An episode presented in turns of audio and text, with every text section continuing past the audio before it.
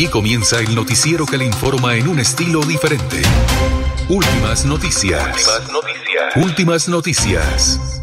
La información analizada por los expertos sin sesgos. Explicada con detalles. Sin tanta carreta. Últimas noticias. Por melodíaenlínea.com. Por Facebook y YouTube. Radio Melodía Bucaramanga. En Instagram y X. Arroba Melodía en línea. Y nuestra aplicación Radio Melodía. Últimas noticias. Últimas noticias. Dirige Alfonso Pineda Chaparro.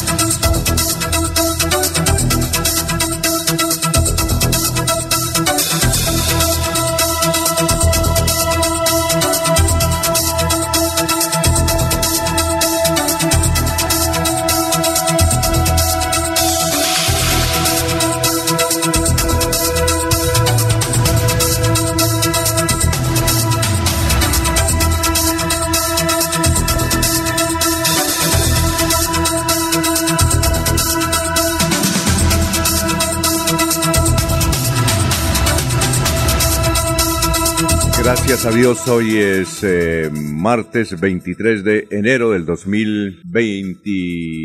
2024. Nos abre el micrófono o nos abre los micrófonos. Anulfo Otero Carreño para hablar aquí por Radio Melodía 1080M, perdón, 1080M no, Radio Melodía. Siempre. ¿Qué hacemos ahí, don Jorge? Es que son 40 años, ¿no? melodía, Melodía en línea, Melodía. Como dice nuestro amigo historiador, Melodía Digital, Melodía Digital. Y poco a poco se están vinculando ya a nuestro Facebook, a nuestro YouTube, por todo, por donde nos quiera ver, por donde nos quiera ver. Hay mucha gente que, que se vincula a la página y gracias por eso. Y aquí tenemos ya el WhatsApp de Melodía. 316-550-5022. 316-550-5022 el WhatsApp. 316, por ahí nos puede escribir, enviar audios, enviar mensajes eh, que tengan que ver con necesidades, noticias, todo lo que se les ocurra. Bueno, hoy es el Día Mundial de la Libertad, hoy 23 de enero. Eh, oye, algo sucedió en Venezuela un 23 de enero porque allá hay un barrio grandísimo, grandísimo en Caracas que se llama 23 de enero. Le vamos a preguntar a un Jorge Liévano que él residía en Caracas. Vamos a ver si lo conoce. bueno, Hoy es el Día Mundial de la Libertad. Un día como hoy, en 1896, se descubrieron los rayos X en Alemania. Un día como hoy, en 1903, nace Jorge Eliezer Gaitán. Es decir, lo mataron cuando tenía 48 años de edad. Un día como hoy, 1950, nació MacGyver, el ídolo de la juventud de nosotros, ¿no? Richard Anderson se llama el muchacho. Es un día como hoy, nació en 1950 Richard Anderson. Creo que está vivo. Uf, claro. Un día como hoy, en 1951, nació Ángela Carrasco, dominicana, pero triunfó en España. Excelente cantante. Por ahí está dando lora todavía. En un 23 de enero, pero de 1994, hace 30 años, un comando de las Fuerzas Armadas Revolucionarias de Colombia, FARC, irrumpió en una verbena en el barrio La Chinita de la localidad de Apartado, departamento de Antioquia, y asesinó a 35 personas, hecho conocido como La Chinita, hace 30 años, un 23 de enero. Bueno, un día como hoy, en 1950, el Parlamento israelí declara a Jerusalén como la capital de Israel. Un día como hoy, en 1954, el escritor Ernest Hemingway sobrevive a dos accidentes aéreos ocurridos en días consecutivos. El primero, 23 de enero, en un vuelo de Nairobi al Congo y el segundo al día siguiente, cuando tomó otro avión que explotó en pleno eh, despegue. ¿Qué tal el muchacho? Estaba de buenas, ¿no?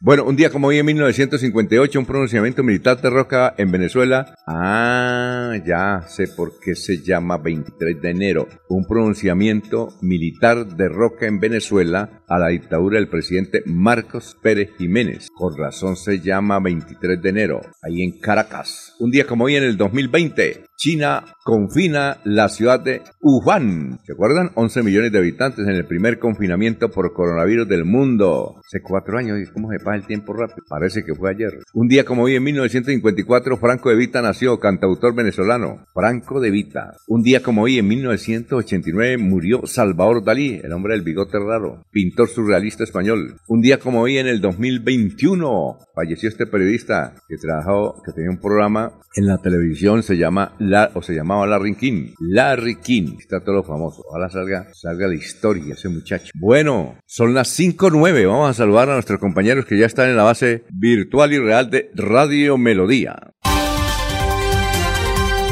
Laurencio Gamba está en Últimas Noticias de Radio Melodía 1080 AM.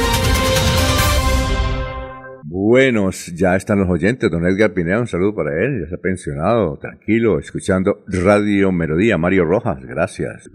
Uy, Wilfredo, Willy, gracias por la sintonía. A ver, don Laurencio, ¿qué ha habido? ¿Cómo amanece hoy? Alfonso, cordial saludo. Pues bien, saludo para Jorge y especialmente para Anulfo Otero Carreño, que está en la parte digital, que hace posible que amables eh, oyentes o como se les quiera definir, seguidores, seguidores oyentes, porque nos ven, nos oyen y están pendientes ahí de todo lo que se hace aquí para ustedes. Por fenómenos naturales, esta semana se puede incrementar la temporada de calor en los municipios de Santander. También los incendios eh, en cualquier momento se pueden registrar en los 87 municipios del departamento. Es decir, un descuido es fatal por estos días. Edwin Palma podría renunciar al Ministerio del Trabajo.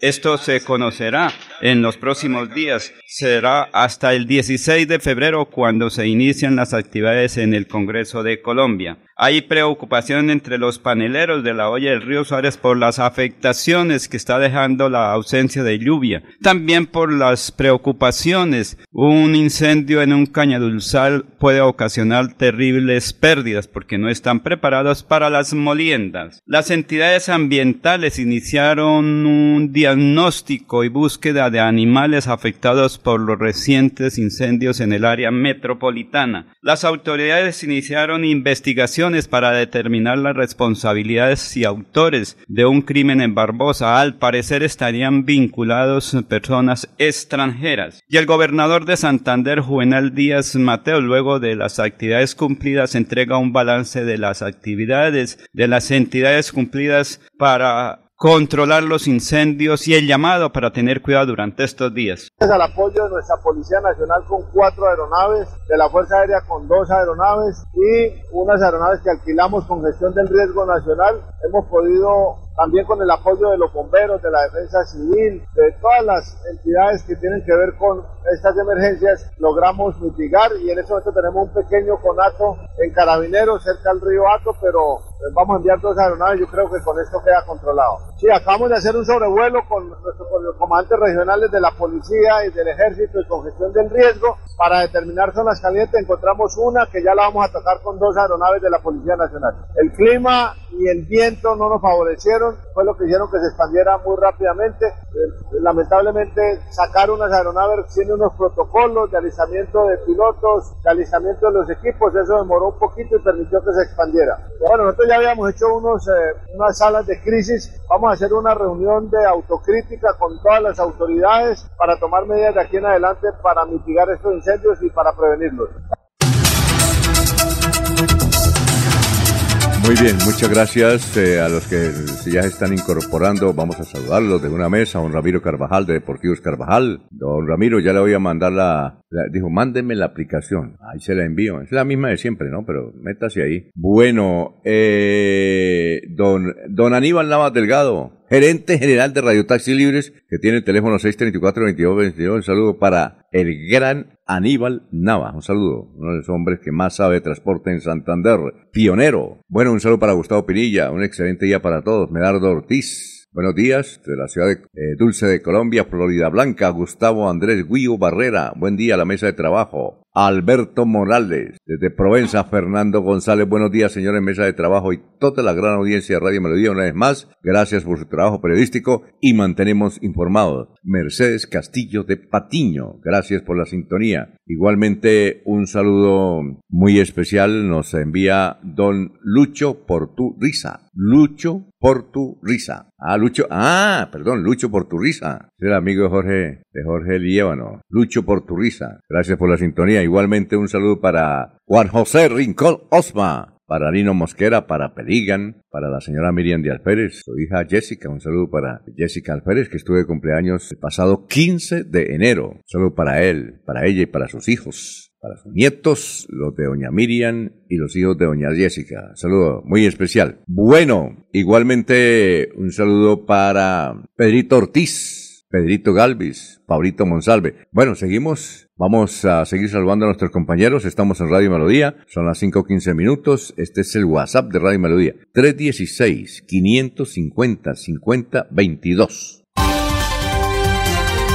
Jorge Caicedo está en Últimas Noticias de Radio Melodía 1080 AM.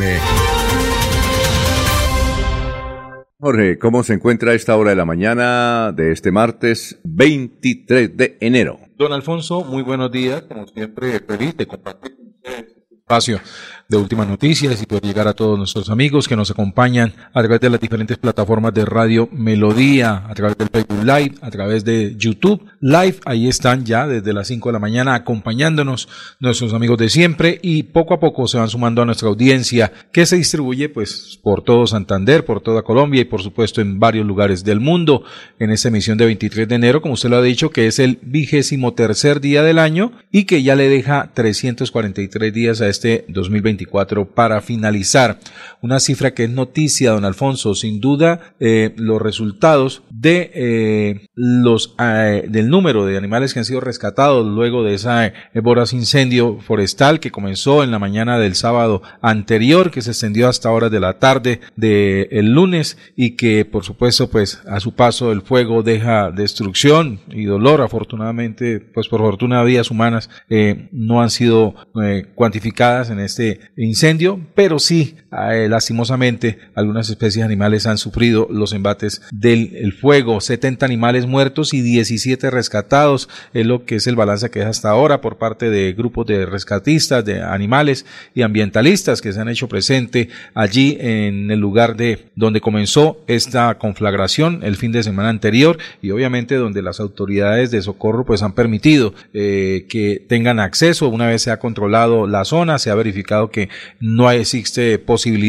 de una nueva conflagración. Entonces allí entran los grupos de animalistas precisamente a hacer el rescate de estas especies que se vieron afectadas por eh, el embate del fuego. Muy bien, son las 5 de la mañana y 7 minutos. Vamos a saludar a más gente y eh, a ver si de una vez le damos cambio para que no nos coja la tarde al el señor eh, Luis José Arevalo, o sea, Arevalo, el del pensamiento de hoy. Estamos saludando a Juan Martínez, escucha en Cabrera, un saludo para los de Cabrera. Juan nos dice que uno de los sueños de Cabrera es que les pavimenten la carretera de Bucaramanga a, perdón, de San Gil a Cabrera. ¿Usted conoce Cabrera, Laurencio? Sí, señor. ¿Cuántos kilómetros puede haber ahí? Yo creo que unos 25 kilómetros o menos. Esa es una zona por donde cruzan o pasan o transitan los carros recolectores de basura de varios municipios. Esa es la preocupación. La gente dice, bueno, nosotros hemos hecho requerimientos para la pavimentación de la vía. Cuando pasan los carros recolectores o que transportan los residuos sólidos a ese sector, pues se afecta la vía ahí. Ese es el problema. En Cabrera, donde saliendo de, San Gil hacia allá se va por un sector Muy importante. Y esa es la reclamación, sí, señor.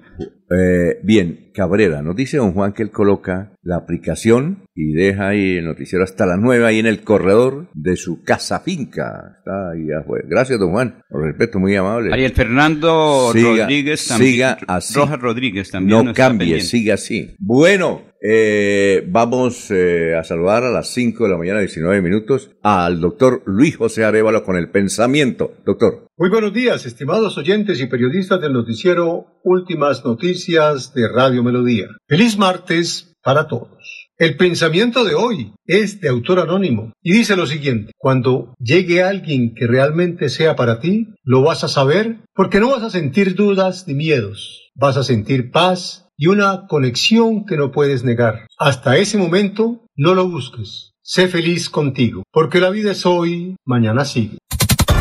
Alfonso Pineda Chaparro está presentando Últimas Noticias.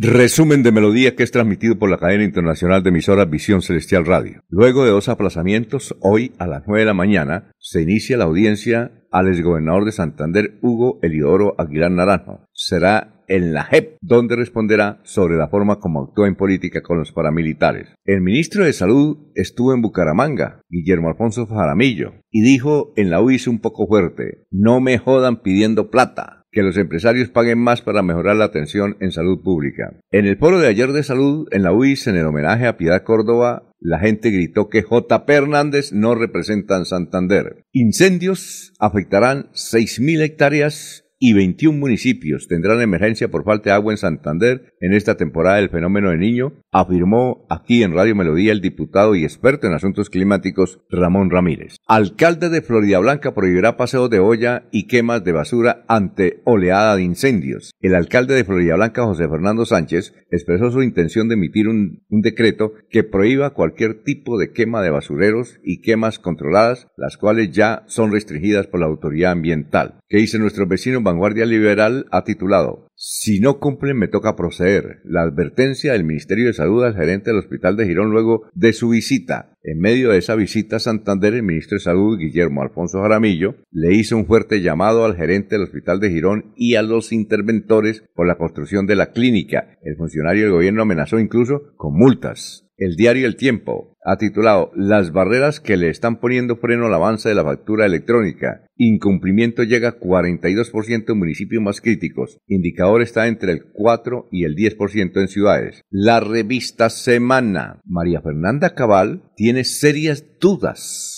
sobre la muerte de Piedad Córdoba. Dice María Fernanda, ella, Piedad, sabía muchas cosas. La congresista del Centro Democrático aseguró que Córdoba se lleva mucha verdad a la tumba y con impunidad. El diario El Espectador ha titulado, Esta es la banda criminal por la que es investigado Iván Name, presidente del Senado. Hasta aquí el resumen en melodía. Se va la noche y llega últimas noticias todos los días desde las 5 de la mañana. Empezar el día bien informado y con entusiasmo.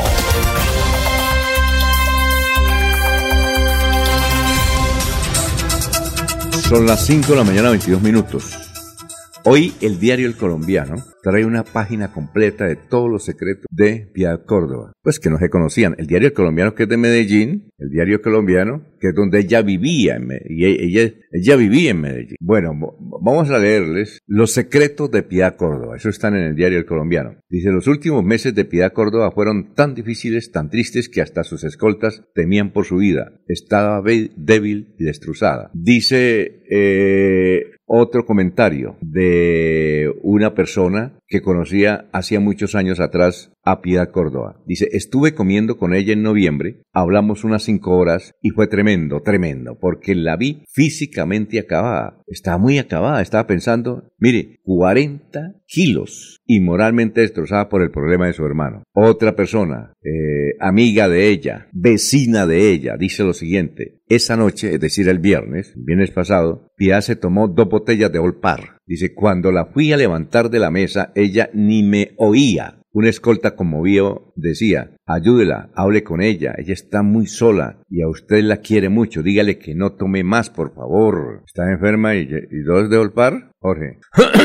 duro, ¿no? Si yo con un trago de Olpar ya comienzo a hablar duro, eh, ella dos de Olpar. Bueno, Luz Marina Sierra conversó con varias personas allegadas a Piedad Córdoba y todas coinciden en decir que la extradición de su hermano Álvaro Córdoba a Estados Unidos la produjo una un solo, un profundo dolor, pero también eh, le creó un rompimiento familiar insuperable. De paso le provocó una gran decepción al darse cuenta de que ninguno de quienes están en el poder y otrora fueron sus amigos, incluyendo a Nicolás Maduro, le ayudaron con el caso de su hermano. Tal vez, dice el diario El Colombiano, estoy leyendo los secretos del diario El Colombiano que aparecen hoy en primera página, dice, tal vez no sea simplemente una trágica coincidencia el hecho de que la muerte de la senadora Piedad Córdoba se haya dado exactamente un año después de la extradición de su hermano que se hizo efectiva el 20 de enero del 2023. Es decir, el 20 de enero del 2023 se extraditaron a su hermano y ella murió el 20 de enero del 2024, el sábado. Y sigue la, la, historia que está leyendo el diario colombiano. Lo de Álvaro produjo un desastre personal aún mayor. Su hermana del alma, Gloria, dejó de hablarle y Piedad no pudo volver a ver a su mamá, Lía Esneda Ruiz, una mujer de más de 90 años que fue su principal referencia en el mundo y que hoy está sufriendo los rigores de la edad. Una vez que tuve la oportunidad en Medellín de hacer una entrevista a Piedad Córdoba, nos, eh, gracias a Héctor Moreno Galvez, era muy amigo de ella, entonces fuimos a hacer la entrevista a la, y fuimos a la casa de la mamá, porque la casa de Piedad, la casa de Piedad la, eh, la estaban arreglando, entonces me presentó la mamá, como dije ayer, completamente diferente, una mona de ojos azules, una mona de ojos azules, la mamá, la señora Lía Sneda Ruiz. Pero le dije, oiga, piedad, perdóneme, su mamá, yo sí, no sé, no se sorprenda, pero mi papá, véalo ahí, ese sí es morenito como yo, negrito como yo. Ah, bueno, aprobado, sigamos entonces.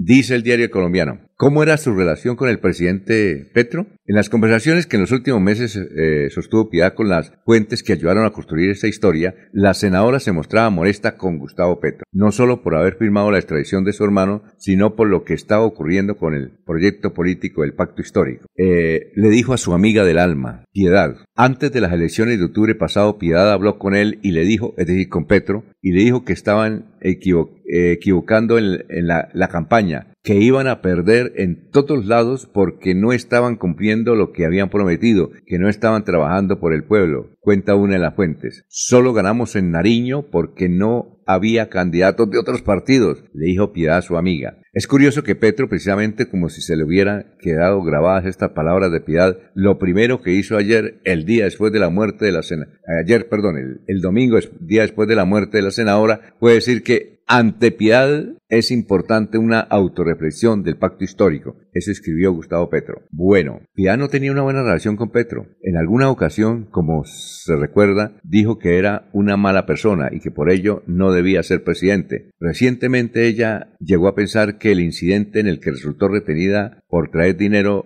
en su turbante desde Honduras era una trampa que alguien del pacto histórico le ha puesto para no ponerla en la lista al Senado en el 2022. Recuerda que ella en Honduras le eh, sorprendieron con 68 mil dólares y no supo, no, supo explicar de dónde venía esa platica. Bueno, otra de sus amigas agrega, Piedad me decía, el problema es que todo el mundo está corrupto, los ricos, los pobres, los que llegamos al poder, los nuevos, los que llegan viejos, todo el mundo estamos corruptos. Y sabrá ella por qué lo decía, pues Piedad después de haber luchado muchos años por causa justa se dejó tentar por el poder y quedó involucrada en casos como el del colombiano Ale Saab, y esta que trae también el diario colombiano, ¿de dónde sacaba la plata Piedad Córdoba? Que se convirtió en el canal para que muchos empresarios colombianos pudieran rescatar los capitales que se les habían quedado atrapados en Venezuela tras las drásticas medidas económicas de Hugo Chávez. Por esa tarea que Piedad llamaba el lobby y que hacía de la mano de Celia Flores, la esposa de Nicolás Maduro, se ganaba una comisión según las fuentes allegadas a la senadora. En un caso, por ejemplo, para rescatar 15 millones de dólares, Celia cobraba 3 millones, la esposa de Maduro. Piedad 2 millones y al que le hacían el favor de desembargarle le devolverían 10 millones. Es decir, y al que le hacían el favor de desembargarlos le devolvían 10 millones cuenta una de sus fuentes. Bueno, estoy leyendo lo que dice el diario El Colombiano. ¿No más? No, hasta ahí, hasta ahí. Pero hay que indicar también otra cosa. Piedad Córdoba, este es otro dato de otra, de otra, de otro datico que eh, Piedad Córdoba le confesó al senador Godito Juan Manuel Ospina, ¿verdad? Fue senador, está retirado. Creo que fue ministro de Agricultura. Sí. Le dijo que ella tenía varias fincas, una de ellas en Puerto Lleras, en los llanos. Una finca que ella la, la convirtió en un agrohotel, ¿sí? Y vendía algo que hasta ahora, don Laurencio, ella vendía pollos ecológicos. Sí, son como los... eh, Pues yo hasta ahora escucho, ¿usted ha escuchado Criollos. pollos ecológicos? Pues- Una cosa es pollo criollo y otra, pollos ecológicos. Y se los vendía a Venezuela por el lado de Bichá. Es un a los metían al lado de... Pero no de contrabando, pasaban el río, pero no más. Y también tenía algo, una finca en el Bichada. Decía que el mejor oro del mundo estaba en el Bichada. El mejor oro del mundo. El más atractivo, el que más... En el Bichada. Tenía una- la- ella se movía, tenía billetico. Entonces sí tenía financiación. También le confesó, también le confesó a Juan Manuel Espina que ella decía que el mejor político colombiano, el más berraco, el más arrecho, echado para adelante, no estaba de acuerdo con él, lo criticaba, era Álvaro Uribe Vélez. Dijo, yo lo conocí desde cuando él tenía 20 años. Dije, este señor tiene una capacidad política. Y no estoy, dijo, yo a él lo critico, lo acusé, lo rechacé, ta, ta, ta. Y contó una, una anécdota, doña Piedad Córdoba, en la conversación que tuvo hace varias semanas con Juan Manuel Espina, su hermano, que a pesar de ser godito, eh, era muy amigo de Piedad. Sí. Contó esta, esta historia. Resulta que hace unos años, hace unos años, eh, unos tres o cuatro años, Maduro le dijo, Piedad, yo me he dado cuenta que la oposición le para bolas a Álvaro Uribe, tipo tan berraco, eso lo adoran, la oposición de Venezuela. Digo, usted que es paisana de Álvaro Uribe, ¿por qué no habla con él y le dice que venga, que venga aquí a Venezuela? Es decir, para que hable con la oposición y que, los oriente, porque están, para que les diga, para que hagan buena oposición y, y se opongan al gobierno, yo doy todas las garantías. Entonces se vino y habló con Álvaro Uribe, lo invitó a su casa finca del municipio de Río Negro, desayunaron, ahí estaba Lina, entonces eh, le dijo a Álvaro, bueno, doctor Álvaro, yo vengo en comisión de Nicolás Mauro que quiere que se vaya para y hable con la oposición se dan todas las garantías. Entonces Álvaro dijo, déjeme analizarlo. Lina Moreno dijo, hágale, hágale, me parece bien. Entonces dijo, voy contra, bajo tres condiciones que permiten la observación de los de OEA en todo el proceso electoral, que se hagan unas elecciones libres y que la oposición tenga las garantías. Es más, que aquellos dirigentes políticos de la oposición que están amenazados de muerte y por usted, que tengan escoltas, pero una escolta de Estados Unidos, de Colombia, Iván Duque era el presidente de Colombia y de gente así que ellos que les tengan. Entonces Álvaro Uribe, entonces eh, Piedad se fue y le dijo, doctor Maduro, vengo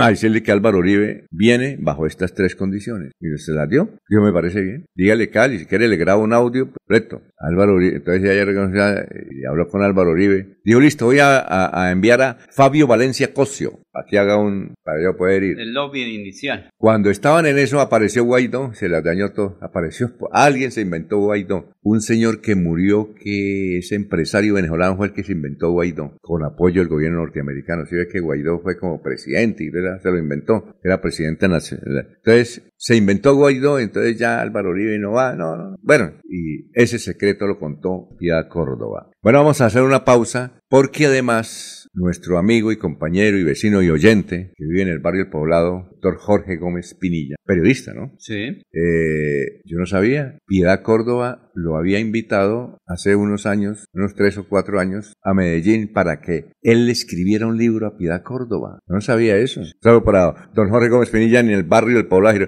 Ahorita les cuento la historia. Son las 5 de la mañana, 35 minutos. Desde Bucaramanga y su área metropolitana, transmite Melodía para todo el mundo. Melodía es digital. Primera en información.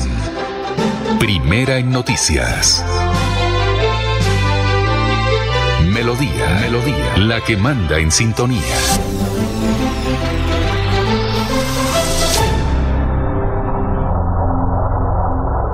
La Feria Escolar Cajazán inicia con toda. De enero 2 a febrero 29. Compra los mejores útiles al mejor precio. Hasta 68 mil pesos con descuentos incluidos, redimiendo tu bono escolar. Además, crédito escolar. Te prestamos hasta 5 veces el valor de tu cuota monetaria. Te esperamos en la Puerta del Sol, lunes a domingo, de 8 a.m. a 8 p.m. Aplican condiciones y restricciones. Vigilado Super Subsidio. Descargar la aplicación móvil de Melodía en tu celular es muy fácil.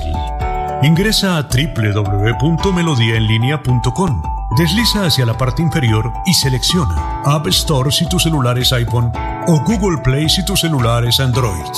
Clic en Instalar, Abrir, Permitir y listo. Disfruta de nuestra programación en vivo. Melodía, la que manda en sintonía. En Melodía valoramos su participación. 316-550-5022 es el WhatsApp de Melodía para que entremos en contacto. Envíenos videos o fotografías de las noticias de su comunidad y las publicaremos en nuestros medios digitales. 316-550-5022. El WhatsApp de Melodía para destacar su voz. Melodía, la que manda en sintonía. Se va la noche y llega últimas noticias. Todos los días, desde las 5 de la mañana, empezar el día bien informado y con entusiasmo.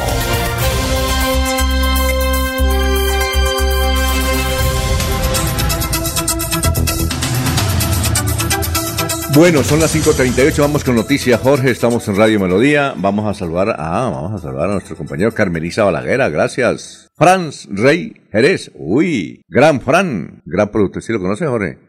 Gran productor de televisión, el asistente, uno de los, yo lo conocí siendo asistente de Jair Lagos, al gran Fran Rey, trabajó en el TRO, mucho tiempo, gran productor de televisión, muy gentil. Cleila Torres, saludos desde el barrio San Miguel. Me dicen que don Jairo Alfonso Mantilla ah, también está, que hoy se nos quedó por fuera de la... Gran Jairo Alfonso Mantilla, oiga, qué pena, gracias por usted acordarme. Sí. Eh, Jairo Alfonso Mantilla, un saludo, está en plena temporada escolar, ¿no? Pero ahorita también está un poco preocupado por, la afectación allá en Ruitoque, sobre todo por los animalitos que están ahí, la parte que quedó, porque recuperar la parte vegetal, eso lleva tiempo y mucha dedicación porque es el sector donde anidan los diversos diversas aves. Claro que no, no saludos al médico Alex García.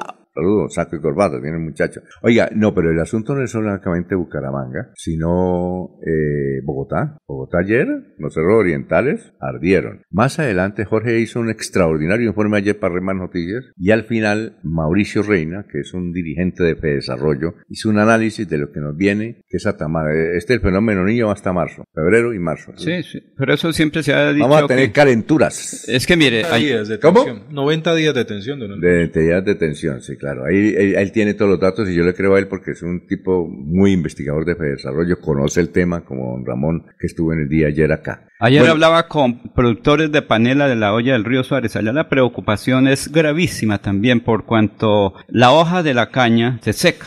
Y por cualquier cosa, un señor que vaya fumando cualquier tipo de cigarrillos, eh, alguien bota un vidrio o se le ocurre quemar un poquito de maleza por ahí o los desechos de su casa, se puede originar una eh, eh, un incendio y esos cultivos de caña son sumamente afectados. El año pasado a la señora Mariela Acuña, recuerda que nos dijo, se me quemaron como 10 hectáreas de tierra en caña y casi todo se perdió porque tengo apenas 8 días para hacer el proceso de molienda. Si no hago el proceso de la molienda, se me pierde toda la bueno, Vamos con más noticias, son las 5.40. Jorge, lo escuchamos. Estamos en Radio Melodía. Don Alfonso, ampliación de los titulares que fueron leídos en, última, al iniciar esta emisión de Últimas Noticias a las 9 de la mañana de este martes 23 de enero. Está prevista la audiencia definitiva del exgobernador de Santander, Hugo Leodoro Aguilar Naranjo, ante la Jurisdicción Especial de la Paz. Eh, el exmandatario de los santanderianos tendrá que rendir versión únicas, diferentes y verdaderas ante la Sala de Definición de Situaciones Jurídicas sobre los vínculos que habría tenido con grupos paramilitares y la existencia de fosas comunes de las autodefensas en el departamento de Santander. Esta audiencia es la última oportunidad que tiene Aguilar para ser admitido o rechazado por la JET recordó Giovanni Álvarez, director de la Unidad de Investigación de la Jurisdicción Especial para la Paz. Dispuso que se escuchara nuevamente al señor Aguilar y se continúe el proceso. Se está revaluando la posibilidad de que él vuelva a la JED, un tema que tendrá que resolver la sala de definición de decisiones jurídicas luego que se agoten ese proceso de escucha, dijo Álvarez. El exmandatario de Santander, Hugo Aguilar, quien según la sentencia del, de 2012 emitida por la Corte Suprema de Justicia firmó una alianza con los grupos paramilitares para recibir el apoyo a su candidatura, rendirá sus versiones que tendrán que ir más allá de los hechos anecdóticos después de haberse aplazado la audiencia definitiva que estaba programada para el pasado, el pasado 14 de noviembre. Oye, sobre eso tengo otros daticos acá, Jorge, eh, porque finalmente le admitieron, él quería que le admitieran la, y la justicia especial para paz admitió, eh, la justicia especial, ahí está el magistrado santanderiano Bumagués, graduado de la Universidad de Santo Tomás, Giovanni Álvarez. Giovanni Álvarez, ¿no? Eh, él eh, ha entregado, Giovanni, esta, el doctor Giovanni Álvarez, esta resolución, la 3722 del 2023, dice la subsala especial E de conocimiento y decisión de la jurisdicción especial para la CEPAS, eh, finalmente, este 23 de enero, se cumple la audiencia pública única y definitiva de aporte a la verdad plena a la que fue convocado el gobernador de Santander, Hugo Elioro Aguilar Naranjo. Hay que indicar que esta citación estaba prevista para el mes de noviembre, se aplazó para el mes de diciembre y ni el mes de noviembre ni el mes de diciembre se cumplió. Y entonces fue reprogramada por el Alto Tribunal de la Jurisdicción Especial debido a la agenda judicial y la situación administrativa del magistrado ponente. Eh, Textualmente el acto administrativo dice lo siguiente, por motivo de agenda judicial y la situación administrativa del magistrado ponente procede esta subsala a disponer el aplazamiento de la audiencia pública única y definitiva eh, de aporte de la verdad para el 14 de noviembre, luego se aplazó para el eh, diciembre y finalmente se va a cumplir hoy.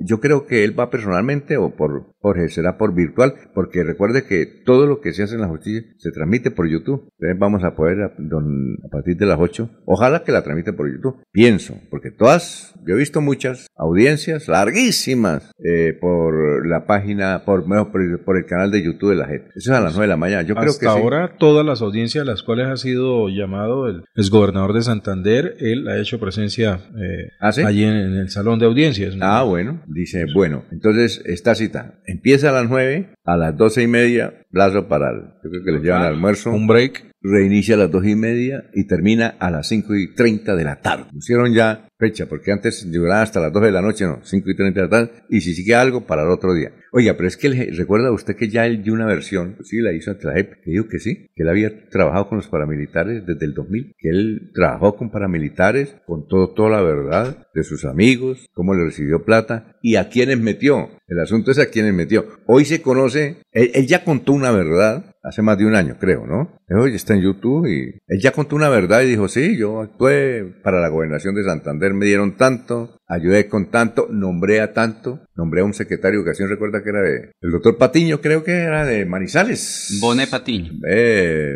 Boné Patiño, usted lo conoció, ¿no? Él ya murió. Sí, sí, murió. creo que sí. Eh, lo nombré y hice otras cositas a favor de los paras. Él dice, ahora la audiencia de hoy es importante, ¿por qué? Porque él va a contar quiénes están con él, ¿no? ¿Qué artistas están con él?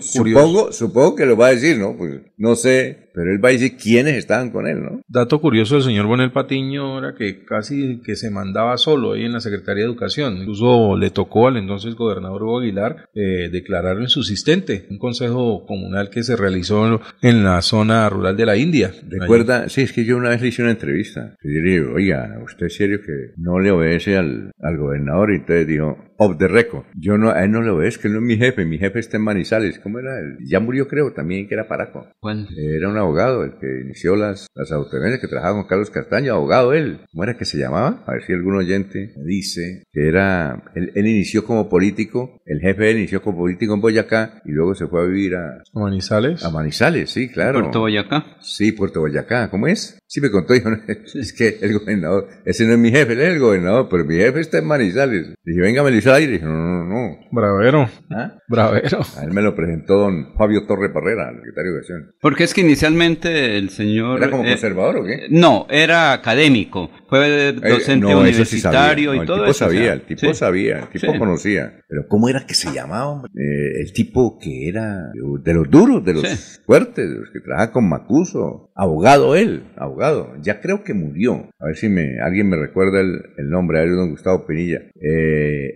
entonces, por eso fue que lo destituyó, ¿no? Sí, sí, por una, no asistió a un consejo, creo No, parece que, no, me dijeron que una vez le ah. dijo, es que usted no es mi jefe, ah. mi, jefe es tal. Entonces al otro día lo sacó.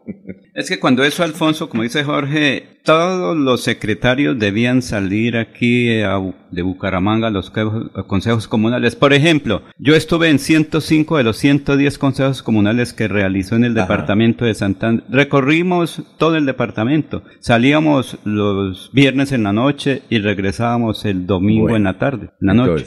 Y conocimos el departamento y sus necesidades. Bueno, pero entonces él contó, entonces hoy lo que vamos a conocer es lo que ya dijo, que sí, sí. él admitió que sí trabajó con los paramilitares y lo que vamos a conocer hoy con quiénes. Lo que públicamente. Ahí yo creo que muchos, muchos santanderianos van a comenzar a bailar ahí en, las confesiones.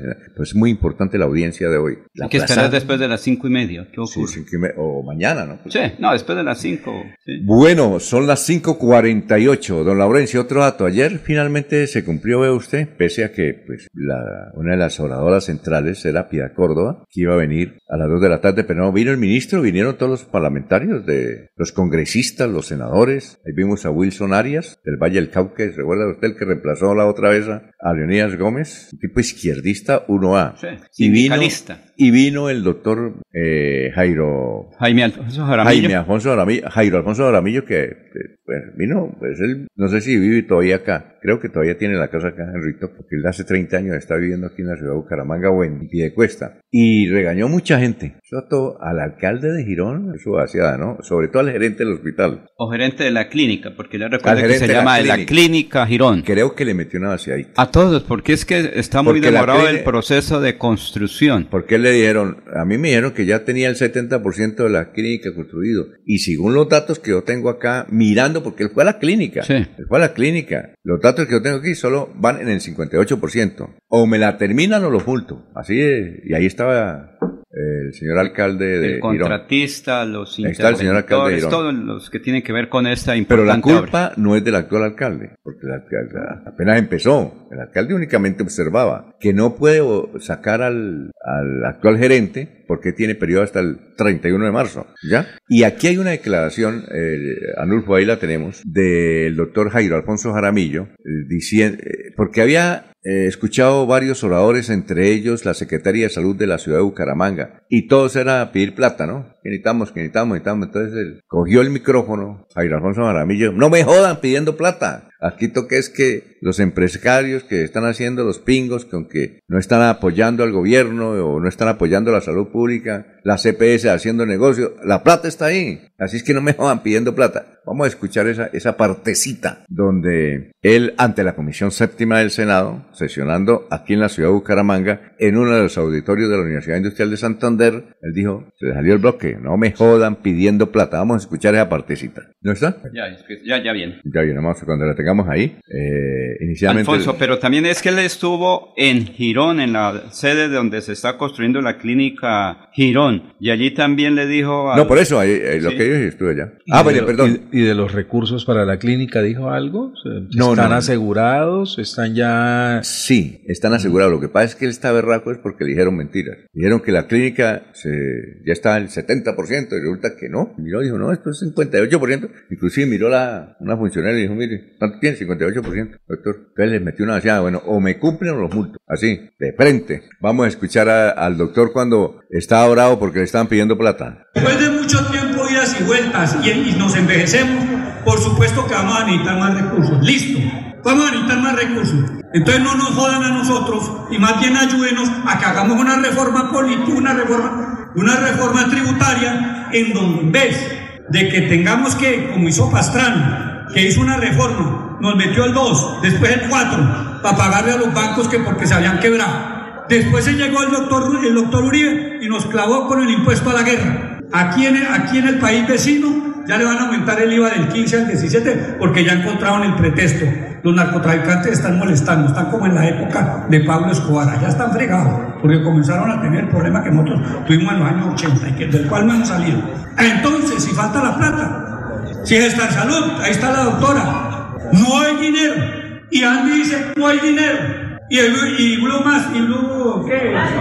Master, que no, que no alcanza la plata, que hay que darle más a las EPS. Pues entonces hagamos la reforma tributaria y pongamos a, los empresarios a que paguen la plata que dejaron de pagar, a que dejaron de pagar. A ver entonces hacemos la reforma, y hacemos y hacemos una reforma tributaria justa y equitativa en donde todos pongamos. El que menos tiene, menos pone. Y el que más tiene, más pone. Y conseguimos recursos para solucionar el problema si el problema de dinero. Pero, pero no tenemos más dinero. Hemos hecho, no ha habido un gobierno que haya hecho un esfuerzo más grande del 28% el año pasado y el 17% del presupuesto de salud en este año. Entonces, seamos consecuentes. A mí me alegra mucho. Estamos en otro tono. Lo dijo el doctor eh, y, lo, y lo dijo y lo dijo Estaza. Bueno, ahí está, eso fue en la UIS. Ayer, antes de, de- del evento, la gente comenzó a gritar insultos contra J. Hernández. En un homenaje, un minuto de silencio que les portía a Córdoba, y la gente comenzó a decir, JP no nos representa, JP no es santanderiano, JP no, re- no es de Santander. Bueno, así estaban los ánimos ayer cuando llegó el ministro de Salud. Era que ayer los Pero que cuando- estaban en la UIS eran seguidores del señor Gustavo Petro, del programa de gobierno central, eran senadores, eh, en- Sí, claro. entre comillas, petristas o defensores de la reforma a la salud, porque ese es el Piedad. fenómeno. Y cuando JP señalaba al gobierno Duque o a gobiernos anteriores, ahí sí era bienvenido todas las- todos los pronunciamientos de él, ¿no? Sí, claro, ¿no? Son un chiste.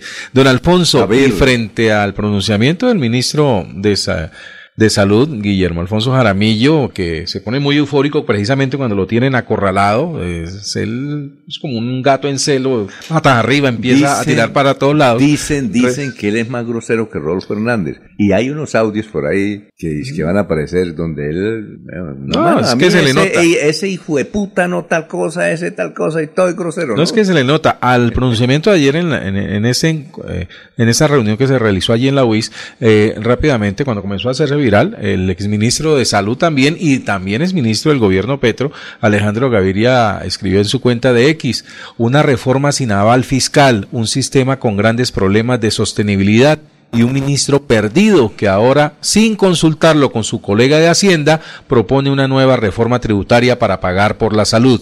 ¿Qué podría salir mal? Él dice que cuando está regañando a los médicos, los amigos, a usted mucha hueva, ¿no? Nos estamos acostumbrando que los políticos de este país, de todos los niveles, nacional, regional, locales, llenos de pasión, salgan a hacer pronunciamientos y horas después estén reculando por lo dicho y eh, no es que vamos a bajarle el tono a eso. ¿no? Sí, eso más o menos también lo que sucede con, con el señor Jaramillo. Pero es es que- cuidado, que hoy, ta- hoy sale con otra cosa muy diferente a lo que quiso supuestamente decir ayer en, en la UIS. Pero es que ayer estaba era defendiendo el proceso de la reforma a la salud. Eso No, es lo él que venía estaba ayer. acosado, no, porque él... Pero, no, pero ayer no venía, él no venía ayer a escuchar sobre, sobre situaciones No, pero- de inversiones en salud en Santander. Pero la gente comenzó a pedirle Sí, plata. sí, por eso. Él no, venía que con un el propósito. ministro, que falta aquí, que falta aquí, entonces arrechó yo, ala, no me jodan pidiendo plata. no tienen Demostrar- soluciones, demostrar no tienen que- soluciones, entonces eh, prefiere entonces salir con un pronunciamiento de este tipo. Por Reforma tributaria para poder Ah, cumplir con lo Se que la gente está requieren pidiendo. recursos para la reforma, para atender la salud del pueblo colombiano es con platica y no con estampitas por ahí de cualquier sano. Bueno, saludamos a don Jorge Líbano, que tiene nuevo look. Jorge, estuvo en el Don- seguro don hoy. Alfonso, en el sí. seguro porque Se viene recién, pe- modernizó. viene recién peluqueado. ¿ya? No, pues don Alfonso tocó pasar ahí por la EPS. Muy buenos días a usted, don Alfonso, a Jorge Caicedo, Laurencio Gamba, a Arnulfo, a la señora Sarita, a la señora Elga, a todos un saludo cordial. Mil gracias al Todopoderoso por este día que nos presta primero que todo. Y a los televidentes de melodía.com, los televidentes que están desde las 5 de la mañana muy pendientes y interactuando con nosotros, enviándonos los saludos enviándonos los comentarios al WhatsApp. Eso nos encanta, don Alfonso, que interactúen con nosotros y que nos digan qué es lo que hay que hacer cada minuto, cada segundo aquí en esta mesa de trabajo de melodíaenlínea.com. Jorge, ¿tuvo algún incendio? ¿Por qué? No, ayer Porque es que se hizo la, en la cabeza, mírele bien que está la raya. Esa es la que hacen cuando se Es- registran los incendios en el campo. Le la división para el contrafuego. Se hace Le una dije, raya sí, y se le prende fuego. Es que parece que él hizo el- la raya en la cabeza. le dije a la señora que se encarga de esas eh, lides que una rayita y parece una autopista. Una autopista. Oiga, usted que, Pero vivió bien. en, usted que vivió en Caracas, eh, Sí, hay un barrio que se llama 23 de enero, ¿no? Sí, señor. Estuve allá. ¿Sí? Estuve en el 23 de enero. Es de los barrios eh, más humildes, más Populares de Caracas. Populares de Caracas. Eso es en Catía. Pero, sí, señor, exactamente. Y Eh, don Alfonso, son muchos bloques de apartamentos, casas es muy poquitas, muchos bloques de apartamentos, Ah. apartamentos pequeños, pero muchos, muchos bloques de apartamentos. Muy popular. ¿Queda cerca donde está Miraflores? No, don Alfonso, ¿Lejos? Miraflores está bastante retirado. Pero es que ahí fue donde se inició ese proceso en contra de Marcos Pérez Jiménez. Y ellos iban hacia el Palacio de Miraflores esa madrugada que creo que fue intento de golpe al gobierno. No, lo que dijimos época. hoy, que Marcos Pérez Jiménez fue el... Pasa es que los pronunciamientos de Chávez los hacía casi siempre ahí en el 23 de enero, cuando necesitaba de su pueblo.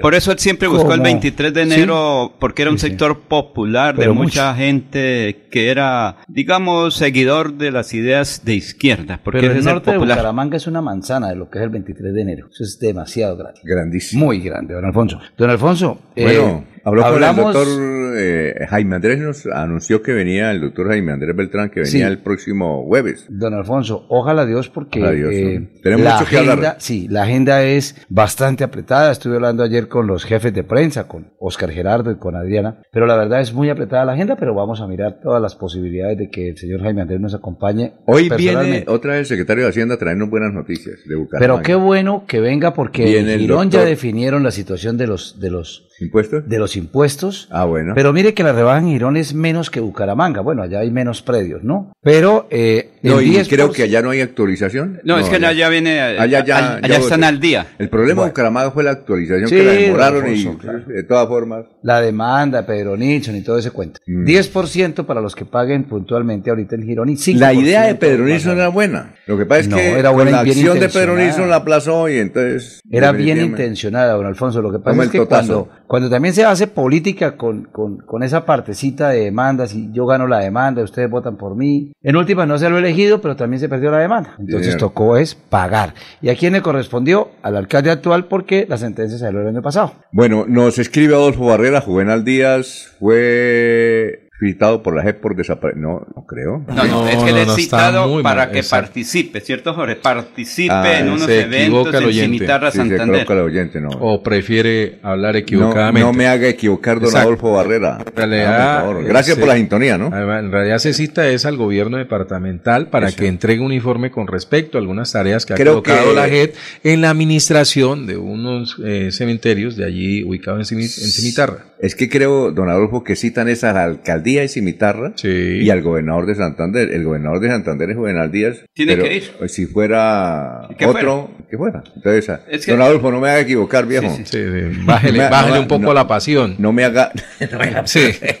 Adolfo, pero gracias Es por la sintonía. digamos, es que la responsabilidad del Estado colombiano raya gobernación de Santander, Sí. raya en el actual gobernador. Él Sí. debe asistir a esa reunión que no sé qué día es, junto con el alcalde de Cimitarra actual, igual que con Medicina Legal y no sé qué otras entidades. Es para seguir el Bueno. compromiso que estableció ya hace Sí, tiempo. ¿sí? El aclarado, aclarado el tema, don Adolfo. Bueno, Mercedes Castillo de Patiño, JP, el mejor senador de Santander. Marisa Calvi, buenos días, equipo de Radio Melodía, bendiciones. Ferney, Antonio Portillo Santiago, muy buenos días, amigo de Radio Melodía. en- Saludo desde Aguachica en sintonía. Ferney Antonio Portillo, saludos a Aguachica. ¿Quién será el alcalde de-? El anterior alcalde creo como que era cristiano, yo tenía líos allá no, con no. la comunidad. Líos por algún sector, no, con todos, ¿no? Eh, a ver, don Farrey Antonio Portillo, ¿quién es el Aguachica? Saludamos a los de conductores de Cotaxi que siempre nos sintonizan. Bueno, un Uy, saludo para... Don Hernán Gómez Sajonero, lo encontré la semana pasada, dice que está siempre atento a la sintonía de Radio de Melodía.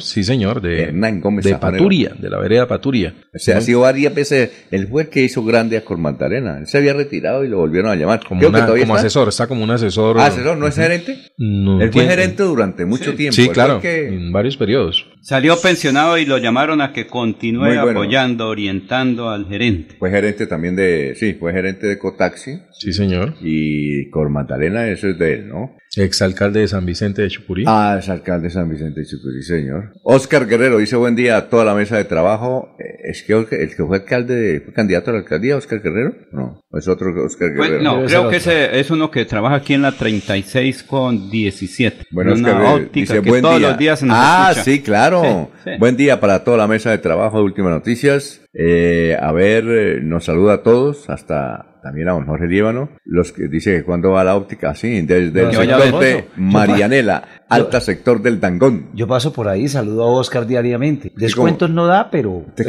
can- excelente persona. ¿Cuántas gafas tiene usted? Tiene como Sí, soy- una para el sol, una Me para gusta, entrar aquí a la me cabina, gusta la colección de gafas. una para ir a una papelería, otra para eh, Fines de semana. fines de semana. Y para el área metropolitana hay que tener gafas diferentes. ¿Cuántas tiene? Don Alfonso, la verdad me gusta coleccionar y usarlas también. Ah. Coleccionarlas y usarlas. Entonces, ah, bueno, mire, estábamos hablando de aquí a Adriana, estábamos hablando del doctor Da Silva, saludándolos, y ya están con nosotros, don Alfonso. Mire, don Alfonso, ahí lo de Oscar es un gran oyente. Oscar. Gran oyente, el hombre está... Fabián Rodríguez. ¿Qué sucedió con el proceso de Richard y Edwin Ballesteros? Tenemos que... Eh, tenemos que averiguar, don Alfonso, a ver qué pasó. Están ahí en el proceso, continúan en el proceso. Eh, yo tuve la oportunidad de saludar al doctor Edwin Ballesteros el fin de semana en Cacique, pero de saludo, charla formal, y deben estar ahí. Bueno, pendientes. vamos a unos mensajes, porque aquí estamos saludando a la más dinámica, más chévere, más agradable, más que, más? Doctor, más juiciosa y Más trabajadora. juiciosa. Sí. O la responsable de las. Le ha tocado comunicaciones. 24-7. más noble, la gran directora de comunicaciones de la alcaldía del doctor Jaime Andrés Beltrán. No los entequen.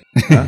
¿Qué pasó? No los entequen. ¿Ella me está entregando a mí? No, yo le estoy entregando Saludo a ella. cordial. Saludo. No los entequen. Que los- Adrianita. Se los tiran como los mangos. Pero ella sufre cada vez que aquí se le da madera. Yo no le doy madera, alguien le da madera a Jaime Andrés. Ella ¿A sufre. quién le dan madera ¿Sí? aquí? A Jaime Andrés No. le dan. A veces cuando ella sufre. La campaña ya pasó. Eso es lo bonito, que ella no lo critica a uno. No, yo sufro. No, que le han dado muy duro. Eso no, Jaime Andrés. Ella sufre, vea. Pero ella no se pone brava con uno. Para Eso es lo bonito. Eso es lo bonito de Madera. ella.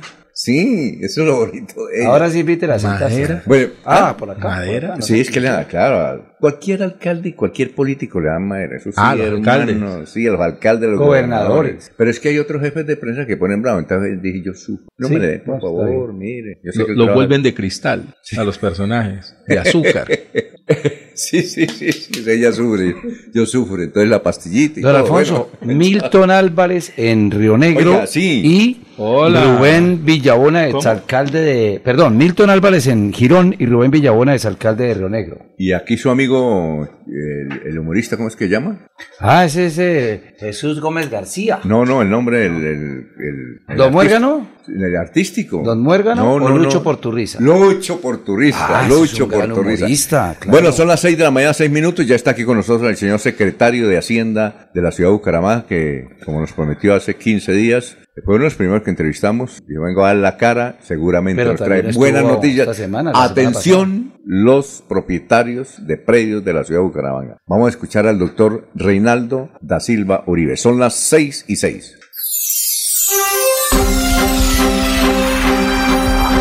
Desde Bucaramanga y su área metropolitana, transmite Melodía para todo el mundo. Melodía es digital. Primera en información. Primera en noticias. Melodía, Melodía, la que manda en sintonía.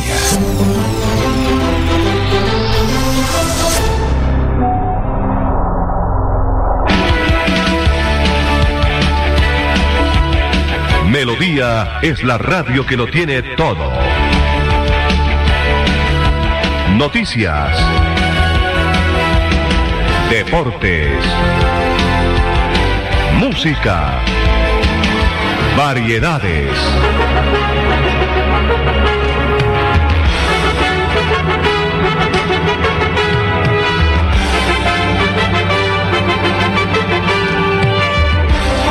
Melodía La Grande.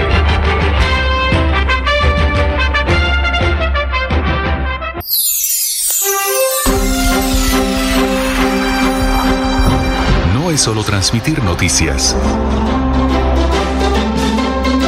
Es integrar los protagonistas. Es crear opinión. Es compartir el debate. Hemos constituido una gran red para que estemos juntos siempre compartiendo la misma mesa. Melodía es en la web.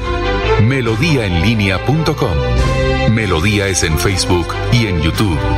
Radio Melodía Bucaramanga. Melodía es en Instagram y X. Arroba Melodía en línea. Y nuestra aplicación Radio Melodía. Melodía es digital, sin límites, sin fronteras. Melodía, Melodía, la que manda en sintonía.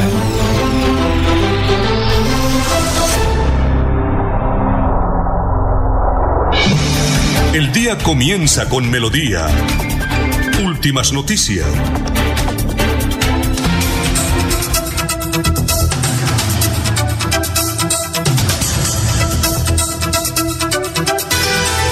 Bueno, vamos con una noticia, Jorge, para saludar al doctor Reinaldo da Silva Uribe, secretario de Hacienda de la ciudad de Bucaramanga. Así es, don Alfonso, los incendios forestales que se han reportado en las últimas horas en el área metropolitana de Bucaramanga obligaron a los alcaldes de Girón, Piedecuesta, Florida Blanca y la capital santandereana a adoptar medidas que disminuyan la posibilidad que se generen nuevas emergencias.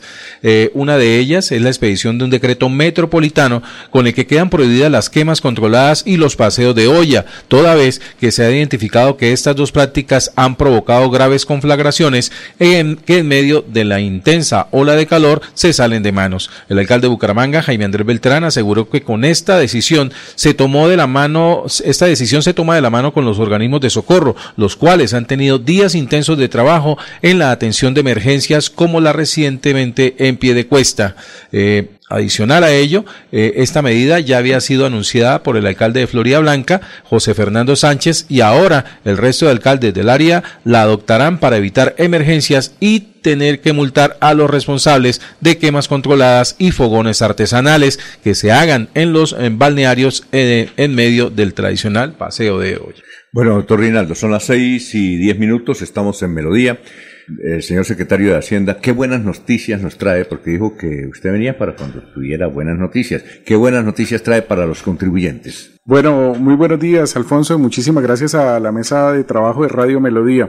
Bueno, efectivamente, la vez pasada estuvimos acá y hablamos un poco del el impuesto predial. Hoy eh, queremos decirle que Bucaramanga avanza segura. Y en ese avance eh, hemos eh, sostenido ayer una reunión con los señores concejales del municipio de Bucaramanga y se sometió a primer debate el proyecto de acuerdo que el alcalde Jaime Andrés Beltrán presentó ante el Consejo Municipal. Este alcalde, como les, este acuerdo, proyecto de acuerdo municipal, llevaba eh, como les había comentado la vez pasada, eh, una propuesta de un 15% de descuento para el impuesto predial para todas las personas que han sido afectadas con el nuevo avalúo catastral, es decir, unos 117 mil predios y un nuevo calendario de pago hasta el 31 de marzo. Después de esta reunión que se tuvo ayer, que fue eh, el, el primer debate que se le hace a ese proyecto, escuchamos a los concejales y el señor alcalde a su vez escuchó también a los gremios y al sector de la construcción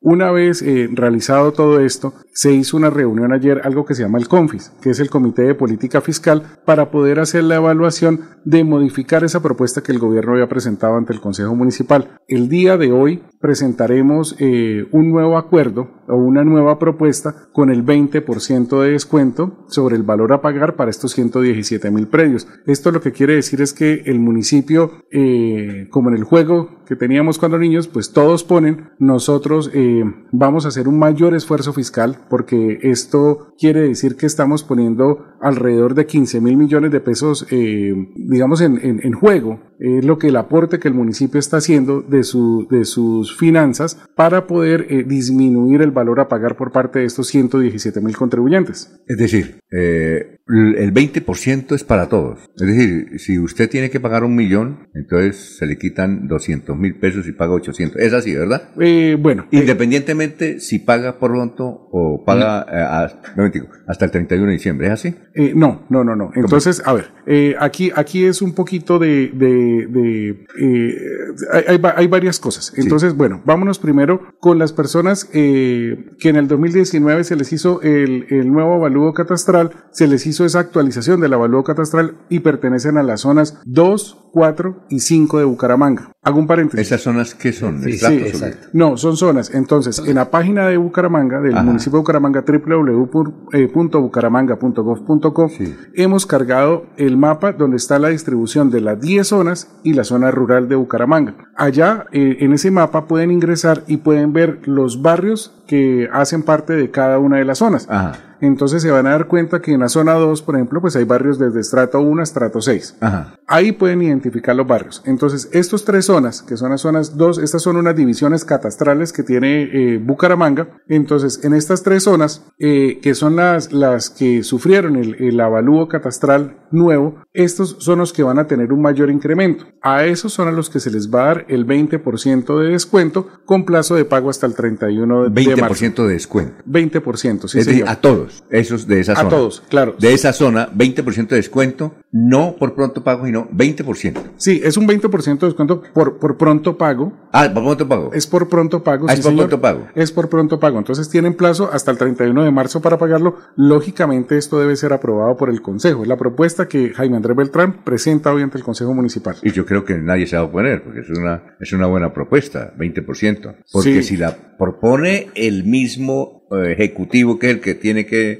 soltar el billete y le afectan las finanzas, pues el Consejo dice, listo. Es, es más, el Consejo quisiera hasta el 50. Claro. Ellos- no es que ellos quedan bien ante la opinión pública, entonces suponemos que sea el 20. ¿20 por pronto pago? Sí, señor. Sí. Pronto pago, es decir, ¿qué es pronto pago? Pro- ¿Qué es pronto pago? Que la persona, digamos, el, el impuesto aquí se causa durante toda la vigencia. Se Sí. causa el primero de enero y va para toda la vigencia 2024. Lo invitamos a que nos haga ese pago hoy o que nos lo haga ahora en febrero o en marzo. Y hasta no- marzo hay 20, hasta a- el a- 31 de marzo. Hasta el 31 de marzo. Ajá. Entonces lo incentivamos. Realmente esto es un incentivo para decirles, eh, venga, usted me está debiendo 100 pesos, eh, no me pague 100, págueme 80, pero páguemelo ya. Es algo así más o menos lo que, lo que como Y funciona ese Pronto Pago. 20%, esos 20 pesos que quedan pendientes de los 100 pesos, mm, ¿dónde quedan? Esos son los que ponemos nosotros como alcaldía. Entonces, claro, no- nosotros eh, nos regimos por algo que se llama el marco fiscal de mediano plazo y eso es lo que estudiamos en el Comité de Políticas Fiscales. Entonces, lo que la ley nos dice, la ley 819 nos dice es, ustedes no pueden violar eh, o no se pueden bajar de ese piso que tienen que está establecido en el marco fiscal de mediano plazo.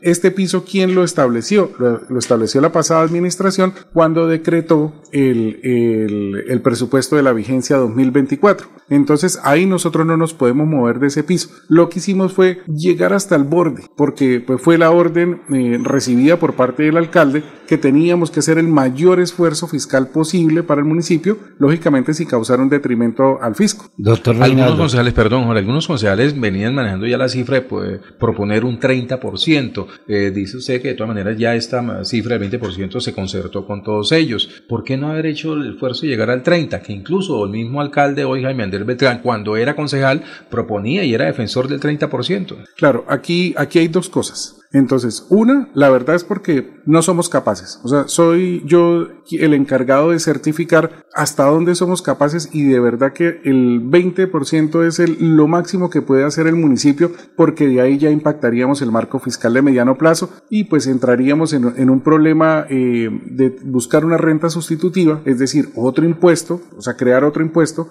cosa pues que tampoco podemos hacer porque eso le corresponde al Congreso de la República o suprimir un gasto. Es decir, eh, si el 5%, eh, bueno, ese 10% más pasar del 20 al 30 nos costaría 15 mil millones de pesos, pues sería presentar una propuesta al, al Consejo y decir que no vamos a hacer un colegio, por ejemplo. Entonces, pues son, son digamos, situaciones que no, que no pueden ser porque es- eso es lo que dice que tendríamos que suprimir un gasto. Pero ahora aquí hay algo muy importante y, y es algo que la comunidad no ve. Existe una ley que es la 1995 que creó como una, una protección, una defensa para los contribuyentes. Entonces, esta ley eh, trae unos límites que ya fueron aplicados. Es decir, la, ya hoy ya tienen eh, de por sí un descuento en el impuesto predial todos los contribuyentes. El- eh, ahí sí, el 100% de los contribuyentes. Todos. ¿Qué, Todos. qué- qué descuento? Eh, no, ahí, ahí varía dependiendo de la situación. Sí. Si la, ahí sí ya va por estratos, si es estrato 1, 2, 3, 4, 5, Claro. 6. Entonces, por ejemplo, una, una vivienda que sea, esté en estrato 1 y que cueste menos de 165 salarios mínimos mensuales legales vigentes, esa no puede subir más del IPC. Entonces, si ya le subió más, le, le, le subían el ejercicio matemático, le subía más del IPC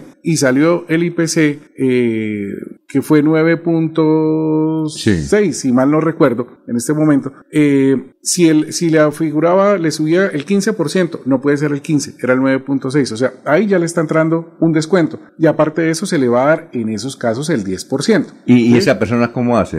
Dice yo, mi 160 salarios son 170 millones de pesos más o menos. Sí, más o menos 170. Si la casa vale menos. Sí, señor, si vale menos de... de 170 más o menos, entonces, eh, que la persona que, que debe hacer? No, ¿A dónde se dirigía? ahí le- no, simplemente eso se le aplicó ya de manera automática. Ah, ya, ya. Esos son los Mm. descuentos que yo digo que la comunidad no ve. Ah, ya. Entonces, para otros casos es el IPC más 8 puntos, eh, para otros casos no puede eh, superar el 20 o el 30, el 40 o el 50%, pero todas esas reglas están contenidas dentro de la ley 1995. Acá es muy importante aclarar que el municipio aplicó ya esa norma, aplicó esa regla Ah, fiscal para todas las personas, esa regla para que no le excediera. Entonces aquí el descuento realmente no es solo del 20 que es la propuesta, sino ya trae otro descuento detrás que para unos puede ser mayor que para otros. Entonces Sí, aquí podríamos tranquilamente estar hablando de descuentos no del 20, sino del 30, 40, 50, 70% en algunos casos. Eh, ya le digo, ahí es muy difícil determinar porque tocaría coger caso por caso, Sí. porque depende si es un lote baldío, si es un lote con una construcción, sin construcción. O sea, hay muchísimas variables para aplicar eh, la ley. Doctor da Silva,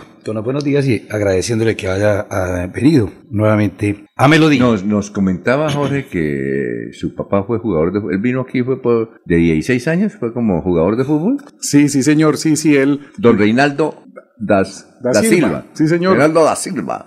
Sí, sí, sí, él es brasilero, carioca. ¿Alcanzó a jugar en el Bucaramanga? No, no, señor, no, no, él es de Río de Janeiro, allá jugaba, lo compraron aquí en Colombia, llegó a jugar a la Unión Magdalena, posteriormente en el Tolima y terminó en el Millonarios. Ah, ¿Y por qué terminan ustedes aquí? ¿Y por qué terminó acá? Eh, no, él, ¿por qué terminó acá? ¿Y el señor papá? Si, si no jugó, jugó en Millonarios en el Tolima, pero no jugó en el Bucaramanga, ¿terminó aquí por qué? No, conoció a un tío, hermano de mi mamá, y posteriormente, pues, el amor hizo su efecto y se casó acá en Bucaramanga y acá, eh, pues, estamos radicados. Mi mamá es de Río Negro, Santander. Ah, el tío fue uno que tra- también trabajó en Vanguardia, ¿no? Sí, señor. Que él sí, murió. Sí, señor. Que sí, era promotor de, de fútbol. sí, ¿Cómo Alba- era que llamaba? Álvaro Uribe Sandoval. Uh, Álvaro Uribe, que trabajó en Vanguardia también, claro. Ay, entonces ahí Ah, conoció bueno, ya a... había Álvaro Uribe en esa época también. Sí, sí, sí, claro. Vamos, volvamos a los Doctor temas que lo vamos hacen. tema. Doctor da Silva, eh, dos cositas.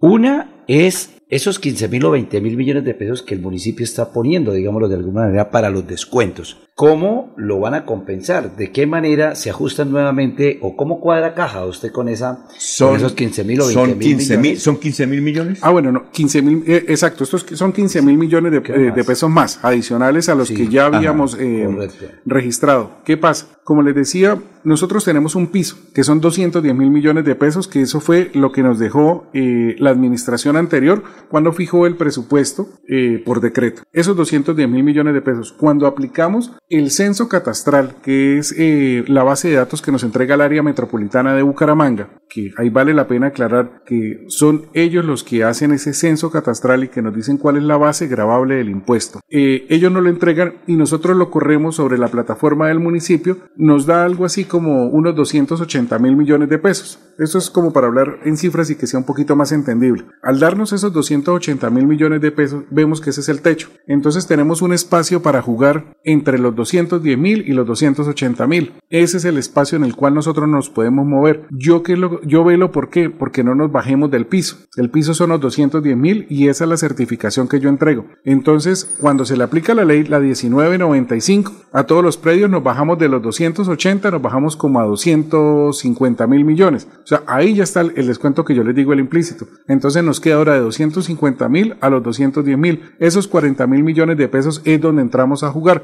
Ahora, si ahí vemos que a los predios, y para complementar un poco la respuesta, Alfonso, a los predios que no fueron afectados con este nuevo avalúo catastral, eh, a esos predios se les mantiene el 10% de descuento, pero no solo hasta el 31 de enero, sino hasta el 31 de marzo. Estamos hablando aproximadamente de 103 mil predios. Y repito, a los 117 mil predios que corresponden a las zonas 2, 5 y 6 que están afectados por ese nuevo avalúo catastral, por esa actualización, para ellos va el 20% de descuento hasta el 31 de marzo. ¿Por qué a unos el 10 y al otro el 20? Y ahí, y ahí termino de contestar la pregunta. Es, eh, ¿por qué? Porque ellos ya habían sufrido una actualización catastral en el 2018 y a ellos se les había hecho un descuento. En su momento se les hizo el 30% de descuento a ellos. Y usted me preguntaba por qué cuando el alcalde era concejal lo peleaba, es porque en esa época regía la ley 44. Hoy en día rige la ley 1995 y esa es la que tiene esos descuentos que van implícitos. Entonces, ahí se hizo el 30% porque el incremento fue desmesurado y hoy ya tiene dos descuentos, el de la 1995 más el 20% que Jaime Andrés Beltrán lleva hoy al Consejo Municipal. Bueno, pero sí, doctor, eh, por decreto se fijó el presupuesto para la vigencia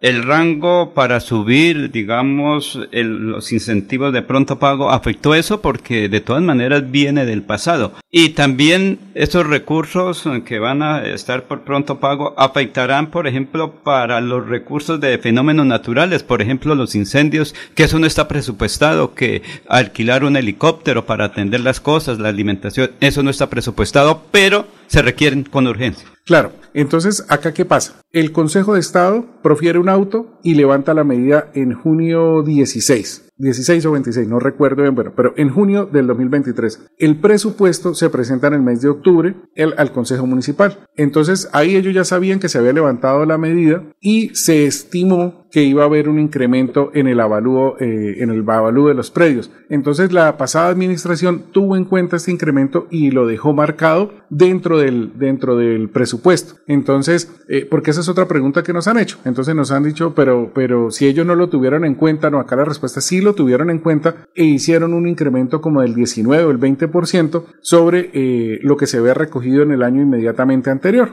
Entonces acá, claro, ahí, ahí nos apretaron un poco y nos fijaron ese piso de 210 mil millones de pesos. Estos recursos de esta platica, ¿qué es? Estos son, estos ICLD, o sea, son ingresos corrientes de libre destinación y lógicamente acá, dependiendo de las necesidades sociales que haya, el alcalde puede determinar hacia dónde enfoca los recursos. En el caso, pues si hay emergencias, los puede destinar para allá. Si no hay emergencias, puede hacer inversión. Si necesita eh, enviarlos a hacer baterías de baños, colegios, al PAE, lo puede enviar hacia, hacia cualquier lugar que corresponda a inversión social, que es lo que estamos obligados a hacer. Eh, sin embargo, anterior usted había dicho en esa mesa que esos recursos serían invertidos en la prioridad del alcalde, que es lo de la seguridad en la ciudad. ¿Ya hay un plan de, de, de, qué, de qué manera se invertirán esos recursos? Es decir, adquisición de equipos o cámaras de, seguridad, reparación de las cámaras de seguridad, porque las 500 instaladas, la mitad, más de la mitad ni siquiera sirve. Sí, sí, señor. Entonces, acá, acá ¿qué pasa? Eh, digamos, el, el,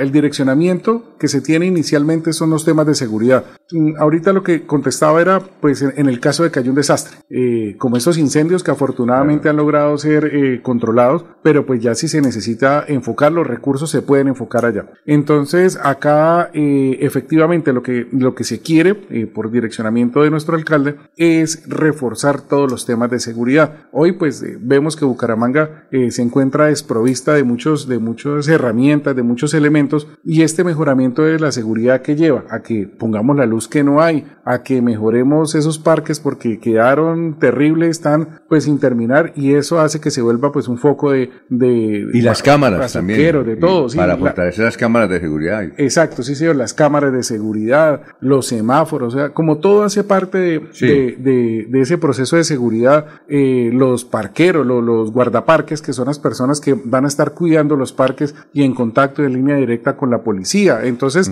sí, sí se quieren enfocar la mayor cantidad de recursos para, para eh, digamos que subsanar ese, esa gran problemática que tiene hoy Bucaramanga. Pero ahí no está lo que se llama plan de desarrollo que debe aprobar el municipio en el cual están trabajando, porque esa es la guía, la orientación de las inversiones, ¿sí? Sí, así es, sí señor, sí, sí. Quería eh, complementar eh, precisamente eso, y es que el plan de desarrollo eh, se está construyendo en este momento. nosotros queremos ser muy rápidos, pero también muy precisos en la presentación de ese plan de desarrollo, llevarlo al Consejo Municipal y que sea aprobado porque esa es nuestra guía a seguir. Esa es la guía que el señor alcalde nos fija a todos los secretarios, a todos los directores de las entidades descentralizadas para que lo sigamos. ¿Cuál es la idea? El eje central, la seguridad. Eh, eso es lo que todos los bumangueses eh, querían, por eso escogieron a nuestro alcalde, a Jaime Andrés Beltrán, porque queríamos fortalecer todo el tema de seguridad. Entonces, eh, esa, eh, sobre esa línea es que se, se centra y se trabaja, eh, pero, pero esa seguridad abarca todo. Para mi caso, porque dirán bien, y la seguridad, pues aquí es la seguridad jurídica que tengan las personas para pagar el impuesto. La seguridad, que tengan la seguridad que no nos vamos a robar un peso. Por lo menos desde la Secretaría de Hacienda, la cual está a mi cargo, pues estaré vigilando y trabajando muy de la mano con los entes de control para verificar y estar muy al pendientes, pues que los recursos se destinen a donde, a donde deben ir. Es mi responsabilidad y más allá, pues es mi responsabilidad eh, personal eh, hacerlo y velar por, por eso. Entonces ahí también tenemos eh, componentes de seguridad que todos van a estar enmarcados dentro de ese plan de desarrollo. Doctor Da Silva, ¿y cómo se siente mejor? ¿Como secretario de Hacienda o como director del Cuerpo de Bomberos a la Fuerza, como le ha tocado esta semana? Bueno, no, ha sido, ha sido un bonito reto. ¿Usted es director del Cuerpo de Bomberos? ¿no? Encargado. Sí, A la señor. fuerza, ¿Encargado? A la fuerza, a la fuerza. Claro que este, este es incen- otro tipo de incendio. Este, lo que usted Este- maneja es incendio financiero. Eso. Este, este, este es otro, otro eh, reto que ha asumido. Yo creo que ya estamos eh, próximos a, a- a tener el director ya, Ya, en propiedad. Sí, ya, ya, ya hay unas hojas de vida. Aquí, aquí pasa algo, y antes de, de contestarle, y es que eh, nosotros tenemos, eh, digamos, un marco y eh, quedó establecido lo- los requisitos que debía cumplir la persona que ocupara el cargo. Ajá. Exige 36 meses de conocimiento específico en el área. Entonces es algo complicado de, de cumplir, porque tiene que ser una persona que ya haya sido bombero, que haya dirigido eh, o que haya estado en la defensa civil, o bueno, son O que haya estado en la oficina de riesgos. Exacto. O un una- oficial retirado del Un- ejército, por ejemplo, de la Policía Superior. Exacto, tiene que ser un oficial superior. Entonces, son unos requisitos un poquito complicados de cumplir. Eh, se- ya se están analizando varias hojas de vida y la idea es proveer el cargo. Mientras tanto, pues no- eh, yo quedé encargado desde inicio de año. Ya pues eh, hemos hecho presencia en la institución, nos hemos reunido, nos hemos reunido inclusive, por ejemplo, con el presidente del sindicato, eh, hemos conversado con ellos. Yo personalmente he hecho presencia porque nos pidieron apoyo en este gran incendio que tuvimos ahorita en- entre Florida y Piedecuesta. Sí. Bucaramanga dio el apoyo suficiente pues para contrarrestar eh, varios lugares. Casi pues estuvimos en Río del Hato, en el colegio gimnasio Saucará, que casi se, se- se quema. El colegio estuvo a un metro de, de quemarse, pero gracias pues a la intervención tanto de Piedecuesta como de Bucaramanga en ese caso, pues se pudo mitigar el, el- el problema. Entonces hemos hecho presencia, eh, afortunadamente pues eh, eh, hemos logrado controlar con las máquinas, el personal pues que tenemos disponible en bomberos, se ha logrado controlar pues todos los focos de incendio. Ha sido un, un reto bastante interesante, pero, pero pues ahí vamos, o sea, no ha dejado de funcionar bomberos, estamos haciendo presencia y la idea ya es poder proveer el cargo pues de estas hojas de vida que se han venido estudiando. ¿Director o directora dentro de lo que han revisado? Uy, la verdad no sabría decirle porque ahí sí se, se excede de, de- de mi trabajo porque pues eso es una decisión que toma el señor alcalde en su despacho y no, no conozco eh, las hojas de vida ni siquiera la verdad de las Lo único que usted tiene que sacar es luego platica para cambiar todos esos trastes viejos que tienen los bomberos, ¿no? Eso sí. No, pues, sí, sí.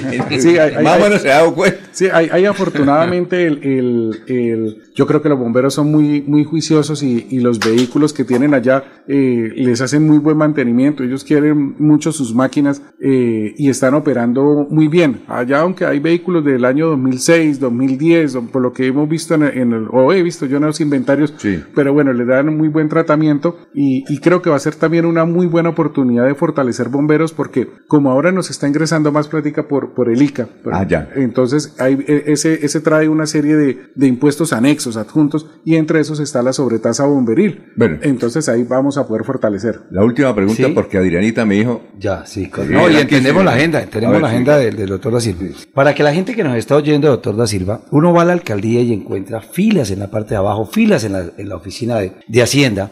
Ya la gente está recibiendo en, personalmente allá el recibo, lo puede bajar por internet, ¿qué puede hacer en estos momentos? Porque se presenta mucha congestión en la alcaldía por estos días. Y si la página está bien, ¿no? Sí, bueno Jorge, no, gracias. Mire, yo creo que hay personas que tienen eh, esa costumbre. Voy, voy a hacer quedar un poquito mal a mi mamá. Me, me dice mi mamá, mi hijo, ya salieron los ¿Ya lo recibos?" regaña todavía no? ¿Doña Zoraida? Sí, claro. Regañaba a Alejandro Galvis Ramírez.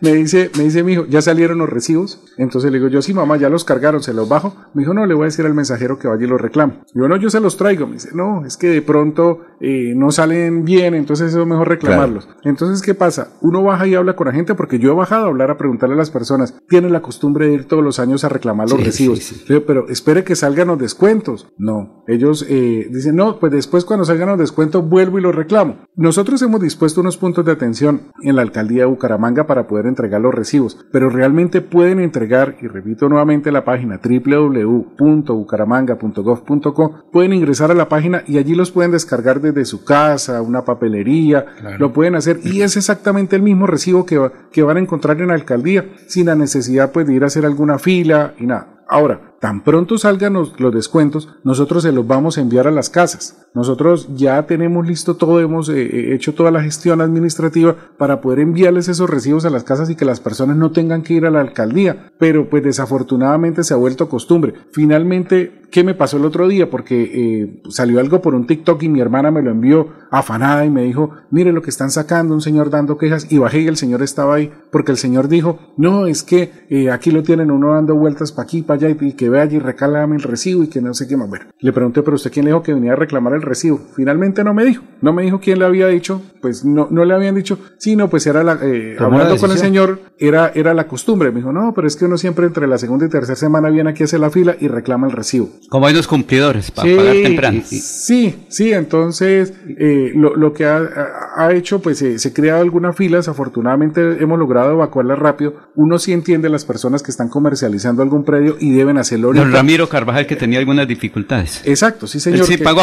eh, pagó, pero le vamos a devolver la platica. Entonces, Ah, bueno. simplemente que nos haga la solicitud y le devolvemos la plata ese mayor valor pagado. Se- bueno, mucha, ¿devuelven la plata o la dejan para el otro? Sí, señor, la compensamos para el otro año o le devolvemos la platica, Como lo quiera. que quiera. Ah, bueno, gracias, muy amable por haber venido, muy gentil. Ya, oiga, hacía años no entrevistamos a un secretario de Hacienda de Bucaramanga. Ellos- Más de ocho años. Y, ah, bueno, No, bien, chévere, seguido. mejor. No, no, pero es que le en cuento yo. Más de ocho años. Secretario de Hacienda, a ver quién, así. Ha llegado una nueva administración, Creo que han fue- llegado nuevos secretarios, de manera que La doctora. Caballero cuando Él sí estuvo... caballero. No, ¿sabe a quién entrevistaba? Perdone por, por la edad, ¿no? El hermano del actual concejal de la ciudad de Bucaramanga, el doctor Cabanzo. Su hermano era secretario de Hacienda hace 35 años. No, pero... El, ulti- el No. último secretario de Hacienda que, y, y, y seguía usted, jefe. Pues de Usted- Bucaramanga, ¿no? De Bucaramanga, claro. En el, a Secretario- nivel departamental hemos tenido secretarios Ah, no, así, pero de en Hacienda muy, muy mediáticos. El doctor Lo que le digo, llegó nuevo alcalde, nuevo secretario. exacto, muy bien, dinámico, bien. y chévere. Y eso, eh, eso, eso significa que la ciudadanía va a aportar. Nosotros somos muy buena paga en Bucaramanga y Santander, ¿usted se ha dado cuenta? Sí, sí, sí, tenemos muy buena fama. departamentos, ¿cierto? Sí, claro que sí. Aquí casi que el 77% de los contribuyentes pagan dentro de las fechas establecidas. El otro 23 nos toca perseguirlos. pero, Cuando llegan funcionarios, 23 de otra parte son de Don otro, Alfonso, sí. cuando llegan funcionarios que hablan claro, como el doctor Da Silva, su Ah, cinta, ¿sí? extraordinario. Eh, se van tranquilos y sin amenazas de demandar a la mesa de trabajo. ¿no? Ah, bueno, sí. No, es, es chévere. Bueno, doctor, muy amable, muy gentil, doctor Reinaldo eh, da Silva Uribe, por haber estado aquí, secretario de Hacienda de la ciudad de Bucaramanga. No, muchísimas gracias, Alfonso, por la invitación y bueno, no recuerde que, que siempre estaré dispuesto para venir a, a los micrófonos de Radio Melodía y, y creo que es un tema que traigo en la sangre. Tengo una formación de toda la vida eh, al lado de los periodistas y como usted lo dijo, crecí al lado de, de Vanguardia Liberal. Entonces, Sí, y mi claro. mamá 59 años en el periódico y, y nada, no, no, no tengo otra cosa sino respeto y cariño por, por el gremio periodístico. Hace falta. Perfecto, son las 6 y 38 ya.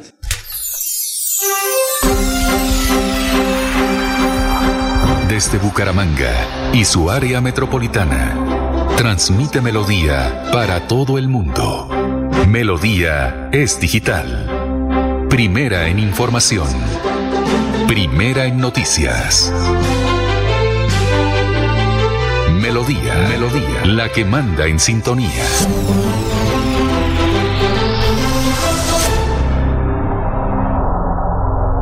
¿Te imaginas encontrar una universidad que no conoce barreras y sea capaz de llevar tu conocimiento a un nuevo nivel? Somos la Universidad Nacional Abierta y a Distancia UNAD, la mejor opción para iniciar tu carrera profesional y también para avanzar en tu posgrado. Dale clic a tu futuro, transforma, inspira, lidera. www.estudianlaunad.com la Feria Escolar Cajazán inicia con toda. De enero 2 a febrero 29. Compra los mejores útiles al mejor precio. Hasta 68 mil pesos con descuentos incluidos, redimiendo tu bono escolar. Además, crédito escolar. Te prestamos hasta 5 veces el valor de tu cuota monetaria. Te esperamos en la Puerta del Sol, lunes a domingo, de 8 a.m. a 8 p.m. Aplican condiciones y restricciones. Vigilado Supersubsidio. Descargar la aplicación móvil de Melodía en tu celular es muy fácil. Ingresa a www.melodiaenlinea.com Desliza hacia la parte inferior y selecciona App Store si tu celular es iPhone o Google Play si tu celular es Android. Clic en Instalar, Abrir, Permitir y listo. Disfruta de nuestra programación en vivo. Melodía, la que manda en sintonía.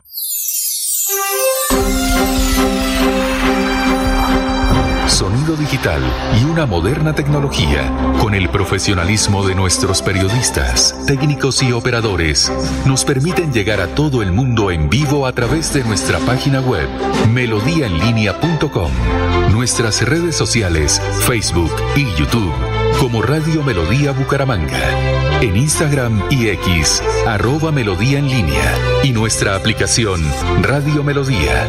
Melodía es digital, un medio de comunicación con la experiencia de una radio digital para hoy y el futuro.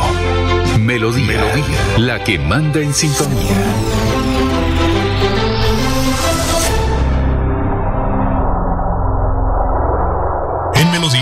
Valoramos su participación. 316 550 5022 es el WhatsApp de Melodía para que entremos en contacto. Envíenos videos o fotografías de las noticias de su comunidad y las publicaremos en nuestros medios digitales. 316-550-5022. El WhatsApp de Melodía para destacar su voz. Melodía, la que manda en sintonía.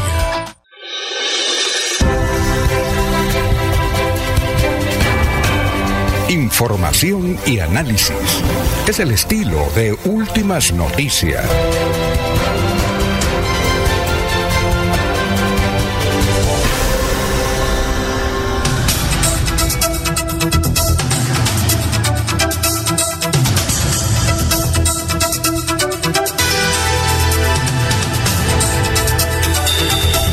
Son las 6 de la mañana, 42 minutos. Oye, Maribel, yo le envié algo a usted. ¿Cómo está? Muy buenos días. Muy bien. Muy buenos días, don Alfonso. Muy bien, gracias a Dios. Feliz martes 23 de enero para toda la audiencia también de Últimas Noticias, para todos los que se conectan a través de Facebook, Radio Melodía Bucaramanga, a través de YouTube, Radio Melodía Bucaramanga, para todos los que están también, por supuesto, siempre en sintonía de toda la información que se actualiza en la página web www.melodiaenlinea.com y, por supuesto, para todos los que nos siguen en las redes sociales Instagram y X, arroba Melodía en línea, para que allí también sigan muy pendientes de las redes sociales. Y recuerden también que nos pueden sintonizar a través de la aplicación. Usted descarga fácilmente en su celular la aplicación de Melodía, tanto para App Store, para Play Store, y puede poner su celular, puede seguir en las demás actividades del celular mientras Melodía está sonando para que ustedes puedan seguir actualizados con últimas noticias. Así que la bienvenida para todos ustedes hoy también en este martes. Bueno, perfecto. Y el teléfono, el, el WhatsApp es 316-550-5022. 316-550-5022. Estamos disfrutando hoy el Tinto María. Delicioso. Tinto María. Espectacular. María. Claro, María pero se, llama, se llama Tinto María. Huele delicioso realmente, vea. Y esto a que ella- veces, ella a mí me gusta con panela, se le echa panela. Es que en el campo lo mejor es disfrutar a esta hora, sobre todo que esté haciendo un poquito de frío, un tinto con panela. No, Ah, bueno, entonces No, no. toca traerla ya listica para que cada uno, para Sí, evitar no, el azúcar. Que quieran, sí, evitar el azúcar, pero el Panela pulverizada que se elabora ahí en Barbosa y parte baja Eso, eso. Pero estamos disfrutando tinto, tinto Tinto María. Bueno, eh, yo, yo le envié algo a usted. ¿Qué fue lo que le envié? ¿Que Sí, para que señor. habláramos de eso? Usted me envió la noticia que hay por el momento en el fútbol profesional colombiano que no para de tener lo que se le llaman las populares dimayoradas o colombianadas en el fútbol, puede Sí, ser de esa forma, y es que inició el semestre para el primer semestre del 2024 en el fútbol profesional colombiano y hay un equipo que no tiene sede definida. De esa forma inició. ¿Cuál equipo? Águilas Doradas que tiene como director técnico al Bolillo Gómez, como asistente técnico, de hecho, a quien venía siendo ¿Ese era el de Río Negro o es el de Río Negro? el de Río Negro, sí señor. Águilas Doradas o Águilas Río Negro, como se le ha llamado, porque también ha cambiado en varias ocasiones. Antes era Águilas de Itagüí, que era donde era su realmente su, su, su inicio, su zona, era en Itagüí. También andaba por Valledupar. Por Valledupar estuvo tocando las puertas. Yo creo que va a terminar en Barranca, ¿no? ¿No era? Es que eh, el tema es que Águilas Doradas en este momento no tiene sede. ¿Por qué? Porque el gobierno de Antioquia, o bueno, también la alcaldía de Río Negro, Antioquia, le ha dicho, tienen muy buena disposición, han hablado muy bien con ellos, quieren colabor- colaborarles en, los en lo que más se pueda, en especial de pronto en el acceso al estadio, pero para Águilas en estos momentos, en palabras textuales de su director, eh, de su directivo Salazar, es no nos sirve solo tener la cancha, necesitamos inyección económica y están pidiendo ayuda precisamente de todas las plata. entidades, necesitan plata, sí señor. Y a raíz de eso no han definido entonces sede porque ya habían confirmado que el estadio de Río Negro seguía siendo la sede y demás, pero ellos dicen que no tienen dinero, al punto que en la rueda de prensa del partido del sábado con el que se inició la Liga Águilas Doradas, ¿Dónde fue ese partido? fue en el Pascual Guerrero, en Cali. Fue de Ah. visitante, por eso pudo iniciar Águilas Doradas. Derrotó un gol por cero, de hecho, al América Ah, de Cali. ¿derrotó al América? Comenzó ganando, sí señor. María. De visita y en el Pascual. Qué Eh, bueno. eh, Eso es, es un buen arranque. Pero aún así en la rueda de prensa el Bolillo Gómez salió a decir, estamos mal, no tenemos plata, necesitamos ayuda. En palabras textuales, no tenemos, vivimos una situación muy difícil. Pero uno se pone a pensar, un equipo que contrata como director técnico al Bolillo Gómez, el asistente técnico sí es el, el, el que estuvo siendo director técnico de Real Santander, José Luis García, que es hijo de la casa, digámoslo de alguna forma, de Real Santander, y armó un cuerpo técnico interesante. Eso es dinero. El Bolillo Gómez es de los técnicos no gana 100 costosos todavía del fútbol colombiano. Pero bueno, y no tienen sede. No tienen sede en donde disputar la localidad. Entonces ya solicitaron a la DIMAYOR aplazar el compromiso que viene del local, que es la segunda fecha ante el Once Caldas de Manizales. Pero hasta ahora están esperando esa aprobación porque DIMAYOR les dijo, no señor, no podemos aplazarlo. Oye. O sea, DIMAYOR les está diciendo, mire, arreglen le ese problema. una cosa, que Bolillo lo, vi- Bolillo lo quiere mucho en Panamá. Resulta que a, a uno a veces cuando, o sea, que en cualquier país sabe que uno es colombiano. Ah, Pablo Escobar, eso sí, hermano. Ah, Sí, lo que sí, conocen es de Pablo Escobar. Sí, ¿no? señor. Ah, Pablo Escobar. Y entonces resulta que el taxista me dijo, Colombia, ah, Bolillo. Sí, bien. dije, oye, Además, él estuvo por allá Le dije, le dije, es el primer Parece. taxista que no me dice que Pablo Escobar dijo, Uy, Dios dijo, no, mío. Bolillo, Bolillo. Él fue técnico, creo que de la selección. Tal vez estuvo por Él allá. estuvo por esos lados, Ah. sí señor. Oiga, ¿quiere Don Alfonso, y es que mire, hablando de águilas, Oye. usted mira la camiseta de águilas y no tiene ningún patrocinio. Es totalmente amarilla, creo que es el color. Eh, pero- eso es una de las palabras que dijo Bolillo Gómez Ah, no y tiene- es, no No tiene tiene patrocinio, y es nada. no tenemos nada en la camiseta, eso duele mucho. Lo dijo también en Ah, palabras. sí, claro. Necesitamos que nos pinten la camiseta, eso duele. Y recuerdo que Atlético Bucaramanga jugó el primer semestre del año, en el año que vino Teófilo Gutiérrez, el año anterior, en el primer semestre, y también lo jugó Y así. es un equipo raro que siempre gana todo y al final se desinfla, ¿no? Claro, lleva dos temporadas, dos primero, semestres clasificando de muy buena forma a los cuadrangulares, pero en los cuadrangulares eh, se desdibuja por completo y no logra eh, sumar buenos puntos. Pero en especial fue la temporada anterior, que hizo un récord histórico de invictos, llegando de hecho hasta la segunda fecha de cuadrangulares invictos, Águilas Doradas, que, que estuvo al mando de César eh, Farías, el director técnico venezolano. Entonces, ahí sí eh, está difícil la situación, no se define ese compromiso de Once Caldas, que viene siendo la segunda fecha para el equipo de Río Negro. Y a propósito del partido del domingo, ¿a- ¿ya se sabe qué hora es el partido del domingo entre Millonarios y Bucaramanga? ¿Qué hora es? 8 y 20 de la noche. 8 y 20 de la noche. ¿Ya, eh, ¿ya tiene los precios de la boleta o no? Todavía no, ya. ¿No han salido todavía? De hecho, hoy a las eh, hoy a las 6 de la tarde Sí. habrá en el Club Campestre el lanzamiento oficial de Atlético Bucaramanga 2024. Sí, señor, una invitación que hicieron, creería yo que de manera cerrada algunos medios de comunicación. Ahí estaremos, por supuesto, eh, nosotros presentes, pero eh, será hoy el lanzamiento de este Atlético Bucaramanga y de su nuevo ¿Irá patrocinador. el dueño o no? eh, ¿El señor Oscar Álvarez? Mm, De las últimas ¿O al veces no recuerdo haberlo visto ahí. ¿O al hijo? Él, él dice que el hijo es el que maneja el equipo, el hijo de Oscar Álvarez. Sí, tiene bastante incidencia en muchos temas. Ah, bueno.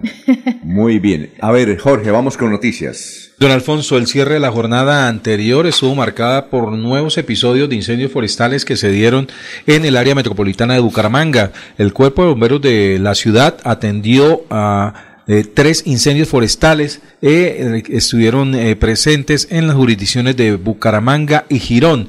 El capitán Jorge Peña, comandante del cuerpo de bomberos de la ciudad, confirmó que fue necesario mover cinco máquinas contra incendios y cerca de 15 hombres que trabajaron para la atención de estas emergencias. En el municipio de Girón, un video que se hizo viral a través de redes sociales mostró las impactantes imágenes de las llamas que se expanden, se expandían por el viento eh, al final de la tarde sobre la ladera de la montaña que ubica a un costado de las ya conocidas bodegas de San Jorge. Finalmente, los bomberos lograron controlar estos episodios de incendio y nuevamente advierten a los ciudadanos el cuidado que hay que tener en esta temporada de sequía. Laurencio. Alfonso, es que ayer el comandante de la Policía Metropolitana de Bucaramanga, en la calle de los estudiantes, el coronel Yesid, eh, Henry Yesid Bello Cubides, que es beleño del municipio de Guabata, pues habló sobre los operativos que vienen cumpliendo, qué lograron hacer ahí en la calle de los estudiantes, la seguridad ¿El- para el los Yesid jóvenes. es qué? ¿Cómo? ¿Henry qué? Henry Yesid Bello Henry Cubides. Yesid Bello Cubides, natural de... ¿Y es qué? El comandante de la Policía Metropolitana de Bucaramanga. Llegó hace poco. Es homónimo. Yesid Bello. ¿Y sabe quién es Yesid Bello? El presidente del consejo. Sí, Sí, sí, homónimos. sí, pero son de ¿Este otra es más viejo? Sí, claro. No, pues, Eh, poquito. yo creo que casi... Es joven también. Pues sí, es es, que coronel. Eh, va- años también, eh, es coronel y está haciendo el curso para ser brigadier general. Pero escuchemos Es qué dice joven, sobre estas actividades joven, ahí. sí. Sí, son homónimos.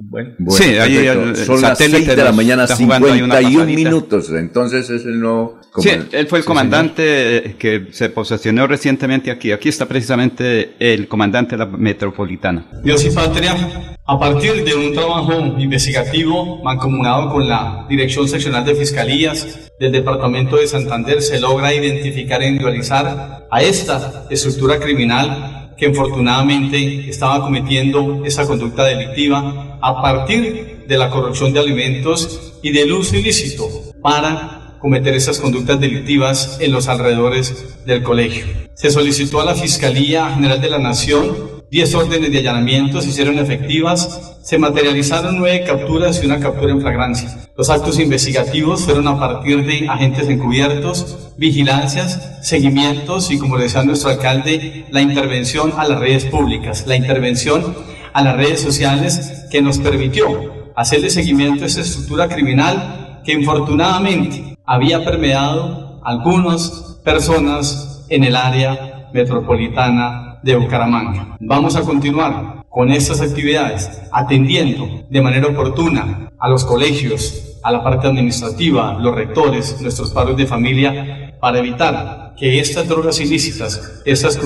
sustancias psicoactivas, lleguen a los entornos escolares. Es una lucha frontal que tenemos contra estas estructuras criminales. Por eso al día de hoy ya llevamos más de 230 personas capturadas por el delito de porte, tráfico y fabricación de sustancias psicoactivas y esto nos ha permitido la incautación de más de 31 mil gramos de drogas ilícitas que las hemos sacado del mercado para evitar que se afecte la salud pública. Son las 6 de la mañana, 53 minutos, 6 y 53 noticias, Jorge. Don Alfonso, están uniendo esfuerzos la Corporación de la Defensa de la Meseta de Bucaramanga y las fundaciones eh, que tienen que ver con los animales, porque están yendo hacia el sitio donde recientemente acaban de apagar todos los incendios, pero advierten tener mucho cuidado porque pueden quedar algunas, algunas secuelas ahí de, de incendio a gente que no tenga nada que ver. Están rescatando los animales, don Alfonso, pero ya son muchos los animales que han rescatado, ratoncitos y y de ahí en adelante todo lo que usted quiera de animales que están rescatando en esta zona forestal que se incendió por tres días y que fue bastante grave. Pero la verdad, mucha fauna, mucha flora, pero muchos animalitos heridos, don Alfonso, que es lo más grave, ¿no? Los han encontrado muy heridos en esta zona boscosa, están tratando de hacer todo lo posible por recuperarlos y tratarles de salvar la vida. Muy bien, son las 6 de la mañana, 54 minutos. Oye, aquí está ya Freddy. Ah, aquí iba a decir Jorge. Un apunte, don Alfonso, de parte de uno de nuestros eh, seguidores a través del Facebook Live, ha escrito el señor Gustavo Andrés Guido Barrera. Hoy despediremos con tristeza a nuestro ex candidato al Consejo de Bucaramanga, Sneider Manuel Coronel, del Partido Colombia Renaciente. Lamentablemente, un gran joven que se nos adelanta en este corto camino de la vida. Fortaleza a su familia. ¿Que fue concejal? No, candidato, al Consejo. Sneider. Sneider Manuel. Joven, por su apellido, por su nombre. Por Colombia Renaciente. Sneider Manuel. En los resultados eh, de consejos, a ver cómo le fue ¿Y qué sería? ¿Qué ocurrió? ¿Qué? ¿Un accidente? ¿Qué pasaría? Sí. Oye, es como, ¿recuerda usted eh, el muchacho, no sé qué apellido, creo que es de apellido Rey, que se fue para Canadá y que no lo habían encontrado y aquí eh, ya, se, ya, se, comprobó, apareció el cabre y ya se comprobó. Si era él, se quitó la vida. Ah. Él se quitó la vida. no, el Pimpo se quitó la vida y apagó todas las redes sociales. Tomó una determinación fatal. Eh, exactamente, tomó una determinación fatal. Eh, bueno, vamos con los oyentes. Eh, a ver, Gustavo, ah, Gustavo Andrés, que está ahí. Alex Gutiérrez, nadie quiere el, oiga, Maribel, dice Alex Gutiérrez, nadie quiere a José Fernando Salazar, el dueño de las águilas. Es Un verdad. bravuconcito. Es ¿Ah? verdad, tiene, él ha tenido bastantes conflictos. De ¿Más hecho- que Pimentel? No, no, no, no ha llegado hasta allá tampoco, Uy, pero hasta ahora le ven como un directivo problemático. Entonces, de hecho, en Barranca Bermeja dicen, si bien quieren llevar fútbol Barranca Bermeja, que no sea tampoco de cualquier manera, ¿no? Y, y más bien es un poco resistido que sea Águilas Doradas, porque le ven como un, un directivo problemático a, a- a Salazar, el, el- el dueño del equipo, el directivo de Águilas Doradas. Entonces, pues ahí está viviendo también él su propio problema ahora sin sede definida para las competencias de este presente año. Bueno, Eh, regresando al tema de don Snyder, eh, Snyder Manuel Coronel Montoya, don Alfonso, fue candidato en la lista de Dignidad y Compromiso y Colombia Renaciente, eh, junto a la lista. Ah, fue compañero de lista del hoy escritor Marcos Perales. Eh, ah, entonces logró- Marquito lo debe conocer, claro. Sí, señor, sacó un total de 73 votos en la pasada contienda electoral. Pero que no sabe qué le pasó. a- No, que no, murió, pero no sabe qué, qué circunstancias, ¿no? Bueno, Juliana Gómez dice, saludos, excelentes días para la mesa de trabajo, exaltar a Maribel por su trabajo. Oye, usted tiene seguidores. por su uno. trabajo, la cuota femenina y en deporte mucho más es excelente. Me gusta su voz, energía y forma de transmitir la información. Bendiciones a la mesa de trabajo, oiga. Muchas gracias. ¿Cómo se llama? Se llama Juliana Gómez. Juliana Gómez, qué chévere también que eh, sea una mujer que esté allí eh, dejando nuestro comentario en estos momentos en Últimas Noticias. De verdad, gracias por ese comentario. Y bueno, este es un equipo de trabajo bastante nutrido, nutrido el que tenemos aquí al mando, por supuesto, de don Alfonso. No, y a mí me comentan, y esa Juliana niña que hay otros, hay otros que son eh, que, que como que como gallinazos me dicen, ella es casada, soltera. Entonces, Juliana Gómez es una mujer también muy interesante. ¿Quién es? ¿Usted la conoce? eh, sí, señor. Eh, tuve la oportunidad de conocerla en la unidad de víctimas de acá de de Santander, perdón. Eh, pero es, además es administradora de empresas y es una mujer emprendedora de mucho trabajo. También muy interesante y apasionada por los medios de comunicación. Además, así que créame que, que haría una muy buena llave en esa mesa de trabajo si algún día se decidiera en explorar eh, esa parte de los medios de comunicación. ¿Y a qué está dedicada ella básicamente? Eh, su propio emprendimiento, administra la finca de sus padres, que es una pequeña... y como persona que te. Excelente. ¿Y por qué no le invita aquí un día que nos acompañe en la mesa de trabajo? ¿De qué le gusta hablar a ella? De todo. Por ejemplo, ¿de qué? No, de todo. Se ella... Espiritualidad, o coach, o... Habla de ¿O todo, qué? de todo, muy preparada. ¿Sí? ¿Y por qué no la invita? Invítela. Bueno, antes Claro. de la mesa de trabajo toca invitarla Ya está a escuchando. otros Dígale, escenarios. dígale que yo la defiendo aquí frente está a estos escuchando. artistas. ¿Ah? Está escuchando la invitación de Alfonso. No, que venga, claro, Julianita. Bueno, Osvaldo Gómez Vergara dice, el superalcalde de Bucaramanga. Uy, este es una maderazo. Oh, ya fue Adrianita, sí. Bueno, Osvaldo Gómez Vergara, el superalcalde de Bucaramanga, preocupado por lo que pasa en todo el área metropolitana y dice que no vio las ayudas que se le prestaron al incendio en Mensulí, que queda en los municipios de Piedecuesta, Florida Blanca. Ahora no se hace por el municipio, pero sí atento y preocupado por los municipios. Eh, ser, eh, bueno, eh, a propósito, No, Alfonso, lo que pasa es que los alcaldes del área metropolitana desde un principio dijeron trabajar unidos y ojalá lo sigan Y- y haciendo. lo están haciendo, ¿no? Y lo, ojalá lo sigan haciendo así. me están haciendo. Bueno, Freddy, ¿qué hay de su vida? ¿Qué más? ¿A qué se dedica? Señor director, muy buenos días. ¿A qué se dedica? Ahorita aquí a estar con ustedes, acompañándolos en es, de aquí hasta las 11 de la mañana. Pues, saludar a toda la mesa de ¿Ya le trabajo. dieron tinto María o no? Yo ahí vi a la Ah, entrada a la cafetería, don Alfonso, Ah, muy bueno. bien dotada, vamos mejorando. Perfecto. Vamos mejorando. Eh, los vi muy bien acuciosos en la entrevista, tranquilitos ahí. Sí, claro. Y vi a Adriana. Claro, Adrianita, Sí. la dinámica jefe de comunicaciones de la Adriana. alcaldía de la ciudad de Jugó Bucaramanga. un papel importantísimo en la campaña. Y nos acaba de confirmar que el jueves, Freddy, estará también aquí en esta ¿El mesa de trabajo el alcalde Claro, Jaime Andrés alcalde Beltrán. Beltrán. Por petición de la mesa de trabajo. Claro, claro. Gracias. Y por la audiencia que quiere audiencia, la audiencia. escuchar a- al señor alcalde. Ya sería Bueno. prácticamente eh, un, un mes, ¿cierto? Un- y el compromiso, él dijo que venía. ¿Se acuerdan que él prometió lo mismo que otras personalidades? Sí, tendrá que venir Campo Digo que el Elías, general, el general, tendrá ¿no? que venir José ¿Qué Fernández. pasó con el general? ¿Qué pasó? Ya viene, ya. Ah, no, pero con tanta actividad que tiene eso. Ah, no, Sí, sí, claro. Tendrá que venir eh, Oscar Santos, el general, todos van a venir. claro. Y los Sí. alcaldes de los municipios. Deberíamos ponernos como esa meta de traerlos, Claro, no solo a ellos, sino a los concejales y los diputados. Claro. Sí, lo estamos ¿Cierto? invitando. No, Es que- mire, Ramón y vamos Ramírez pasando ha venido lista. En dos ocasiones. Ramón, Sí, sí, claro. claro. Hay que El concejal de Bucaramanga, ah, bueno, no vino, pero participó, el concejal Lozada, que, Ah, sí. que se ah, ha- vía telefónica. que se ha. Y vino destacado. una vez, que vino acá destacado. también. Jorge, Jorge, invítelos. Aquí estuvo Diego Lozada, aquí Sí, con nosotros. Yo me voy a encargar de traer a Partido Verde. Ah, No, sí. voy a invitar hoy al presidente del consejo, ya hablamos y vamos a invitarlo A desde- Yesid. Yesid Bello. Y siempre Bueno, el presidente. Él estuvo aquí como candidato. Que sí, alguna vez también fue candidato, ¿cierto? Él- la- y no la- alcanzó a llegar. a la temporada pasada. no, no, cuatro creo años. que no fue la temporada pasada, fue, fue una anterior, estaba mucho más joven. No, Eh, pero aún está joven. no, no, no, pero antes cuando aspiró. Carlos Parra también estuve invitándolo. El que sí no ha venido es el presidente de la Asamblea, hay que invitarlo. El joven presidente de la Asamblea. Ni como ¿Ariza? candidato sí. Alfredo Ariza. Alfredo Ariza. Alfredito Ariza, sí. El pescadito. El pescadito. Una coincidencia. El presidente de la Asamblea es hijo de- del concejal. De ex concejal sí. Cleomedes Bello, Sí, y el presidente del consejo, sí, y el presidente de la asamblea, hijo de, de- otro. del fallecido Alfredo. Exacto. este, Y empresario. Alfredo, Alfredo, sí. Sí, y los dos con plata, y buena plata. Y Ya han empresario hecho del. Comerciantes. Bueno, perfecto. Empresario de gastronomía. Sí. Una Eh, cadena de. Laurencio no salía de los restaurantes de Bonafide. Pero se pagaba adecuadamente y por eso nos atendían bien. Todavía vamos. Todavía, Ah, ¿todavía ellos van? tienen allá, Sí. El de Al Leguarín. doctor Julio Enrique Avellana le gusta mucho allá. Sí.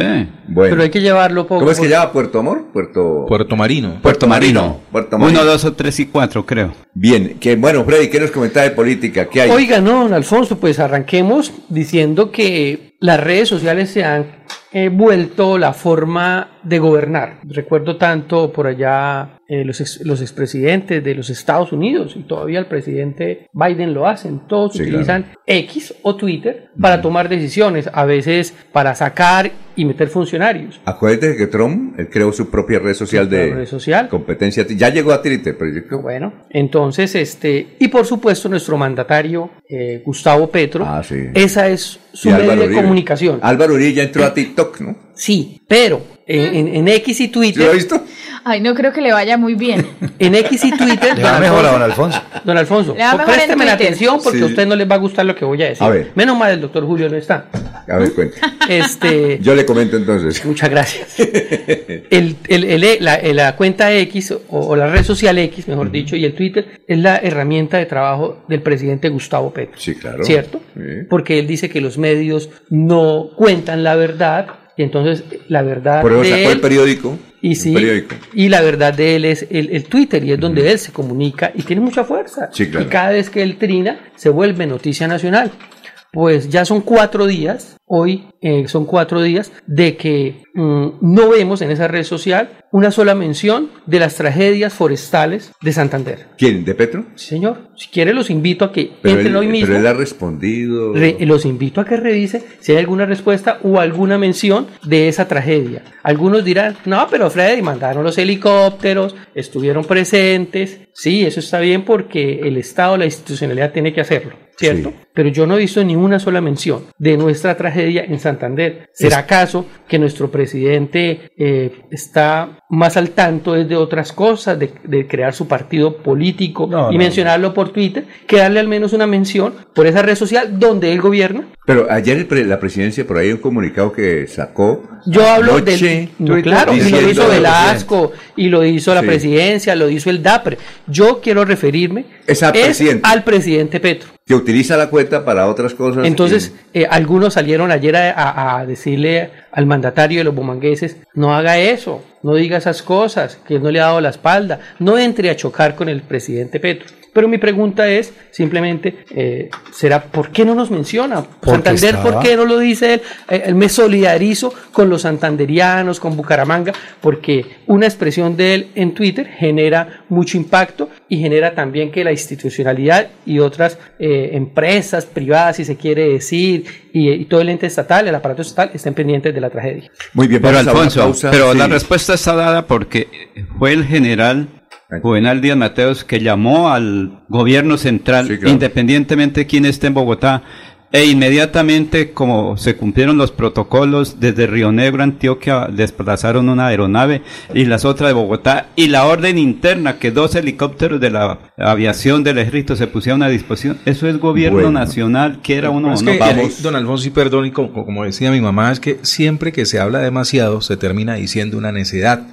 Y en la jornada anterior lo que demostraron precisamente los medios locales es que hay que frenar un poco ese afán mediático de, de tener los reflectores de los medios encima, porque al final de la jornada, eh, en, en la tarde, cuando me correspondió hacer ese trabajo encomendado de Bogotá para Red Más, Muy buena, buscando precisamente la reacción de- de- de- del alcalde de Bucaramanga frente a lo dicho con respecto a, a la ayuda del gobierno nacional, desde la misma administración local, eh, que hay que, debo de reconocer que me atendieron de inmediato el requerimiento, ¿sí? Eh, dijeron, no, venga, es que ya hay un nuevo pronunciamiento para bajarle un poquito el tono. Si dicen las cosas, Sí, hombre, sosténganse, sosténganla porque es que llaman la atención de, de- de la prensa nacional, de la, de la política nacional, sí, del, gobierno, llaman la atención por lo dicho y cuando les responde, entonces, no, venga, vamos a, a bajarle un poquito así el tono, sí. Mire que es que el ter- no, lo que no hay que desconocer en todo esto que sucedió el fin de semana es la manera como desde la gobernación de Santander y, y en este caso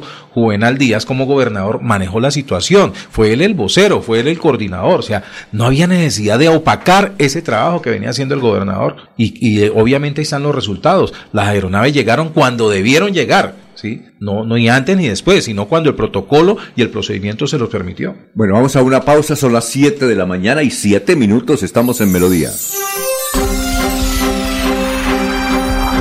Desde Bucaramanga y su área metropolitana, transmite Melodía para todo el mundo. Melodía es digital. Primera en información. Primera en noticias. Melodía, Melodía, la que manda en sintonía.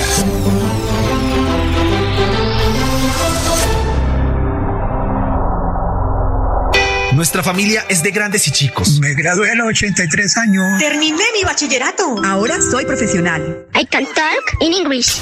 En la Universidad Nacional Abierta y a Distancia UNAT tenemos un programa para todos. Dale clic a tu futuro. Transforma, inspira, lidera.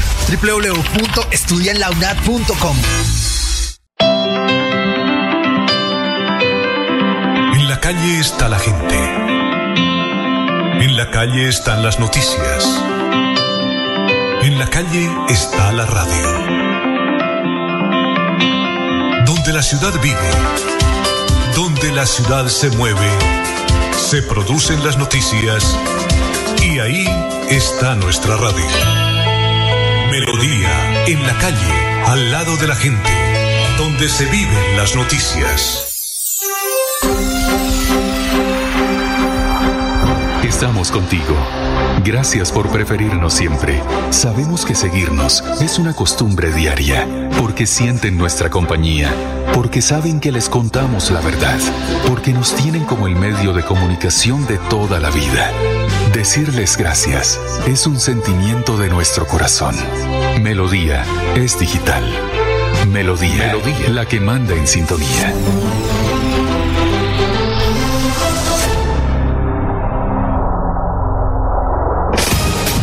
En Melodía, estas son últimas noticias.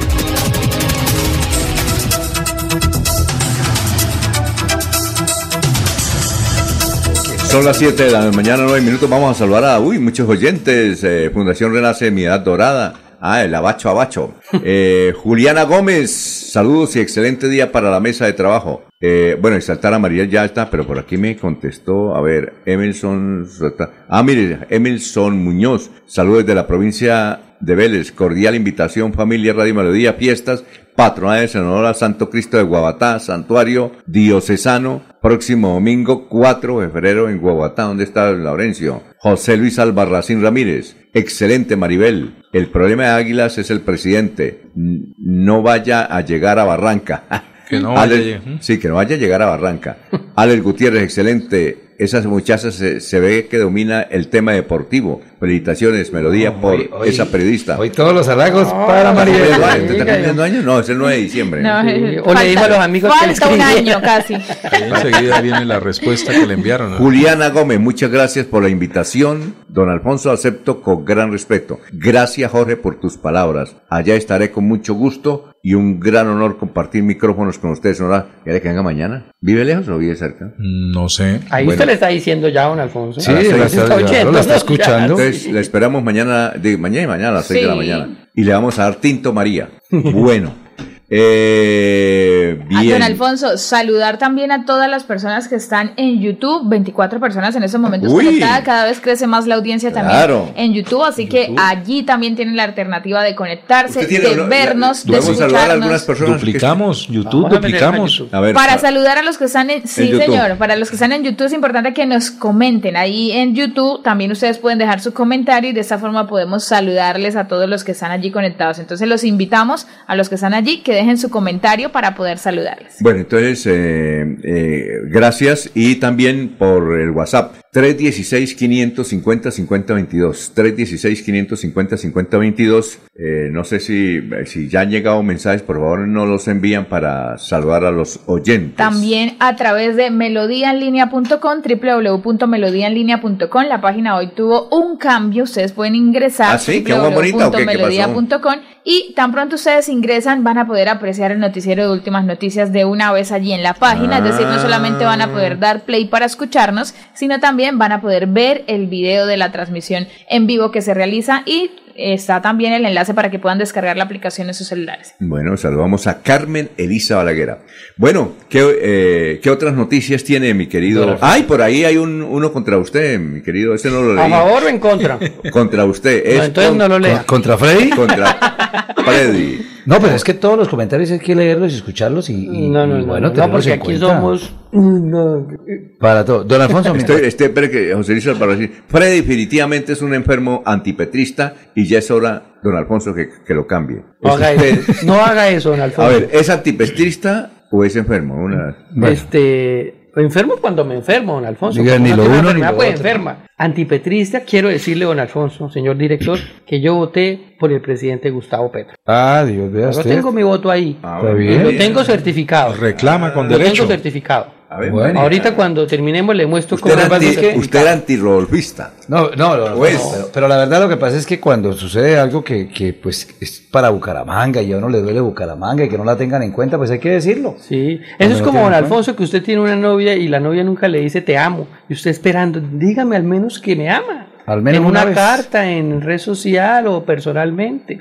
A eso le estamos diciendo al presidente Petro. Al menos díganos por Twitter, estamos pendientes de ustedes. No, es que Bucaramanga. yo- Así bueno, está la institucionalidad trabajando. Eso No, está bien. es que, Freddy, si yo fuera alcalde de Bucaramanga, yo no me podría pelear con Petro. ¿Será eso entonces que no No, nos en serio, lo "Te que amo"? pasa es que, no, lo que pasa es que el doctor Jaime Andrés pues está reclamando, quiere más, y hay ansiedad en ese sentido, pero yo no pelearía, yo no pelearía, entre menos pelea uno, pues, como más chévere, ¿no? Don Alfonso, hay un titular que me deja ahí como un poquito, porque no tengo más información. Dice, A ver.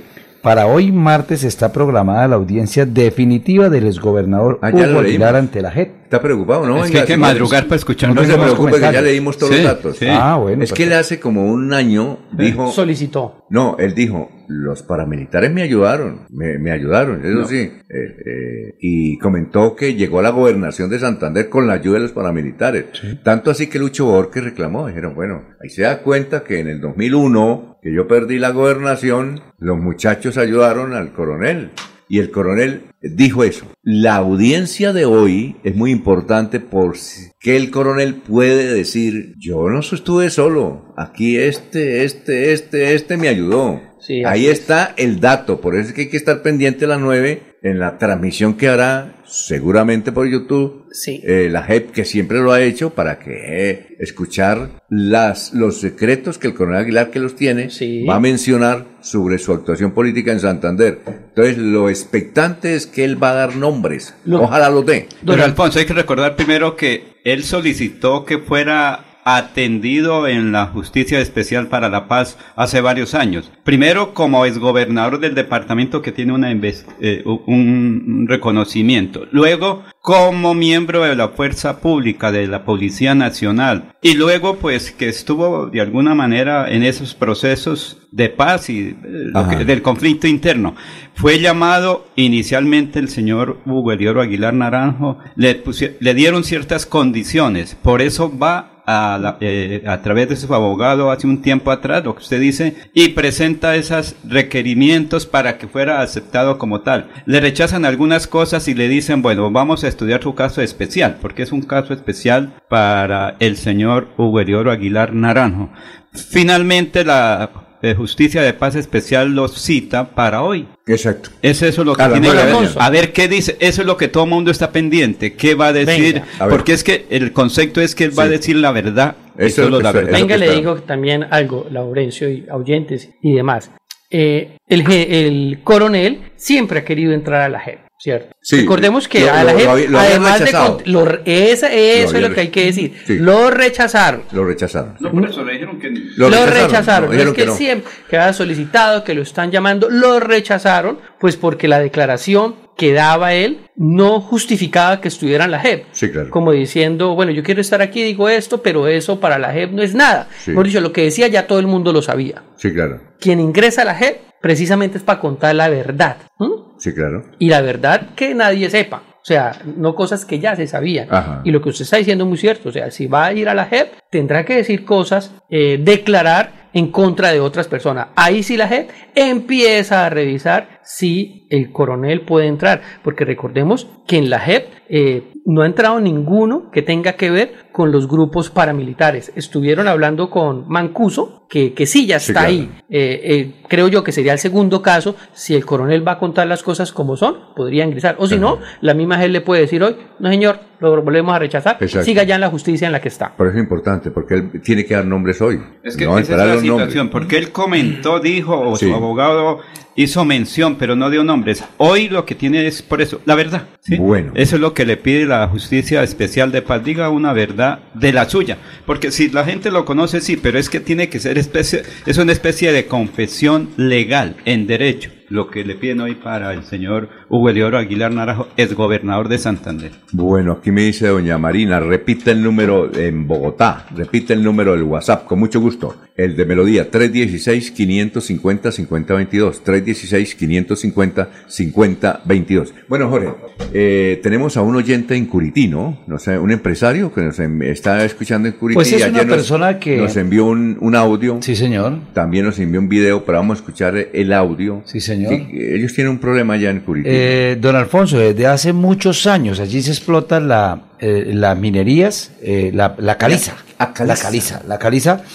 Pero el problema es que Oye, lo ¿la caliza vienen para qué haciendo. sirve la caliza? Es la cal, eso es lo que se produce en la cal. eso ¿Sí es lo mismo en la mesa de los santos? No, allá en la mesa de los santos ¿El es- yeso? eso es otra cosa. El yeso, el yeso, El yeso. Por eso Allá el es yeso en la mesa de los en santos. Curití. En Curití es- Pero el problema, don Alfonso, de estas minas es que están haciendo explosiones. No saben con qué tipo de, de pólvora explotan esto porque dicen que hace temblar la tierra a una magnitud de un temblor enorme. O sea, la gente sale corriendo de las casas. Claro, porque es que no solamente el ruido, sino la tierra que tiembla por la explosión de, de estas minas de caliza. Entonces la gente allí ha presentado de- denuncias ante el alcalde, ante la CAS, ante la Ministerio este, Secretaría de Minas, no sé cómo Sí, se claro. llama, en Geominas, lo que antes era en Geominas. Sí, claro. Pero nadie les ha parado bolas.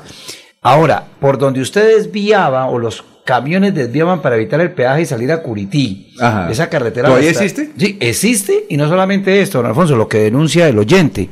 Denuncia que pusieron en la mitad un peaje por esa vía, pero Un los- los- subpeaje. Pero sí, más barato. formal, Pues, como no, los local, de la. Guajira, Eso, como eso, la de los sí. indígenas. No, pero más sí. barato. Un local. Obviamente más barato. Don Alfonso, el peaje del otro vale, oye, a propósito, Vale 10 como- mil pesos, 10 mil No, 50. lo 10 están cobrando no. más. Lo 10 están cobrando 500. No, Laurencio, para mulas y camiones. No, no, Yo aquí que tengo- el de de... El de mil, Ese es el problema, que están pasando las mulas No, y los los- camiones grandes no, por No, esa pero vía. por arriba no pueden pasar las tractomulas. ¿Y el informal cuánto vale el peaje? Bueno, los camiones grandes. No, no, mire, el peaje el video. mire, ponle cuidado. El peaje quedó en Curití en 10.300. Para carros. Automóviles, Para- carros de una- pequeños. de un- para pero carros los señores pequeños. de Curití están cobrando 2.500. Poquito, pero a raíz de qué están No, cobrando? y es que a ¿Y la- Sí, enseguida el peaje o un nuevo peaje? No, no, No, no. por la vía, por la vía Entonces, destapada. Lo, lo que pasa es que Ah, ahí en el peaje la por trampa, la vía de la trampa, correcto. eh, Sí, sí, que sí. no eh, la gente Que para evitar el El peaje, peaje hace, sí, pero una- entonces ahora le en colocaron el motor, un- el- en el brigadier creo que se llama Bueno, es- el exactamente. le colocaron un subpeaje Ah, sí, claro, la comunidad. Yo comunidad? suponemos que a Sí. 5 mil pesos no La- porque si Pero es que Alfonso. pero- pero hay que tener en cuenta que eso es una vía rural, sí, una vía sí, claro. ni siquiera terciaria, Sí, rural. Sí. de- casi que de quinta, es una Sí. vía netamente rural que comunica a los predios, las fincas que, están allí en esta ruta que lleva incluso a la cabecera de, de Y Curití y conecta obviamente con, con- Más con- adelante. más adelante para salir a, hacia la vía hacia San Gil. Automóviles pequeños, automóviles tomaban esa ruta precisamente para hacerle el quite al peaje. tomaban o toman La toman. En este y me imagino que algunos transportadores de carga De mayor volumen de peso, Sí. pues también optaron por tomar esta vía No. que sin duda, pues de- con- Claro. ante el tránsito y el peso se tiene que Tienen estar whisky, destruyendo. pero no para el hielo, ¿no? Epa, correcto. Eh. Entonces, eh, pues obviamente ahí sí sería justa la, la, la, la actividad, no, no correcta, pero sí justa lo que estaría reclamando la comunidad de Sí. San Gil, Sí, pues para el mantenimiento de su, de su propia vía. Pero obviamente también se está cometiendo un- algo ilegal, exacto, con al respecto de tener que omitir el paso del, del peaje que obviamente Pero, pues, está Jorge, establecido para mantener la vía principal. La denuncia no está en ese cobro de peaje, que es un delito y que lo están haciendo Sí. y eso está mal hecho. La denuncia está es en la explosión que están haciendo Bueno, estas. escuchemos. Ahí está el video y, y la- y ¿Explosión la denuncia. escuchemos la denuncia Para la caliza. sí Quiero hacer una denuncia pública de lo que actualmente está sucediendo en la vereda Palmira de Curití, donde hay dos títulos mineros, o sea, dos empresas que explotan piedra caliza. Una es la mina Palmira y la otra mina Caribbean, que sin ninguna técnica en pleno siglo XXI hace explosiones que mueven toda la tierra y están afectando todas las viviendas de los campesinos de esa vereda prácticamente las tienen acabadas, no manejan ninguna norma con el beneplácito de la Agencia Nacional de Minería, de la CAS, están todas las casas llenas de tierra, de polvo, las trituradoras de la mina están sobre la vía que comunica a, a Curití y la gente lo pasa expuesta a los movimientos de tierra y a toda esa contaminación en el medio ambiente. No tienen horario de paso las mulas, transitan prácticamente las 24 horas del día durante los 365 días del año. No tiene paz toda esta gente de la vereda Palmira en Curití, porque las minas están haciendo de una forma prácticamente como en la época de los picapiedra, sin ninguna técnica, sin ningún control por medio de la Agencia Nacional de Minería, ni por el Ministerio de Minas y Energía. Entonces pedimos su colaboración para que esto se haga público y se haga llegar a todos los jefes de estas entidades a que le metan mano al asunto y que no dejen que la población siga sufriendo toda esta incomodidad en su día a día. Mil y mil gracias por la oportunidad. Pues don Alfonso, ahí está la denuncia del oyente allá en la vía alterna a Curití, sobre todo por la explosión eh, descomunal que están haciendo y está afectando pues a todos los habitantes de esa vereda. ¿El, el video ya, ¿El video ya lo pasamos o no? Sí, ahí, Ah, ahí está, venía, ahí exactamente, estaba el video porque a, a cualquier hora del día de la noche están pasando estas volquetas a recoger pues la, la piedra que Saca explotan la allí. Pero es que mire, el fenómeno es el siguiente. Eso está, tiene licencia ambiental de la CAS. ¿Sí? Sí, sí, sí. Y del Ministerio del Ambiente. Y, eso son, o sea, ese es un problema casi que nacional. Estaban pidiendo que Petro no se pronuncia. Eso es del orden nacional, porque son licencias del orden nacional. Lo que pasa es que ponen las quejas a todas partes y nadie le para volar. No, no, no, es que eso no es donde se debe colocar la, la- la denuncia, tiene que ser, exacto, la Corporación Autónoma de Santander, ellos CAS. dan una, una Bueno. licencia, el Ministerio de Minas y Energía da otra licencia, y Planeación Nacional da otra licencia, entonces, y la gente quiere que sea el alcalde, que sea... No, el no, a todas las entidades le han presentado denuncias. Pero no en Bogotá, porque Ahora que ser por tienen que poner al ministerio. Eh, El, el Curití esta es el, el hotel de su amigo. Allá Su- es- un hotel supremamente curioso. Sí, sí, Yo sí, no he visto sí. un hotel que me han dicho que es supremamente curioso. Todo ecológico. Eh, el inodoro es diferente. Usted allá las necesidades las hace diferente. El sanitario es Eh, el sanitario no, seco. es- es Funciona sin agua. Es una experiencia es ambiental. cosa de rara. Es un negocio en, en la ¿Usted ha ido, a- usted ha ido a ese, a ese hotel? No, no, pero sí conozco los videos y conozco al señor. Es un negocio verde. Pero venga, le cuento. Así, así se, no, es que así Es se que así se este es así se le certifica Él está- a la él está Un inodoro sin agua, hermano. Pero Alfonso, claro. él lo se inició aquí en cerca de la ciudad de la Real de Minas, en el barrio que queda enseguida. Es más, en la bicicleta usted, aparte de hacer ejercicio, va licuando el jugo. No, y además una cosa, es que él produce la propia energía, ¿no? Sí, en una él cicla, claro, él Sí, produce en curioso. bicicleta. Todo Y el estudio lo Y hizo le ha hecho reportajes, pero raro que los reportajes han hecho en el exterior, que Pues les causa por lo que estuvo, por lo que fue Titán Caracol. Entonces, Ah. eh, del exterior llega mucho extranjero curioso a ver cómo es que funciona la situación. Tengo que ir, no, realmente no. Ah, don Alfonso, está invitado. Bueno, gracias. Está invitado. Las es más, los niños pueden mecerse en el machín machón y van regando las plantas. ¿Ah? Ese tipo pasa de proyectos son los que Son muy buenos. comúnmente le llaman negocios verdes. Tanto Sí. la CMB Correcto. como la CAS acompañan no solo temas como ese usted, también en la industria, en la producción agrícola, en la producción precuaria, bueno, en gran cantidad, en repostería, bueno, una cantidad de cosas Sí. que a lo que le llaman negocios verdes y ellos, para que sean certificados, eh, tienen que cumplir una serie de pasos y de Claro. procesos los certifica eh, las corporaciones autónomas y los certifica el Ministerio de Ambiente. Ajá. Y más aún, también hay unas certificaciones internacionales que también se les da y por supuesto eso tiene un valor importante. Entonces esos tipos de bienes son como producidos con alta Claro. calidad y con producción verde tienen un costo. Es como el que el, hotel que está cerca ahí, el hotel que está cerca ahí que tiene un avión también, ¿no? Ah, sí, Ah, sí, también. Ah, avión. sí. Avión Don. Alfonso, y para rematar, ojalá pudiéramos en cada casa de Bucaramanga y en cada apartamento, lo que hace este señor allá, no necesitaríamos ni del carrasco ni de nada, porque allá ni una servilleta se bota. Allá no basura. Alfonso, Oiga, este sí, este, Freddy, eh, eh, hablamos esta mañana de Piedad Córdoba. Señor. Y Piedad Córdoba decía que ella tiene un hotel, o tenía un hotel, Sí. en Puerto Lleras. Es un agrohotel. ¿Qué supone usted que es un agrohotel? Pues eso que Eso, estamos estamos hablando. hablando. Agrohotel. Todo No, que- sale, no sale nada de basura, no, necesita bolsita de basura. no. Agro es el sector campesino que lo llevan allá, le hacen ¿Qué el produce recorrido. pollos ecológicos? Es una ecológico? Sí, sí. ¿Qué Debe es una ecológico? interactiva, don No, Alfonso, pues, un, un hotel interactivo donde las personas Claro. están en contacto con todas esas producciones, Ajá. eh, por supuesto con componentes altamente ecológicos, donde Exacto. nada se desperdicia, donde la producción es limpia, donde pues el pollo lo hacen como lo hacíamos y todavía lo siguen haciendo es el pollo. las zonas del el- campo. el- ¿Cuál es la diferencia la entre pollo criollo y pollo ecológico? Es el mismo, yo creo. No, No, tiene otros no, no. Ah, bueno. Los alimentos que le El dan a pollo hace popó y después con el popó hace abono, el mismo pollo. No ¿Es se llama- Sí, como el café. No, eso, Eso. eso se llama rila. Pero Alfonso, lo que ocurre son los alimentos claro. de cada animal. Sí, sí, el, que- el excremento del pollo llama rila, el excremento de la vaca llama estiércol. Sí. Yo les doy aquí la clase. muchas gracias. Bueno, perfecto.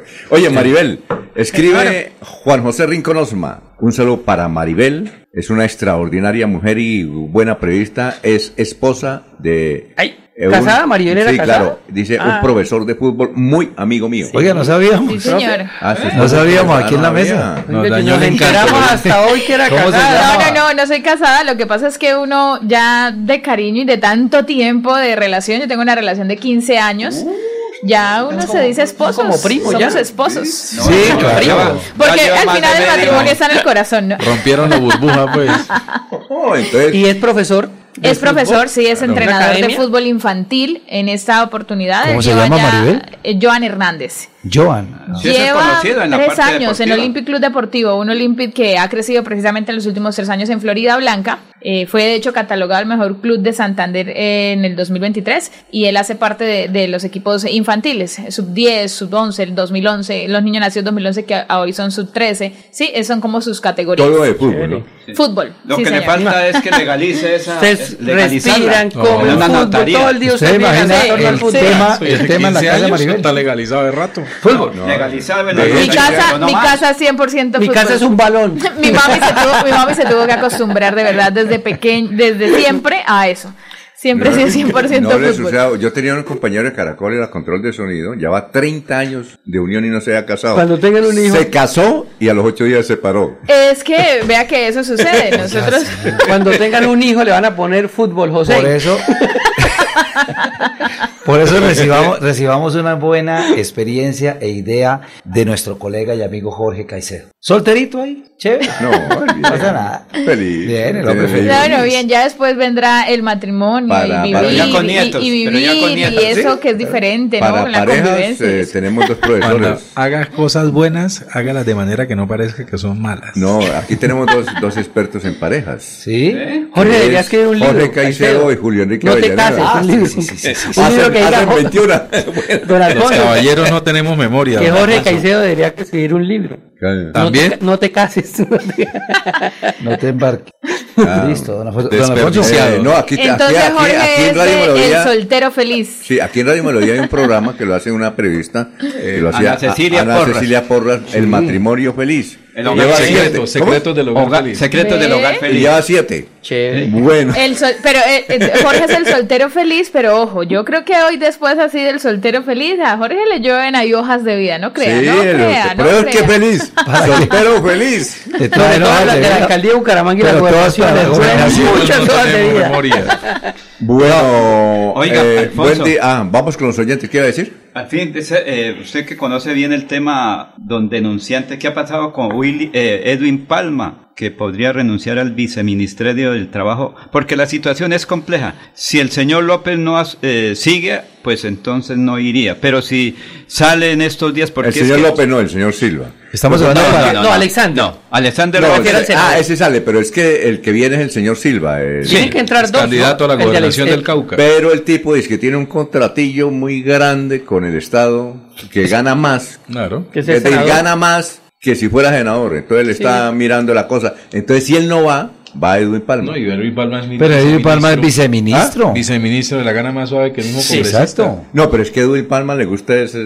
La política de frente. No. Pero Alfonso, cuando se no, mira la parte económica. No, perdón, eh, un, un- un senador se gana 40, fuere pata, ¿no? Mm. 40 Sí. millones. Eh, más que no los gasta porque tiene conductor, escoltas, gasolina, Avión, 50%. Camioneta, pasajes. pasajes. vuelve, No, pero el 50%. No, no, Es que- no, no. 100%. En los pasajes de avión, 50. Bueno, Bueno, no, No, tiene bueno, sus, pues eso- tiene no, no, no, arandelas. No. Les dan el 100%. unidades Pero legislativas, es don que Alfonso. momentico, es que no, eh, le dan el 50 y al acompañante o a, los acompañantes 50. Entonces cuando viaja solo se va todo él o no. Bueno. Pero Las ¿quién, unidades tra- legislativas quién que trabaja también más? alcanzan a 40 ¿Quién millones trabaja más o más, el senador Pero o el la- viceministro de la Laurencio, ¿qué pasaría, ¿qué pasaría si, si Edwin Palma, eh, por ser viceministro, diría, no, yo me quedo acá? Él tiene que No, pero es que un viceministro él se gana 16 millones. No, no, 18 no, Es que la No, norma el dice viceministro que... gana 16 o 17. No, claro. Eso ganó un gana diputado. Asesor en No, Bucaramanga. Eso ganó diputado aquí No, no, 16 millones. 16 o No, 18. no, No, no, es tanto. No Está es por tanto. encima de los La norma dice que será llamado el siguiente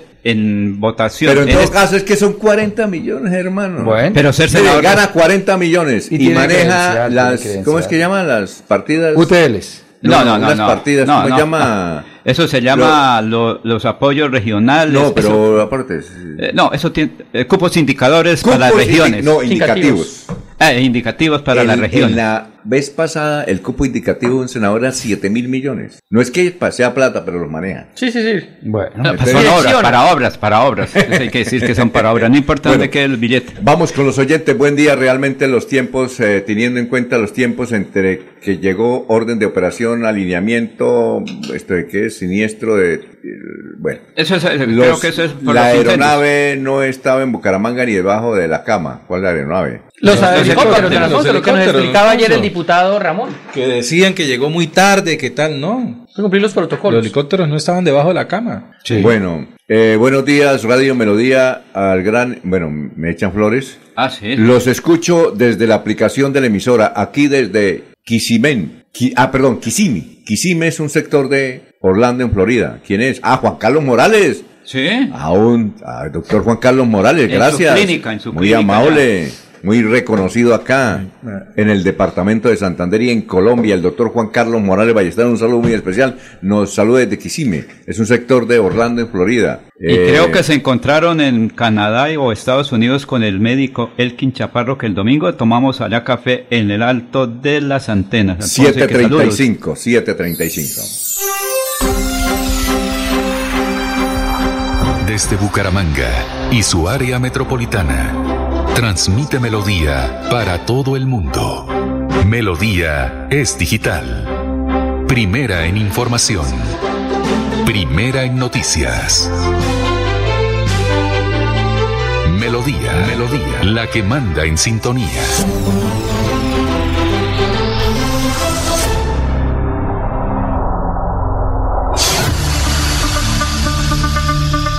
La gente, lo más importante de nuestra radio. La gente, la gente, lo más importante de nuestra Lo más radio. importante de nuestra radio. Ustedes que nos escuchan en todas partes. Ustedes que nos prefieren siempre. Ustedes que nos han seguido toda la vida. La gente, lo más importante de la radio. Nuestra gente, técnicos, operadores, locutores y periodistas, amalgama de juventud y experiencia para hacer más fácil la comunicación. En Melodía la gente, lo más importante de la radio, lo más importante de la radio. Descargar la aplicación móvil de Melodía en tu celular es muy fácil. Ingresa a www.melodiaenlinea.com. Desliza hacia la parte inferior y selecciona App Store si tu celular es iPhone o Google Play si tu celular es Android. Clic en Instalar, Abrir, Permitir y listo. Disfruta de nuestra programación en vivo. Melodía, la que manda en sintonía. Soel Caballero está en Últimas Noticias de Radio Melodía 1080 AM. Buenos días, Alfonso, para usted, para los compañeros, igualmente para todos los oyentes. Más de 400 personas residentes en el corregimiento Ciénaga de Lopón se beneficiarán con el servicio de redes de comunicación de voz y datos gracias al proyecto Espectro 700 del Ministerio de las Tecnologías y las Comunicaciones, iniciativa que se pondrá en marcha en 3.658 localidades en Colombia. Por otra parte, el alcalde de la ciudad, Jonathan Vázquez Gómez, acompañó el inicio de clases en las instalaciones del Centro Auxiliar de Servicios Docentes CAS, donde presentó la campaña de Barranca Bermeja. Seguridad nos une a una estrategia que incluye garantizar de la mano con la policía el regreso a clase en un ambiente seguro. Del mismo modo, Vázquez Gómez se refirió al tema de la deuda que mantienen 21 instituciones educativas, 108 sedes y 3 centros de desarrollo infantil con la empresa electrificadora de Santander y que asciende a los 1.600 millones de pesos, mora correspondiente al servicio de los últimos cinco meses del año 2023 y que el alcalde saliente Alfonso El Manrica Manrique no canceló. Noticias con las que amanece el distrito continúen en Melodía 1080 AM. Escúchenos en la página web www.melodiaenlinea.com.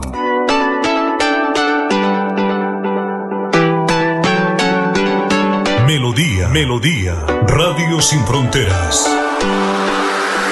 Escúchenos en cualquier lugar del mundo. Melodíaenlínea.com es nuestra página web. Melodíaenlínea.com. Señal para todo el mundo. Radio sin límites. Radio sin fronteras. Radio Melodía, la que manda en sintonía.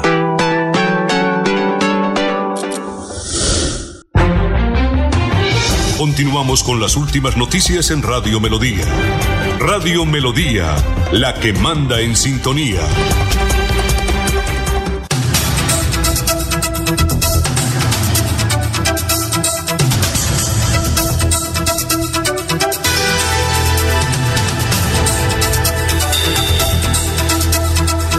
Bueno, señores, vamos a hacer una rondita de noticias. Una rondita de noticias. Aquí ya tenemos los oyentes que poco a poco se comunican con Radio Melodía. Tenemos bastantes mensajes. Nos en- envían eh, este de Snyder Manuel Coronel Montoya. Sus padres, hermanos, esposa y demás familiares. Velación funeraria Capillas de la Fe. ¿Sabe usted dónde queda Capillas de la Fe? No, señor. ¿Una funeraria? Yo tampoco sabía. creo- en Bucaramanga? Ah, ¿eso es lo de San Francisco? Debe ser nueva. No, eso es antigua. Eh, calle 11, número 26. de San Francisco. Arriba. Barrio de la Universidad. Sí. Sí, arriba. Sala 2. Inicia velación, eh, velación ayer a las 9 de la mañana. Exequias. Hoy a las 3 y 30 de la tarde. En el Cementerio Central de Bucaramanga. Heider Manuel Coronel Montoya. Y nos envía la foto, es muy joven, ¿no? Eso es lo que, que Ah, estaba en la el, lista el candidato que nos estaba hablando Jorge. Sí, claro. Neider Coronel. Nos envía la foto de publicidad. Montoya. Consejo Bucaramanga, Dignidad y Compromiso. Oiga, muy joven él. Pero ¿cómo? cuál- Pero cómo- se ¿Por ve qué muy- falleció? ¿Qué fue? No, pues ahí no se ve enfermo, ahí se ve muy activo, mire. Un infarto. No, Alfonso. 30 años. Ahí sí, ¿Ah? como, Unos 30 años. No debe 29. tener 30 años. como No dijo el Che Guevara, que la muerte nos encuentre en el lugar Sería que sea. eh, que de, a ver si nos dice de qué murió, o sea, un accidente, suponemos, suponemos, porque Oh, está muy joven. pues, sí. Dice triste noticia, Manuel Coronel Montoya nos deja un legado importante. Bueno, buenos días amigos, soy Lucho, porturrisa, humorista, e imitador de voces, los sábados desde Lebrija. Y Jorge Ese es, ese es el amigo mío eh, que para los viernes los quería invitar. Los Sí, claro. invitar. Para el claro, viernes. el viernes, dígale que venga. ¿Y si imita bien o no? Pero tiene que imitar bien. Sí, don Alfonso, lo tenemos que oír antes eh, en el casting, pero lo ha hecho muy bien porque ¿A quién imita, por ejemplo? Caracteriza a Jorge Barón, Jorge Barón. al Cuentahuesos, Ajá. A Tino Asprilla, ¿Sí? a Peckerman, y bueno, varios. Tiene como unos 30, 40 El personas. denunciante. ¿Sí me pasé una lucierna o no? Yo no sé si imite alguno de nosotros acá en la mesa, pero muy a usted, por ejemplo, a usted no. Eh, ¿No le copia bien? No, muy difícil. No, porque él imita personajes importantes. Ah. No, Bueno. es que imitar es un arte. Recuerde que es un arte, ¿sí? No, no, pero el hombre bueno, bueno, bueno. Lucho ¿Y es de aquí. Bucaramanga? Sí, claro, es de Bucaramanga. Es decir, hay que traerlo. don Es Alfonso. más, Un viernes, para que yo, no ya nos lo invité, ya lo invité. En Es- viernes ya para no echar los chistes de nosotros. Y Sí, no porque el- nos, me- criticaron. Don no, para el viernes tenemos preparado otra cosa. Ya ahora les cuento. Ah, ¿eh? Muy criticados los chistes. Sí, muy criticado. Don Alfonso, la oficina. Oiga, Bueno, oiga, va- miren esto, miren este que ese sí parece una copla veleña, pero Sí. coja, los escucho y no soy cucho. No soy cucho. No, Los escucho y no soy cucho. Ah, es que como aquí hablamos de que los mayores de 50 nos escuchaban mucho en la radio, entonces. Muy bien, perfecto. Eh, Jorge, noticias. Don Alfonso, noticias a esta hora. A pesar de que hace un par de días la alcaldía de Bucaramanga ya había radicado ante el Consejo del proyecto con el que se buscaba los alivios de los contribuyentes que se vieron afectados con el avalúo catastral tras la propuesta de la bancada de cambio radical en el que se descontó de el se pidió que el descuento fuera mayor, se le hará una modificación del incremento, tal y como lo dijo hace unos minutos en esa mesa de trabajo el secretario de Hacienda de Bucaramanga, eh, Reinaldo da Silva. Este eh, porcentaje quedó fijado en el 20%, por lo tanto, esta cifra ya fue concertada con los demás miembros del Cabildo Municipal y será la que se llevará a consideración en la jornada de hoy en el Consejo de Bucaramanga. Muy bien, noticia, Jorge. La oficina de pasaporte, don Alfonso, que ha sido tan congestionada en todo momento, pues va a ser un esfuerzo. Valesca Quintero asume la dirección de la oficina de pasaporte en Santander e introduce jornadas especiales de agendamiento de citas. A partir de mañana miércoles 24 de enero los ciudadanos podrán acudir al Coliseo Vicente Díaz Romero y agilizar los trámites. El nombrado nueva directora de pasaportes. Sí, señor, Valesca Valesca Quintero. ¿Quién ¿La es? conoce? Valesca Quintero. Yo No. conozco una Valesca, pero ¿Sí? es periodista. Valesca Quintero. Valesca Quintero. Y a partir de mañana en el Coliseo Ah, Vicente bueno. Díaz Romero podrán ¿A agilizar las citas a partir de las 8 de la mañana. Reconocer- ¿Mañana o el sábado? Reconocer No, a el partir trabajo. del 24. ¿Mañana es 24? Hay que mirar bien. Sí, Mañana- señor. mañana- Sí, señor. Mañana Mañana es 24. 24. a Mañana partir de 24. mañana 24. Perfecto. Reconocer el trabajo que hizo en la oficina de pasaporte la doctora Jessica Martínez. Ah, sí, Tocó sí. bastante duro. La No, joven abogada Jessica. Un poquito ultrajada, ¿no? ¿Ah? Un poquito sí. ultrajada, ¿no? ¿Ella sigue ahí? Soportó, no, no, ya con el cambio dicen. Sí, ya. Eh, Hoy no, ya estaba directora. extraordinaria persona esa, la doctora Jessica, distinguida, abogada, muy bien. Creo que trabajó con Richard eh, Aguilar también, ¿no? Sí, señor, también trabajó. ¿Usted la conoce? Sí, señor. Muy bien, muy buena, excelente persona. eh, Muy buena funcionaria y excelente persona. ¿Será posible que usted le invite a la nueva, a la doctora Valesca un día acá para que nos hablemos de pasaporte? Vamos a- Para ver si sacamos el, renovamos el pasaporte. Sí, señor. Renovar Pero o sacar. ahorita está muy tranquilo. Cuando paso a veces las- la madrugada uno ve unas filitas por ahí de 20 personas. Yo- y con esta nueva forma es para agilizar Sí, claro. las citaciones Muy bien. Bueno. para esto. Noticias, eh, Laurencio. Eh, Alfonso, es que ayer el señor alcalde de Bucaramanga habló ahí en la calle de los estudiantes. En una- Ah, en la rueda de prensa. Sí, señor. Creo que ahí está listo, señor Otero, para escuchar qué dijo parte de esa rueda de prensa y qué es lo que encontraron ahí en la Ciudadela Real de Minas, eh, calle de los estudiantes. Eh, la alegría, podría decir, uno de los principales triunfos que se ha dado en estos primeros 20 días del año tiene que ver con la desarticulación de una estructura bajo la operación Willy Wonka. Y este nombre muy particular porque obedece a una estructura de más de nueve personas que estaban utilizando mecanismos para afectar la vida de los niños y adolescentes de nuestros colegios y de nuestra ciudad, vendiendo brownies, vendiendo caramelos, con todo tipo de droga y mezclas que hemos venido denunciando no de ahora. En esta batalla, para los que nos conocen, llevamos más de 10 años denunciando este tipo de hechos y hoy con satisfacción, junto al trabajo mancomunado de inteligencia de la Policía Nacional, al coronel Yesid Bello, podemos mostrar un hecho muy importante, no solamente para Bucaramanga y para el país, la desarticulación de esta estructura que utilizaba las redes sociales, pero también utilizaba las salidas de los colegios para instrumentalizar los menores, pero también para inducirlos al consumo de drogas. Y lo hacían a través de brownies, lo hacían también a través de mezclas de droga con diferentes alimentos que comercializaban en páginas de Facebook y comercializaban en redes sociales, trayendo un mercado muy puntual y es el mercado de los niños, de los adolescentes, mercado que tiene mucha incidencia dentro de los colegios o al interior de ellos. Este es un hecho de los cuales para nosotros es motivo de celebración, coronel Yesid Bello, porque, como lo dije anteriormente, llevamos años denunciando este esta estructura, venimos denunciando también esta metodología que utilizan los delincuentes para el consumo de droga. De manera puntual, el año anterior me decía una, una directora de un colegio, Jaime Andrés, es imposible poder controlar eh, el, el acceso de droga a los colegios cuando muchas de esas drogas vienen mezcladas con alimentos, porque ahí no tenemos la capacidad, porque ahí, pues hasta ahí llega nuestra capacidad, nosotros podemos evidenciar un tema de, de marihuana, podemos un tema de cigarrillo, un tema de bebidas, un tema de eh, drogas sintéticas, pero poder identificar droga mezclada con alimentos es imposible. Por eso, haber logrado estas capturas para mí es uno de los principales golpes, por no decir el más importante de los que hemos tenido en Bucaramanga. Alfonso, Muy es bien, que- son las 7:48 minutos. Eh, Ya hablaba el señor Jaime Andrés Beltrán en la rueda de prensa. Esa fue ayer en la calle de los estudiantes, Sí, ¿no? Sobre todo porque es que eh, ingresar eh, sustancias psicoactivas claro. en alimentos eso es muy complejo. Como cuando a los centros de reclusión lo mismo. Bueno, noticias, Freddy. Don Alfonso, como el teléfono mío, el perdón, el radio se me acabó la pila, yo no sé si ustedes alcanzaron a hablar del ministro de Salud que estuvo todavía acá. usa radio, hermano? Entonces, don Alfonso también. Pila, ¿no? El celular, Alfonso. Jaramillo. Sí. Si la Ese- ahora escucha la emisora por, por celular. ¿Por la usted- aplicación? No, ¿Pilas? Bien. ¿Pilas? Sí, claro que. Eh, sí, hablamos lo de Guillermo Alfonso Jaramillo, la vacía que les pegó, pasamos el video, eh, que no me jodan o no nos jodan con plata. Total. Y entonces el alcalde de Girón, Sí. Campo Elías Ramírez, recordemos que él ha tenido desde que inició su gobierno, pues unos eh, yo no sé si conflictos podríamos decir, unas desavenencias sería la palabra más adecuada, con el director del hospital. Que recordemos que en el gobierno pasado de Julián Ramírez también hubo unos, eh, unos problemas allá que él se encadenó. Exacto, Eh, ¿se y la vacía, si la vacía no fue tanto para el alcalde de Girón porque no tiene ningún problema, era contra Era contra el director, por supuesto. La vaciada se la pegaron al interventor y al interventor y al- y al gerente, contratista. y al gerente, claro, Y le dijo, ustedes me entregan eso rápido o los multo. Pero, pero, pero miren, si ustedes vieron bien el video, Sí. eh, el director del hospital está a un lado y él solo le hablaba era al interventor y al contratista. Sí, claro. Por supuesto. y ahí habla- está el alcalde también. ahí ahí. estaba el alcalde. Entonces,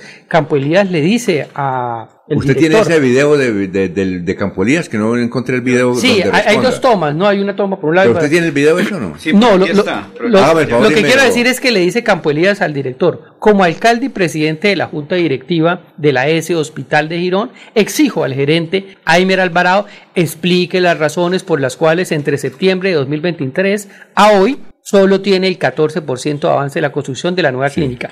Y creo que es un llamado de atención correcto. Porque si vino el ministro y dijo esas palabras, pues ahora le toca salir a explicar al director, al doctor Aimer Alvarado, qué es lo que está pasando. Eh, Ese que- reclamo, ahora oficialmente, tiene que darle respuesta Vamos a llamarlo ahorita. a esas, a Claro. esas Vamos a eh, afirmaciones. Y que el favor y me pasa el, el- a ver si es ese video que de, es- eh, de, de, de qué de Campo Elías, que él se refiere a lo que dijo el ministro, porque él estuvo eh, permanentemente con el ministro en Girón y aquí en la Universidad Industrial de Santander. Y sigue Campo Elías diciendo, ¿y por qué la fecha de terminación que estaba prevista para mayo, o sea, ahorita, claro.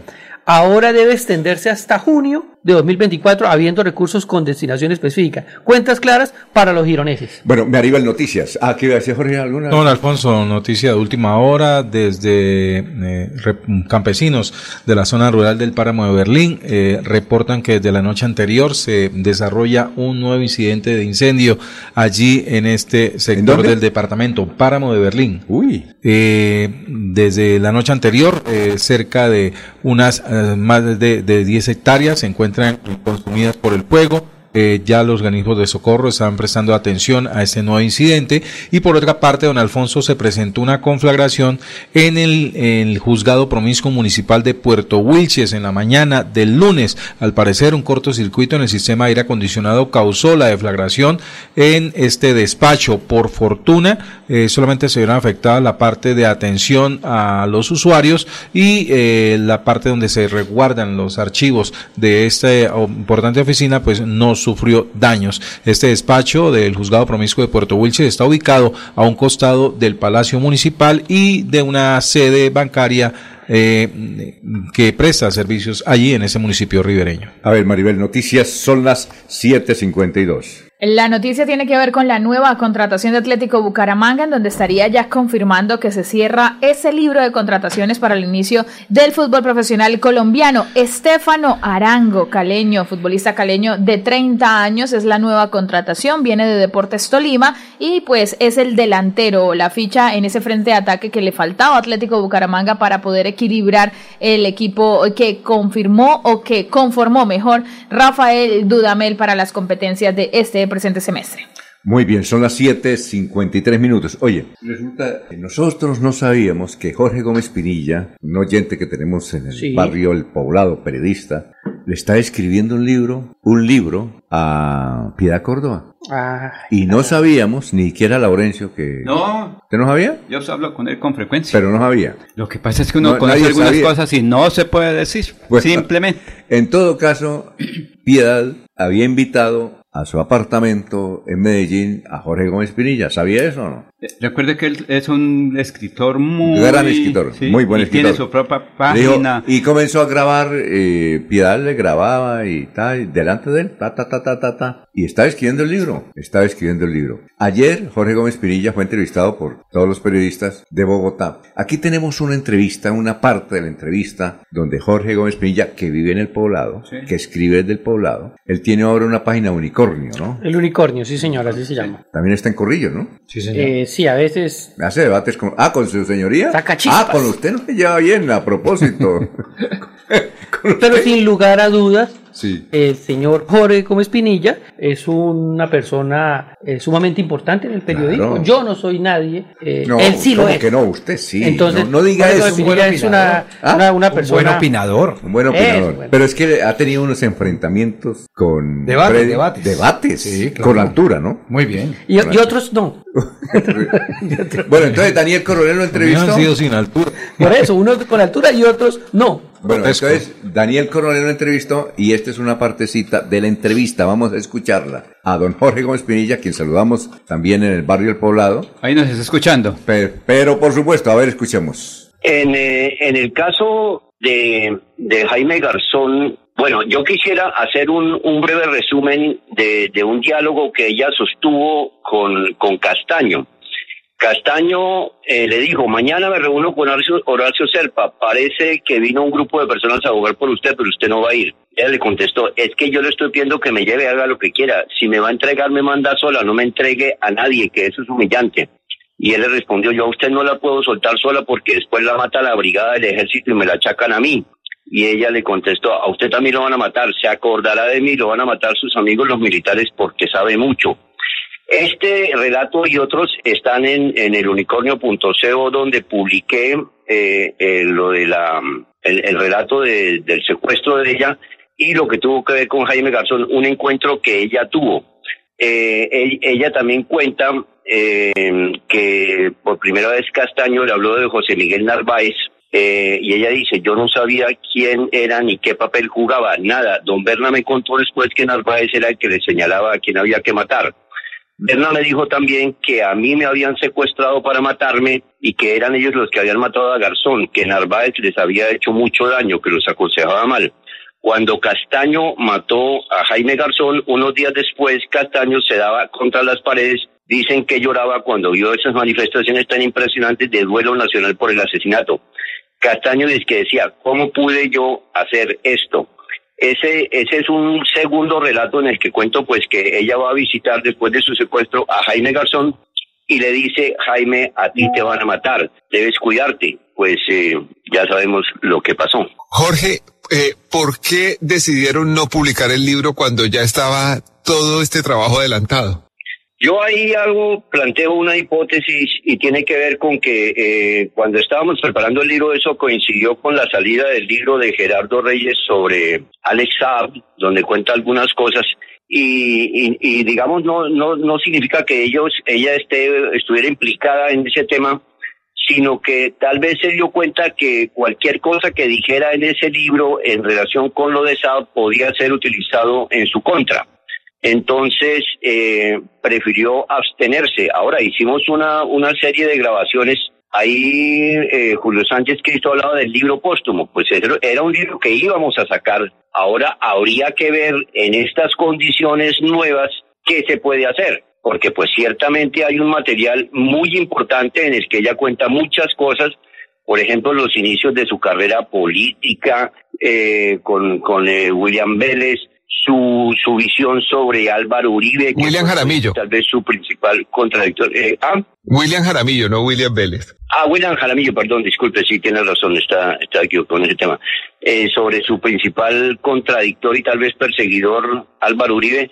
En fin, son temas, muchos los temas que tocó, pero, pero pues hay que ver qué podemos hacer con ese material, porque ese era el libro que íbamos a hacer, y inclusive pues eh, se había firmado contrato y todo, pero, pero luego prefirió abstenerse. Muy bien, eh, esa es la parte de Don, eh, la declaración de eh, Don Jorge Gómez Pinilla y se refería a William Jaramillo Vélez. Vamos a una pausa, son las 7.59 minutos porque ya está Dieguito desde Orlando.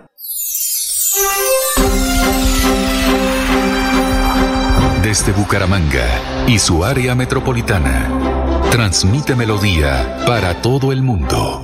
Melodía es digital. Primera en información. Primera en noticias.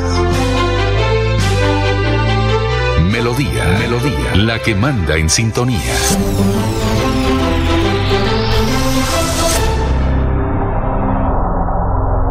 ¿Te imaginas ¿Imaginas encontrar una universidad que no conoce barreras y sea capaz de llevar tu conocimiento a un nuevo nivel? Somos la Universidad Nacional Abierta y a Distancia UNAD, la mejor opción para iniciar tu carrera profesional y también para avanzar en tu posgrado. Dale clic a tu futuro, transforma, inspira, lidera. www.estudianlaunad.com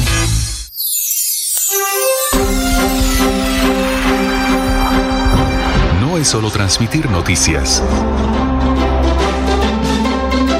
Es integrar los protagonistas. Es crear opinión. Es compartir el debate. Hemos constituido una gran red para que estemos juntos siempre compartiendo la misma mesa. Melodía es en la web. Melodíaenlínea.com. Melodía es en Facebook y en YouTube. Radio Melodía Bucaramanga. Melodía es en Instagram y X. Arroba Melodía en línea. Y nuestra aplicación Radio Melodía. Melodía es digital. Sin límites, sin fronteras. Melodía, Melodía, la que manda en sintonía.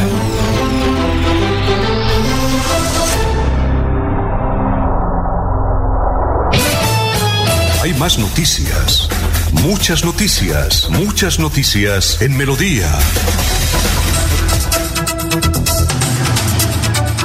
Bueno, a esta hora, a las 8 de la mañana, un minuto, eh, saludamos a Diego, Diego J. Galvez desde Orlando. Le cuento, Dieguito, que nos está escuchando un vecino, a Inquisimi, Juan Carlos Morales Ballesteros, que le envía un saludo muy especial. Diego, ¿cómo se encuentra? Don Alfonso, buenos días, ¿cómo está? Un saludo para el doctor Juan Carlos, con el que me veo constantemente por aquí, por esta zona de, de la Florida Central. Usted, usted vive cerca a Kissimmee, ¿no? ¿También? Yo, yo vivo en Kissimmee. Ah, usted en Yo vivo en Kissimmee. Sí, yo vivo a 10 minutos de donde vive el doctor Juan Carlos. Ah, un gran bueno. amigo y lo conozco y lo he podido saludar varias, en varias ocasiones. Eh, es una gran persona que, que vale la pena tener cerca. Eh, Alfonso, buenos días. Primero que todo, eh, un cordial saludo para todos los compañeros, para toda la gente que nos está siguiendo en todas las redes sociales, en la aplicación eh, y que está con, con Melodía en este instante. Hoy le quiero hablar de dos temas muy puntuales. Lógicamente siempre tratamos de tener un solo tema para estos 10, 12 minuticos que compartimos juntos, pero hoy quiero tocarle dos puntos fundamentales. Uno de historia y uno de actualidad. Eh, quiero empezar con el de actualidad porque el sábado se, eh, se dio la renuncia a la candidatura de Ron DeSantis, el gobernador de la Florida. Eh, el tema lo habíamos tocado el jueves porque se celebraron las primarias o empezaron, empezó la carrera como tal a la, a la presidencia y Ron DeSantis no tenía un futuro muy prometedor. Creo que el fin de semana hizo una jugada muy muy interesante pensando en la opción de ser el vicepresidente de Donald Trump. Generalmente el vicepresidente es el segundo en la carrera por la elección. Creo que es evidente que de parte de los republicanos Donald Trump va a ser el candidato, pero el segundo se estaba disputando entre Ron DeSantis y Nikki Haley. Y Ron DeSantis ganó en esta primera en esta primera opción que hubo, eh, pero por muy poca diferencia. Y mañana tenemos otra primaria y seguramente mañana ya le iba a ganar Nikki Haley, la, la, la candidata que también está optando por ser eh, nombrada por parte de los republicanos. Eh, él se retira el sábado y anuncia su apoyo incondicional a Donald Trump. Eh, nosotros tenemos un dicho muy popular que es que la política es dinámica, ¿no? Eh, es por, la política es dinámica en Colombia y la política es dinámica en todas partes. La cantidad de cosas que se han dicho entre Trump y DeSantis, eh, si usted busca, se han llamado de todo tipo de insultos, se han dicho de todo tipo de expresiones y sin embargo Ron DeSantis renuncia el sábado e inmediatamente adhiere a la campaña de Donald Trump y refleja su apoyo a la campaña de Donald Trump. Él se, él se da cuenta que no va a ser el segundo, él se da cuenta que va a perder con Nikki Haley, lo que sería un golpe terrible para el futuro político de Ron DeSantis. Entonces, en una jugada que mucha gente considera inteligente, trata de separarse de la campaña y va a intentar ponerse eh, como en el bolsillo de Donald Trump. Va a tratar de ser eh, su consejero, va a tratar de ser eh, la persona que le habla de cerca, va a tratar de ser la persona que está ahí para, para Donald Trump intentando que Donald Trump, que no es un político tradicional, eh, cuando sea nombrado como el candidato de los eh, republicanos, lo elija a él como su fórmula vicepresidencial y no como generalmente pasa a la segunda persona que sería Nikki Haley. Entonces, a Ron DeSantis eh, se le acabó el impulso, hizo mucho daño en su campaña,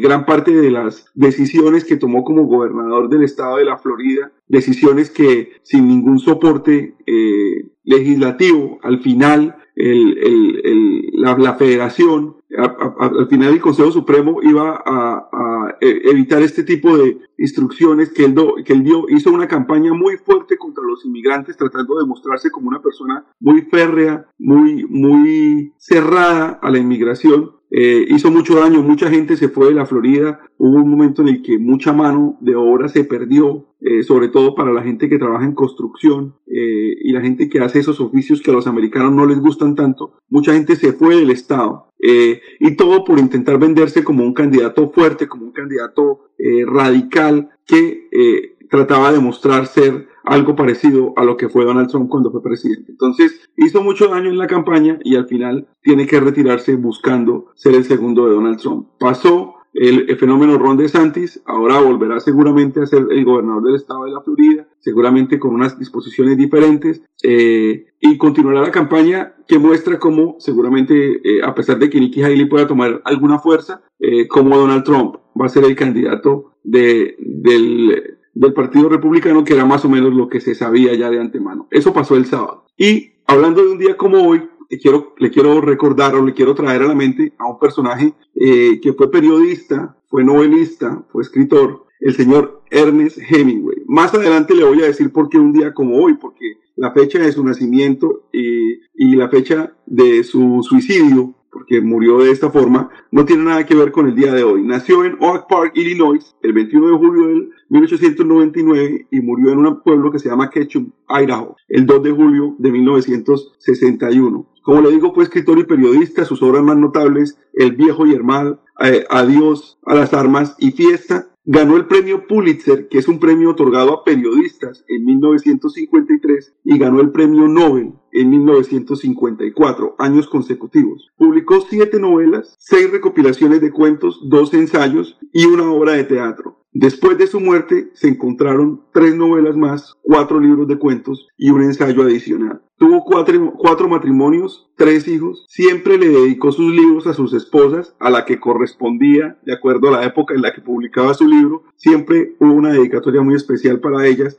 Fue conductor de ambulancia en la Primera Guerra Mundial. Esa fue su vinculación en la Primera Guerra Mundial. En la Segunda Guerra Mundial ya fue corresponsal de guerra y en la Guerra Civil Española también fue corresponsal de guerra. Parece que le gustaba mucho el cubrimiento de ese, de ese tipo de, de conflictos bélicos y siempre eh, tuvo alguna participación en estas tres guerras grandes que hubo en el mundo en su época. Eh, se suicidó disparándose con una escopeta de caza. Eh, su padre también se había suicidado, una cosa que siempre lo afectó y siempre le marcó. Eh, citó o tuvo un par de citas muy interesantes. Eh, una que dice que se necesitan dos años para aprender a hablar y 60 para aprender a callar y que el mundo es un buen lugar por el que vale la pena luchar.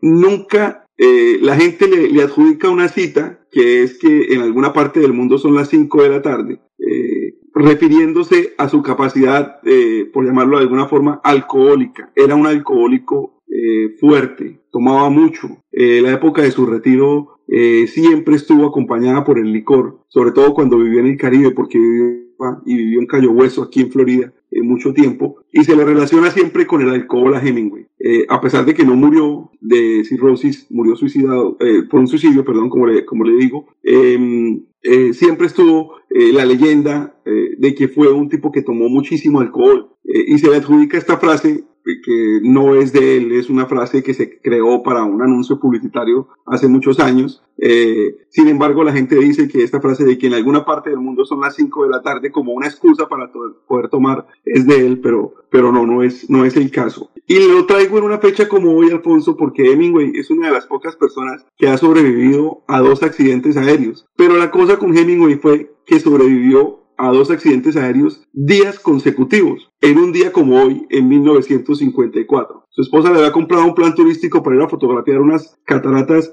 en eh, Guinea, en África. Él intentó tomar el vuelo, el avión se accidentó, eh, sufrió unos golpes, su esposa se quebró un par de costillas, buscando la opción al siguiente día para eh, conseguir recuperarse pronto, tomaron un segundo vuelo para llegar hasta la ciudad más cercana y el avión se volvió a accidentar en el despegue. Entonces Hemingway, en un día como hoy, en 1954, eh, sobrevivió a su segundo eh, accidente aéreo en días consecutivos, que es una cosa que, que, no es muy común. Yo creo que debe ser más fácil ganarse la lotería que a uno le pasen ese tipo de cosas. Mucho tiempo después de estos dos accidentes lo pasó leyendo todos los obituarios que habían escrito hacia él, porque la gente pensó que Hemingway, Hemingway había muerto en este segundo accidente aéreo. Y se dice que el premio Nobel de, Literatura se lo dieron el, año siguiente, precisamente porque pensaron que no iba a durar mucho tiempo. Entonces, por eso, un día como hoy, recordamos a Ernest Hemingway, el autor del Viejo y el Mar y uno de los eh, escritores eh, icónicos de eh, los Estados Unidos. Oye, gracias, qué bonita historia, ¿no? Extra,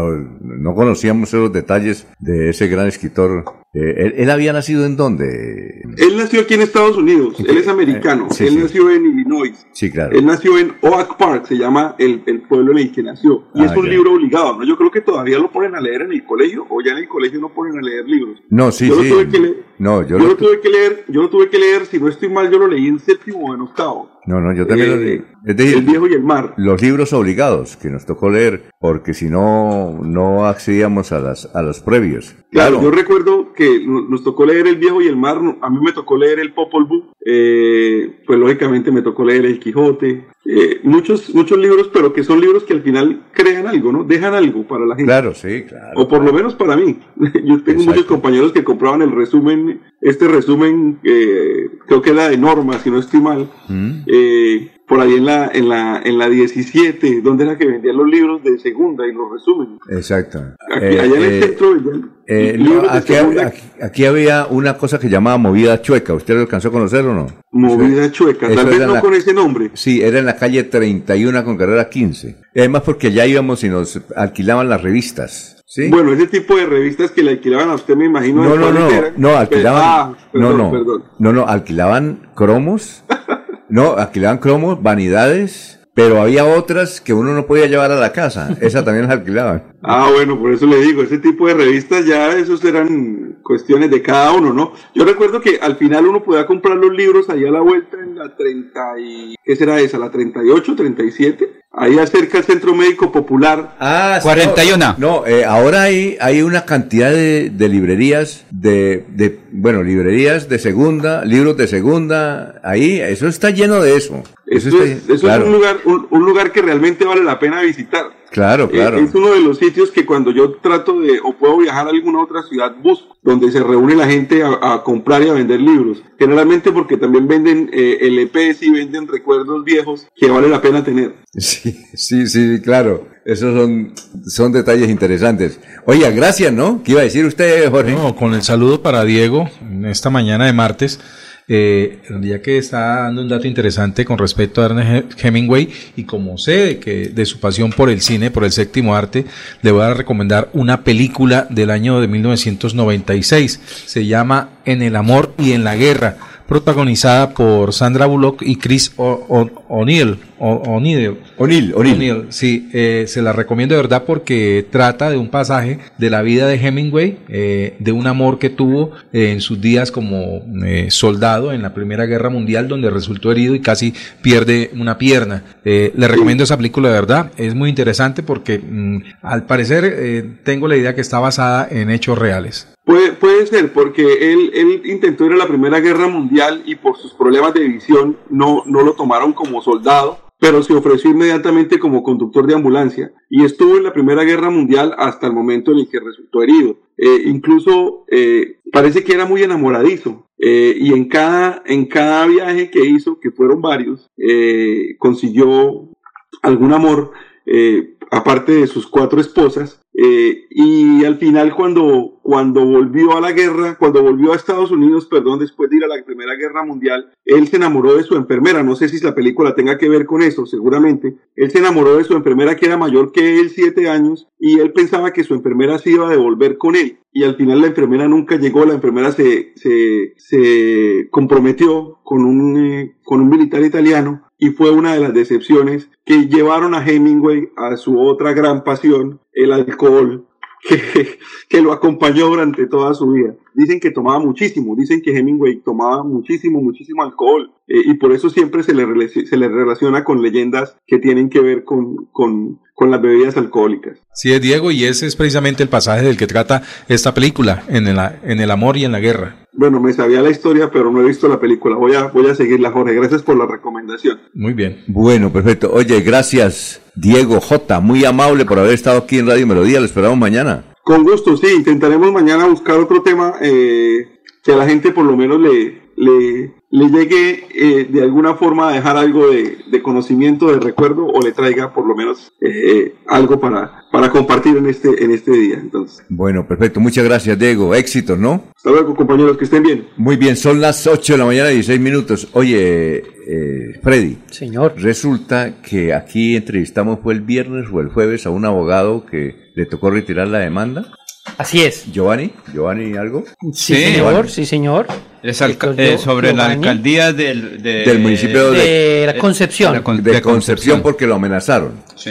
Lo que no nos dijo es cómo lo habían amenazado, ¿no? Pero lo amenazaron. No, sí, que el, No, alca- no, no. el, el asesor del alcalde y el alcalde estuvieron en la casa Sí, de pero él. ¿cómo lo amenazaron? ¿Lo vamos a matar o qué? No, que le dijo, si no la retira, a- eh, ten- Aténgase a las consecuencias porque sabemos ya usted dónde Y él, Algo dijo, así, ¿no? y Sí. él dijo que el alcalde de Cimitarra también lo tenía demandado. que Pues, tenía demandas en varios municipios, Entre ellos también el de Cimitarra. el Pero el hecho que, que narró nada tiene que ver el alcalde de Cimitarra. No, es que le tengo noticias sobre eso. Sí, ¿De señor. Sí, de Cimitarra. eh, del tribunal. El tribunal le negó la suspensión de Santa María, alcalde de Cimitarra. El Tribunal Administrativo de Santander, mediante decisión unánime de los tres magistrados, negó la suspensión del alcalde de Santa María. Argumenta que en efecto los videos y fotos allegados al proceso como sustento de la supuesta doble militancia en que habría incurrido Santa María no pueden ser contratados o constatado mejor, y no cumplen con los requisitos de la evidencia digital, por lo cual la magistrada concluyó que no existen pruebas. O sea, son las medidas cautelares para suspenderlo, pero la demanda eh, eh, sigue en curso. no, dice, no, se suspende. la suspensión.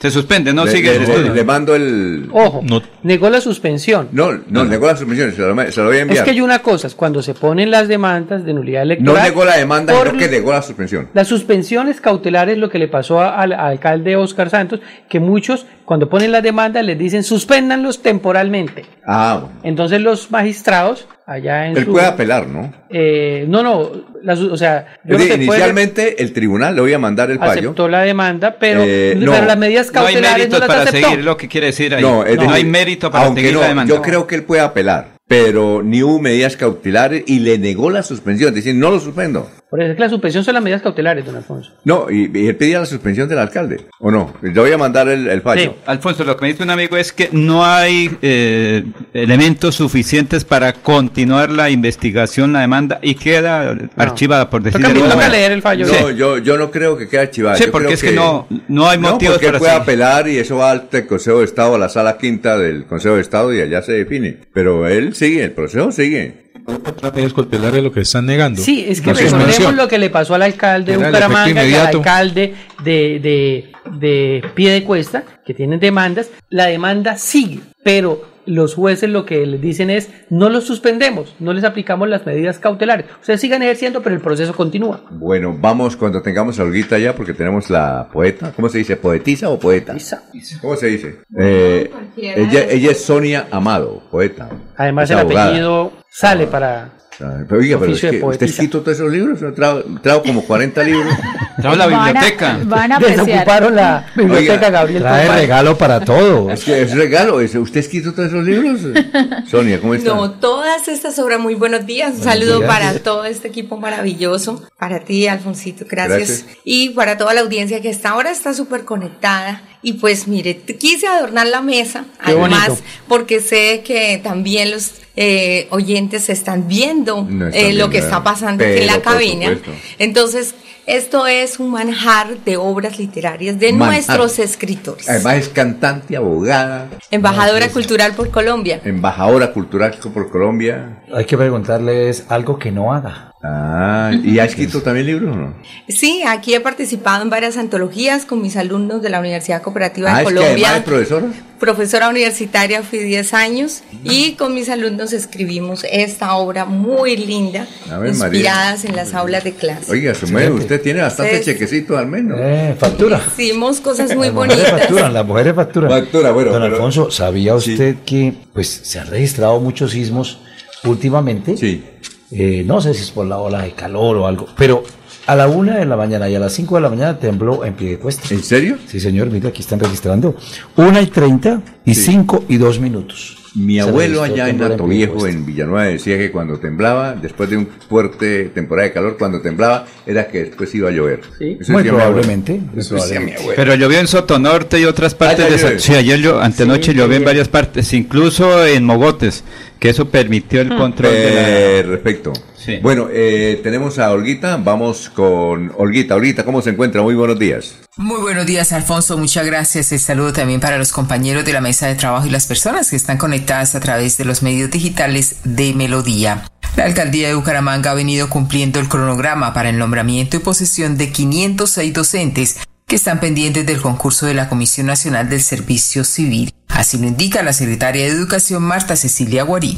dando cumplimiento a los compromisos adquiridos. Dijimos que el día de hoy también entregábamos un cronograma de cómo íbamos a hacer las posesiones y los nombramientos de las otras OPEC que están pendientes y entonces le comentamos a los docentes que vamos a comprometernos con los primeros eh, paquetes que acabo de mencionar, que son las OPEC eh, que están pendientes de nombramiento y posesión, a que vamos a realizar las posesiones a más tardar entre la semana del 29 de enero al 2 de febrero. Para aquellos docentes que están pendientes únicamente de posesión y que ya tienen nombramientos, que son los, corre- los correspondientes a la SOPEC, de matemáticas, lengua castellana, inglés y ciencias naturales, entonces tenemos el propósito en la Secretaría de Educación de poder realizar estos actos de, po- de posesión del, 26, del 22 perdón, al 26 de enero del año 2024. De esta manera se avanza en el cumplimiento de los compromisos para hacer lo posible que no falten en los colegios los estudiantes ni los docentes. Continúen con más en Últimas Noticias de Melodía. Un feliz martes para todos.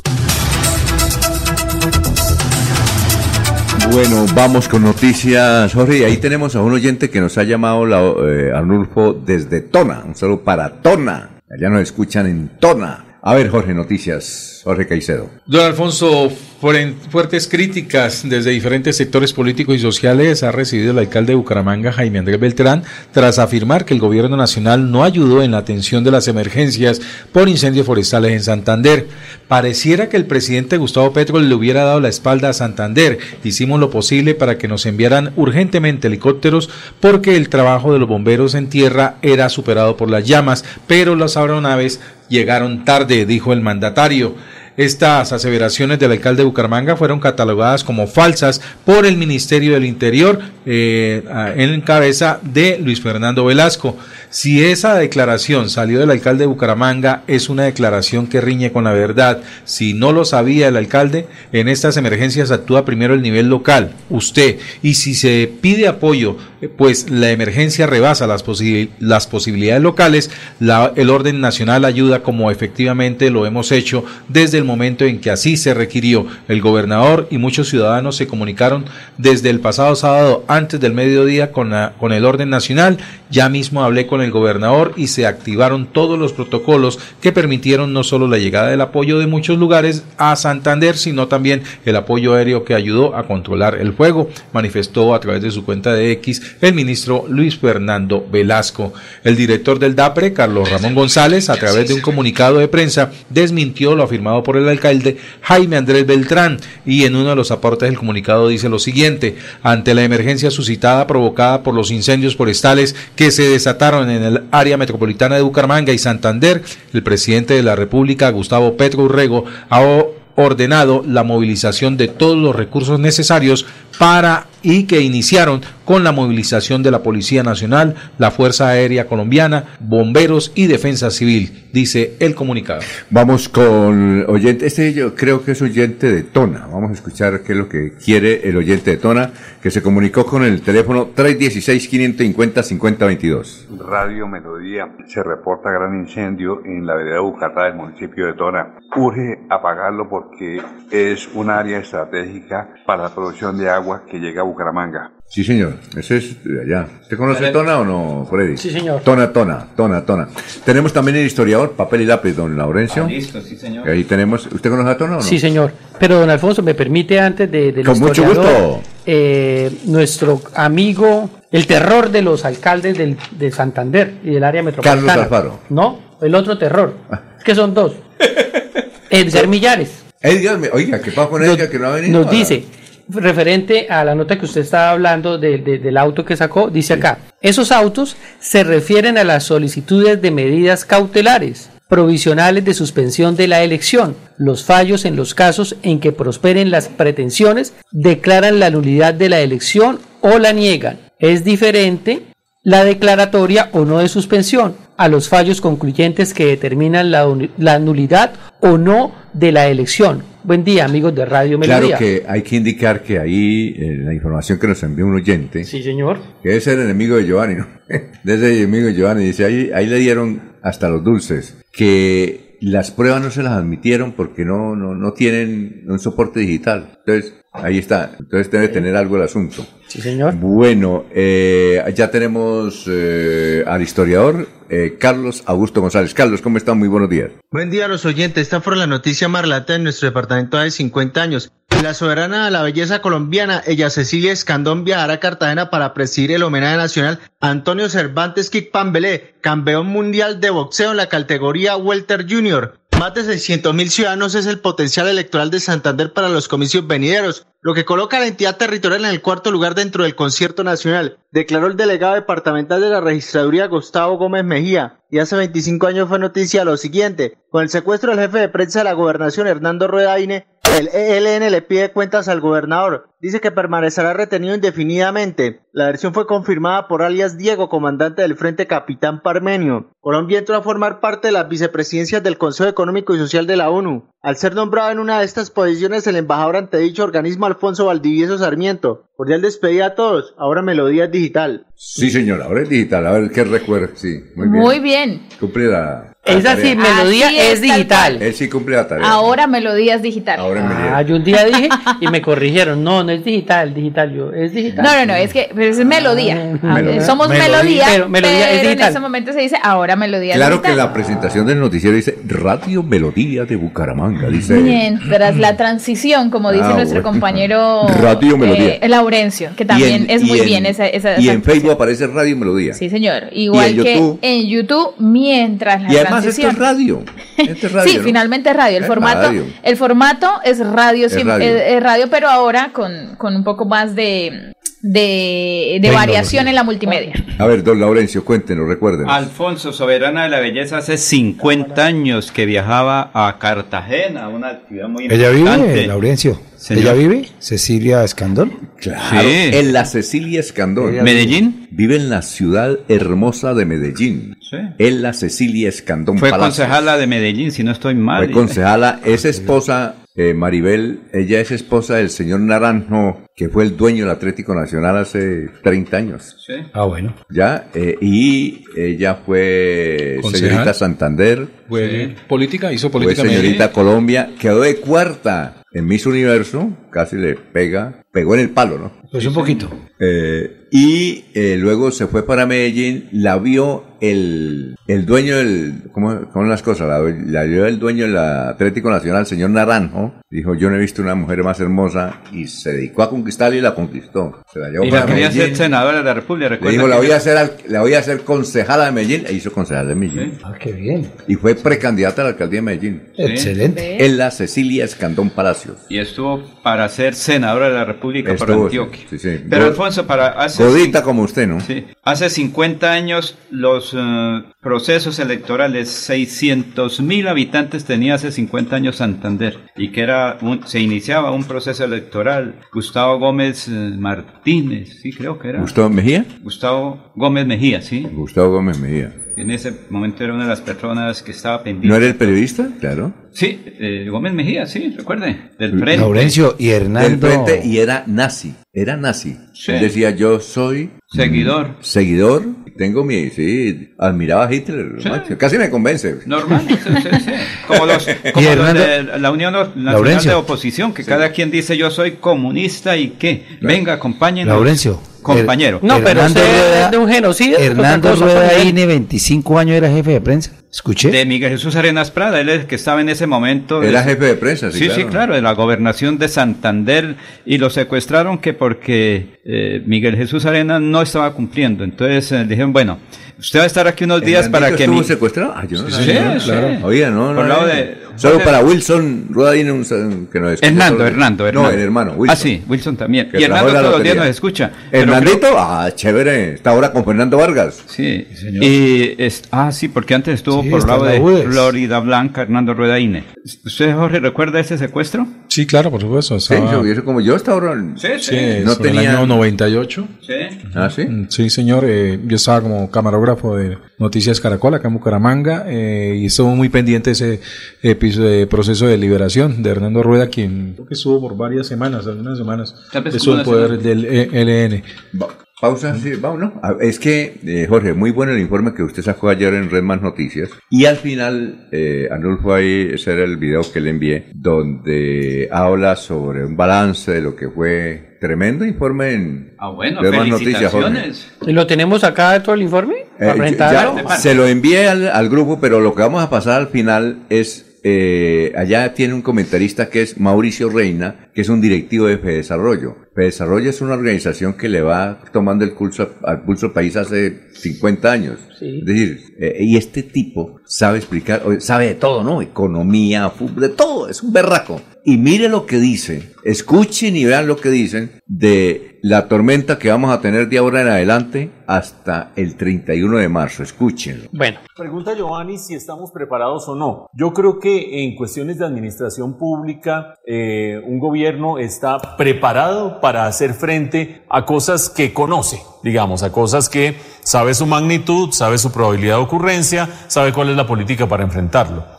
Estamos en una situación inédita y todo el mundo va a decir, no, qué exageración la de este tipo, una cosa inédita, si ha habido incendios en el pasado. Ojo a lo siguiente, los meses de septiembre, octubre, noviembre y diciembre, en cada uno de esos meses se ha batido el récord de la temperatura en Colombia. También en el mundo, el año pasado fue el año más caliente desde que se tienen registros en el mundo, pero en el caso de Colombia acumulamos cuatro meses, ya cuatro meses y medio de récords de temperatura. Eso quiere decir que la situación que estamos viviendo es inédita para los bomberos, es inédita para los alcaldes, es inédita porque estamos viviendo unas, unas circunstancias de temperatura que son inéditas también en la historia. ¿Y eso qué significa? Les voy a dar los datos que había hasta el final de la semana pasada. 700 municipios, recordemos que en Colombia hay 1100 y pico municipios, 700 municipios con alertas forestales. Díganme ustedes, ¿quién puede estar preparado en un cuerpo de bomberos para decir voy a atender o en los cuerpos de bomberos locales voy a atender 700 eh, posibles focos? De esos 495 con riesgo alto, no quiero decir que en los 700 haya incendios, ¿no? Con riesgos forestales, riesgo alto en, en 495 municipios y con un elemento adicional que no hace parte de nuestro informe en este momento, pero que no hay que perder de vista, 76 municipios con riesgo de quedarse sin agua en las próximas semanas. ¿Esto cuánto dura? Lo ha dicho el Ministerio de Medio Ambiente. Desde septiembre empezó la temporada caliente. No, pero si en diciembre no hizo sino llover. En diciembre llegó un viento frío, un frente frío, que hizo que hubiera lluvias en diciembre, pero sigue ahora sí la temporada caliente y va a tener los momentos más críticos entre el mes de febrero y el mes de marzo. Es decir, solamente al final de marzo van a bajar estas circunstancias. En ese contexto, estos héroes que tenemos enfrente, los héroes que estaban en Santander, los héroes que están atendiendo los incendios en todo el país, quizás no den abasto. Y no sería una cu- cuestión de echarle la culpa a alguien de decir es que no, no estuvieron eh, atentos y no se prepararon suficientemente. Son circunstancias inéditas. Seis incendios el día de hoy en la ciudad de Bogotá. Imagínense ustedes eso. Afortunadamente, cinco de ellos controlados. Lamentablemente, este que se registra en los cerros orientales, muy difícil de acceder. Solamente se podrá acceder desde cuando hay luz de día y en condiciones en que todavía no se sabe cuál puede ser su evolución futura. Bueno, eh, muchas gracias. Tenemos ya... Alfonso, eso es lo que se llama los fenómenos naturales, que nadie los puede prever, pero todos tenemos que estar pendientes. Esa es la situación tan compleja que estamos viviendo, que vamos a vivir, como lo dijo ahí el compañero de, Jorge Caicedo, hasta marzo. Es lo que está... Esa es la situación tan compleja. ¿Alguna noticita deportiva, Maribel? ¿Alguna noticita? Oiga, juega Colombia, ¿no? ¿El viernes? Sí, señor, el viernes a las 6 de la tarde ante Brasil. Viernes vengo con la camiseta de Colombia, hay que tener la camiseta de Colombia. Eso está muy bien. Esa será la segunda fecha. Sí, será la segunda fecha que tiene eh, la selección Colombia del preolímpico sub-23. Y esa tiene que ganar, ¿no? Sí, es que no lo tiene fácil porque el grupo realmente con Brasil y Ecuador en un mismo grupo, teniendo en cuenta lo que viene eh, creciendo Ecuador en, sus divisiones inferiores eh, de selección y lo que es Brasil, no la tiene fácil Colombia para poder clasificarse a París 2024, que es el, sueño que tienen en Y ganarle al Brasil como que no es fácil, ¿no? Exactamente. No Pero Brasil juega mañana también, ¿no? Sí. Brasil juega mañana. Hay acción. Ya les voy a estar recordando el calendario de que hay hoy de fútbol, porque todavía continúa, eh, por supuesto, en acción el preolímpico sub-23. Pero antes quiero eh, recordarles cómo quedaron ayer eh, la fecha de la Liga de Fútbol Nacional, ayer que tuvo acción con los últimos compromisos de esta primera jornada. Para que ustedes lo tengan presente en estos momentos, esperemos aquí un segundito que está cargando. La Equidad y Envigado igualaron 0 por 0 fue en Bogotá y Pasto perdió en casa ante Independiente Santa Fe. Comenzó ganando el equipo de la capital de la República un gol por cero en este 2024. Bueno, oiga, Freddy, usted estaba sorprendido porque yo dije que el viceministro ganaba 16 millones y dijo, ah, ¿qué? Aquí Manolete gana 15. Uy, ¿quién dijo eso? Usted. No he dicho eso.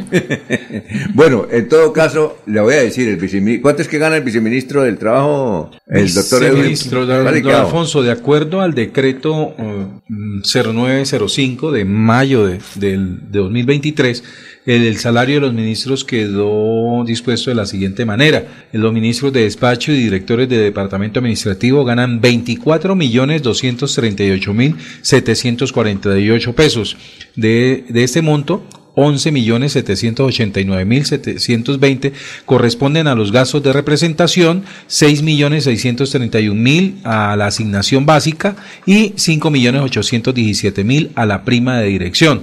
Por su parte, los viceministros y subdirectores de departamentos administrativos reciben un salario de 13.438.925 pesos, de los cuales 8.600.906 hacen parte de los gastos de representación y 4.838.000 a la asignación básica. Y gana más de representación. Posibilidades, como dice Alberto Casas, posibilidades de que él acepte el Senado donde se va a ganar 40 millones. 80%. 40. 40, millones. Sin más el manejo de los grupos indicativos. que si en la pasada vigencia eran 7 mil millones, supongo que ahora son 10 mil millones. No, don Alfonso, y como usted decía al principio de una manera jocosa, es una realidad. O sea, gana más cualquier asesor de despacho, eh, pongámoslo en contexto de nuestra área metropolitana, ¿cierto? Más ganan ellos que un viceministro eh, a nivel nacional. ¿no?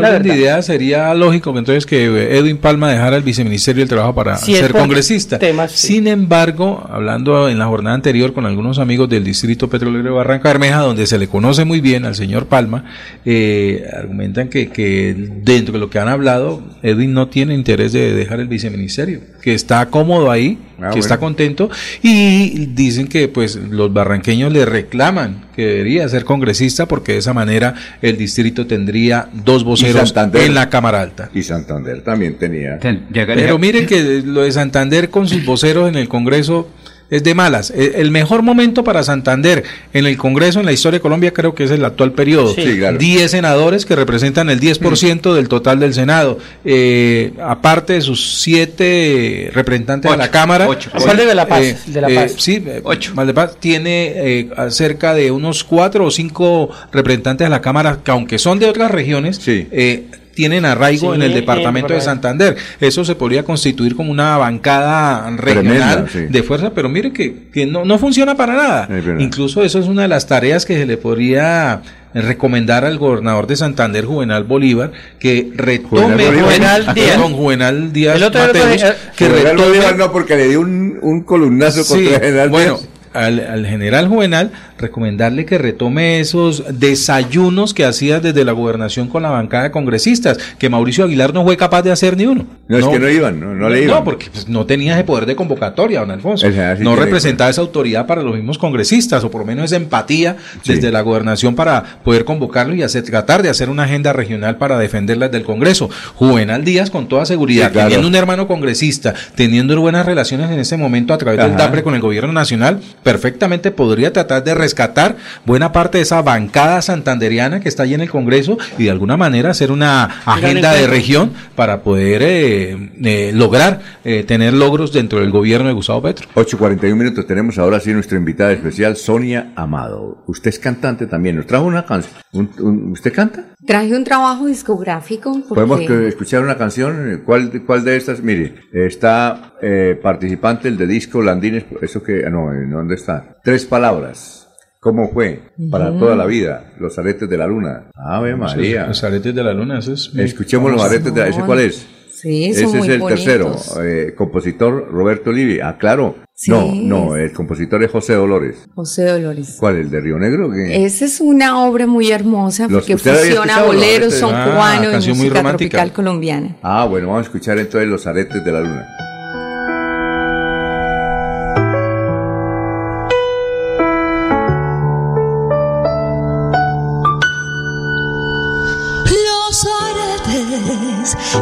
Faltan a la luna los tengo guardados en el fondo del mar.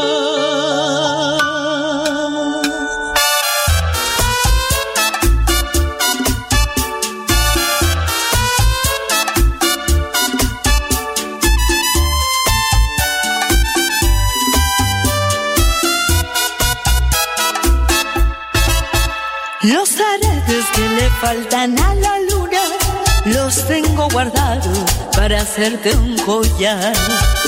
Los hallé una mañana en la bruma cuando caminaba en el inmenso mar. Privilegio que agradezco al cielo porque ningún poeta los pudo encontrar. Yo los guardo en un cofre dorado. Es mi única fortuna y te lo voy a dar. Los aretes que le faltan a la luna. Muy bien, ¿no? Un aplauso, un aplauso para ella. Maravilloso. Y además es poeta. Esa No. canción es muy hermosa, ¿no? Sí, usted me la cantado. que le faltan a la luna. No la he escuchado hace mucho tiempo. Es un poema hecho canción, ya canciones con letra, contenido, ya no se escuchan. Ajá. Y hay que reivindicar esta música hermosísima de estos grandes autores.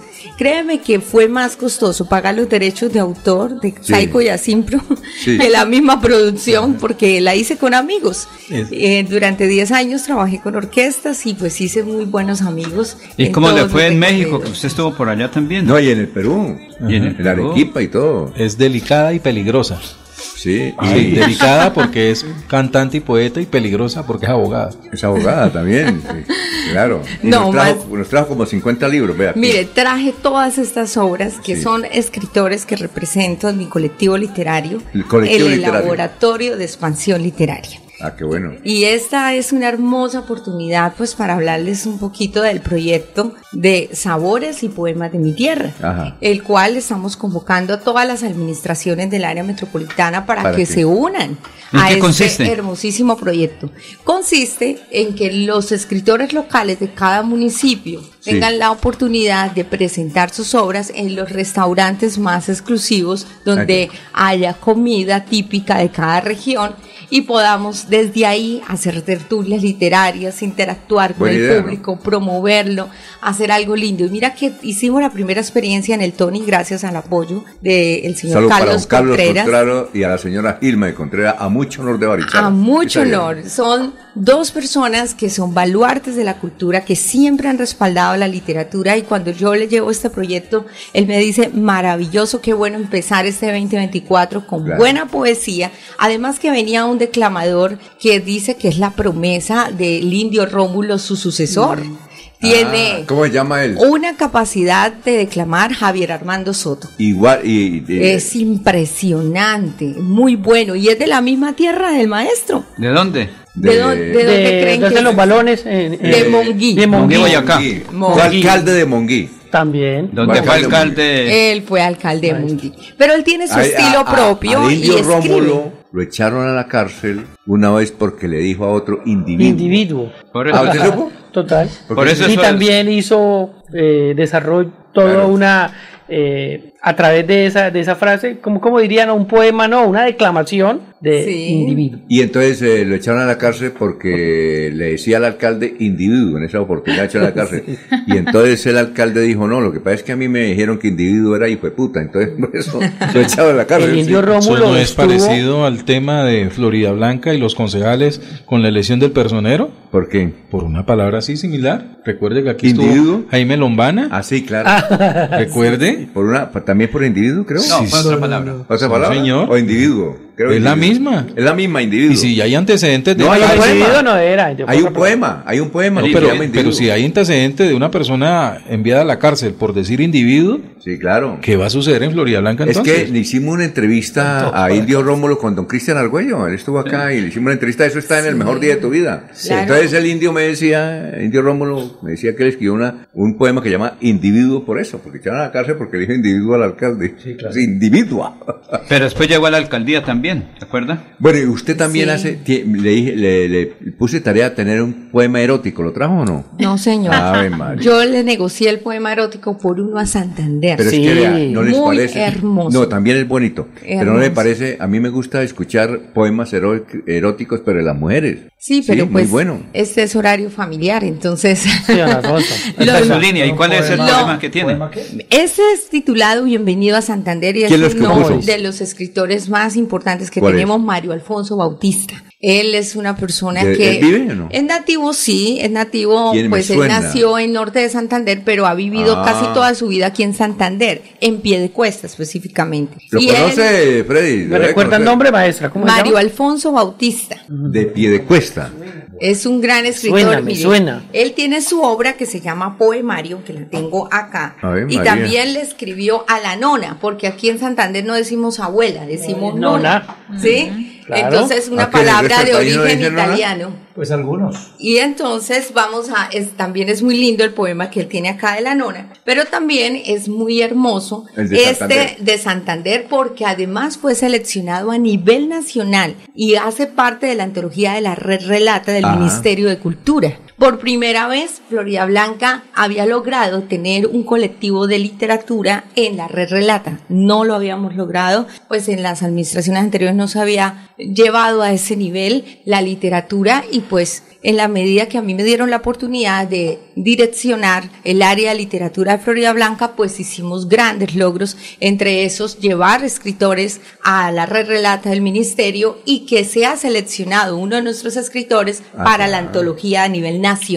Es decir, aquí están los mejores escritores de todo el país. Maestra, Sí. relántelos eh, un fragmento, por favor, ¿no- ¿nos Claro. lo puede relatar? De Bien. Mario Alfonso Bautista. Hermoso. Dice, oye hermano colombiano, déjame estrechar tu mano, déjame darte un abrazo y decirte en breve trazo que te hago la invitación y en la primera ocasión, si viajar tienes por meta, alista pues la maleta, sea pesada o sea liviana, y a tierra santanderiana emprende mi amigo el viaje, en tu auto o por pasaje emprende ya la aventura, que una cosa sí es segura, que te vas a divertir, sin duda vas a vivir de emociones un montón, porque nuestra región de libertad, las raíces, comprendió de mil matices, montañas, ríos y valles, pueblos de rústicas calles, construcciones sin iguales, edificios coloniales. No, espectacular, maestra. ¿por qué pie cuesta están los mejores? Sí. ¿Por qué allá en pie No cuesta sé, sí, los parece mejores que todos se humoristas? concentran allá, músicos, artistas de calle, eh,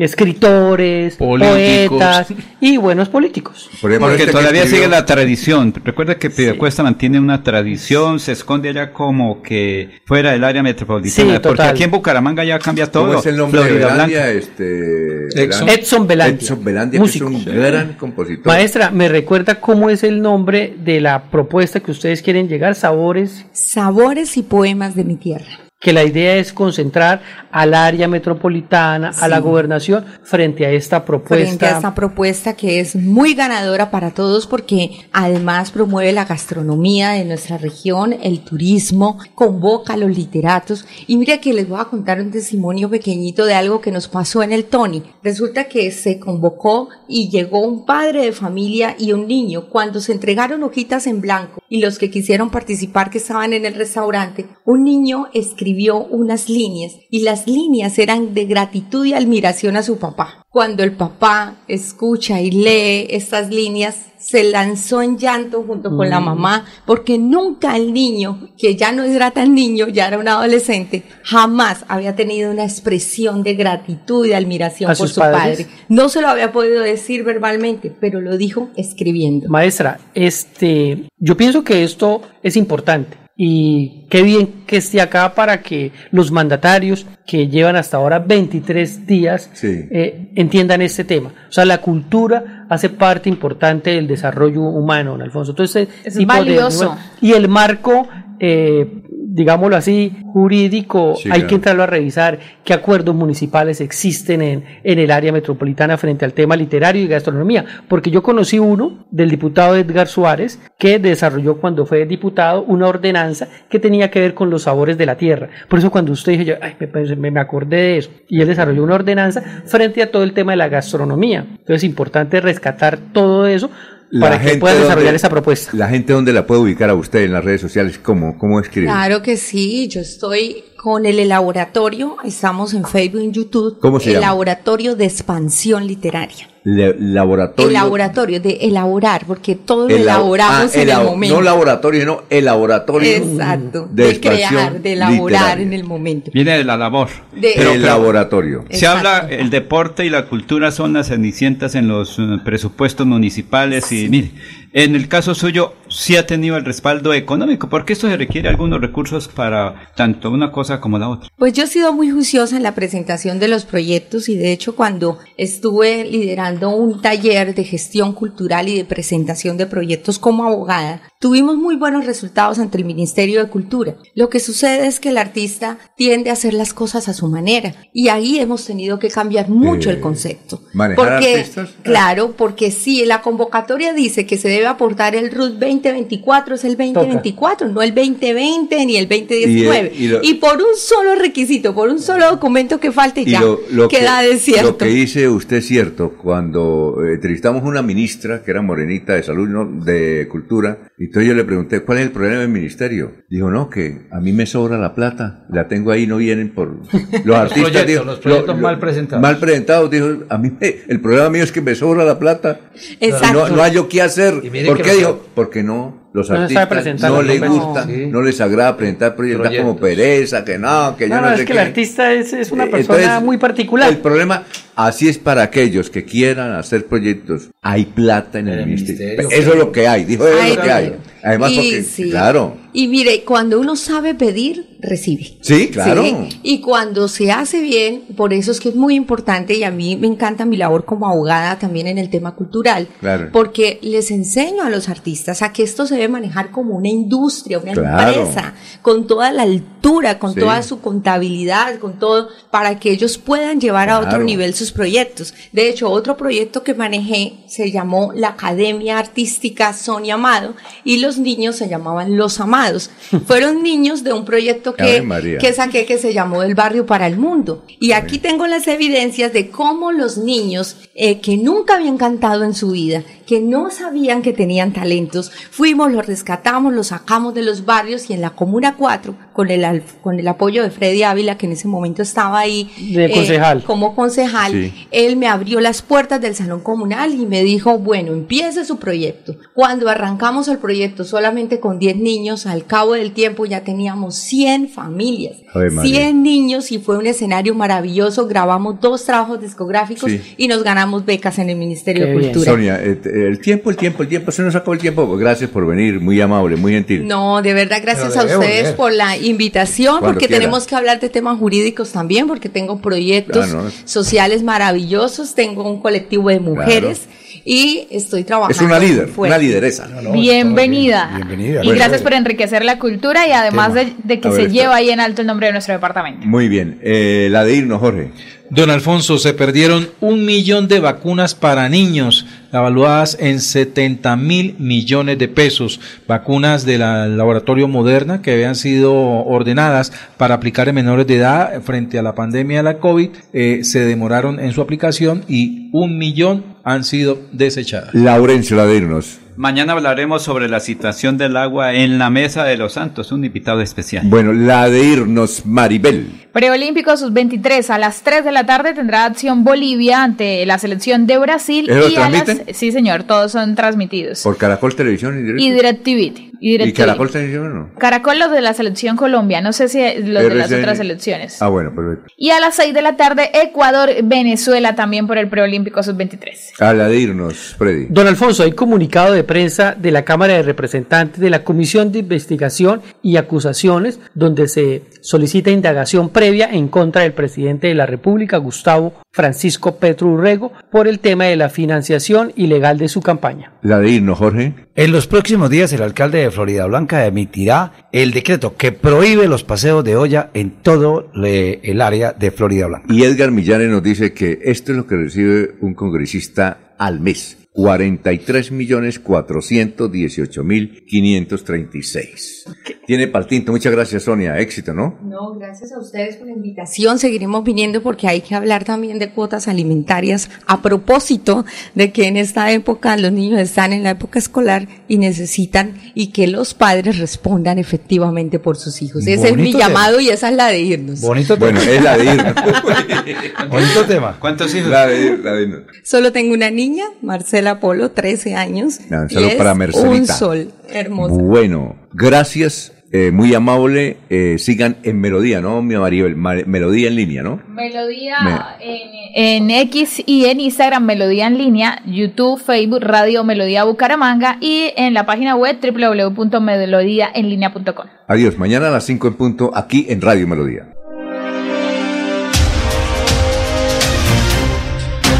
Últimas noticias los despierta bien informados de lunes a viernes en todas las áreas de la información regional, nacional e internacional. Un periodista de Últimas Noticias registra la información en melodíaenlínea.com. En Facebook y YouTube, Radio Melodía Bucaramanga. En Instagram y X, arroba Melodía en línea. Y nuestra aplicación Radio Melodía.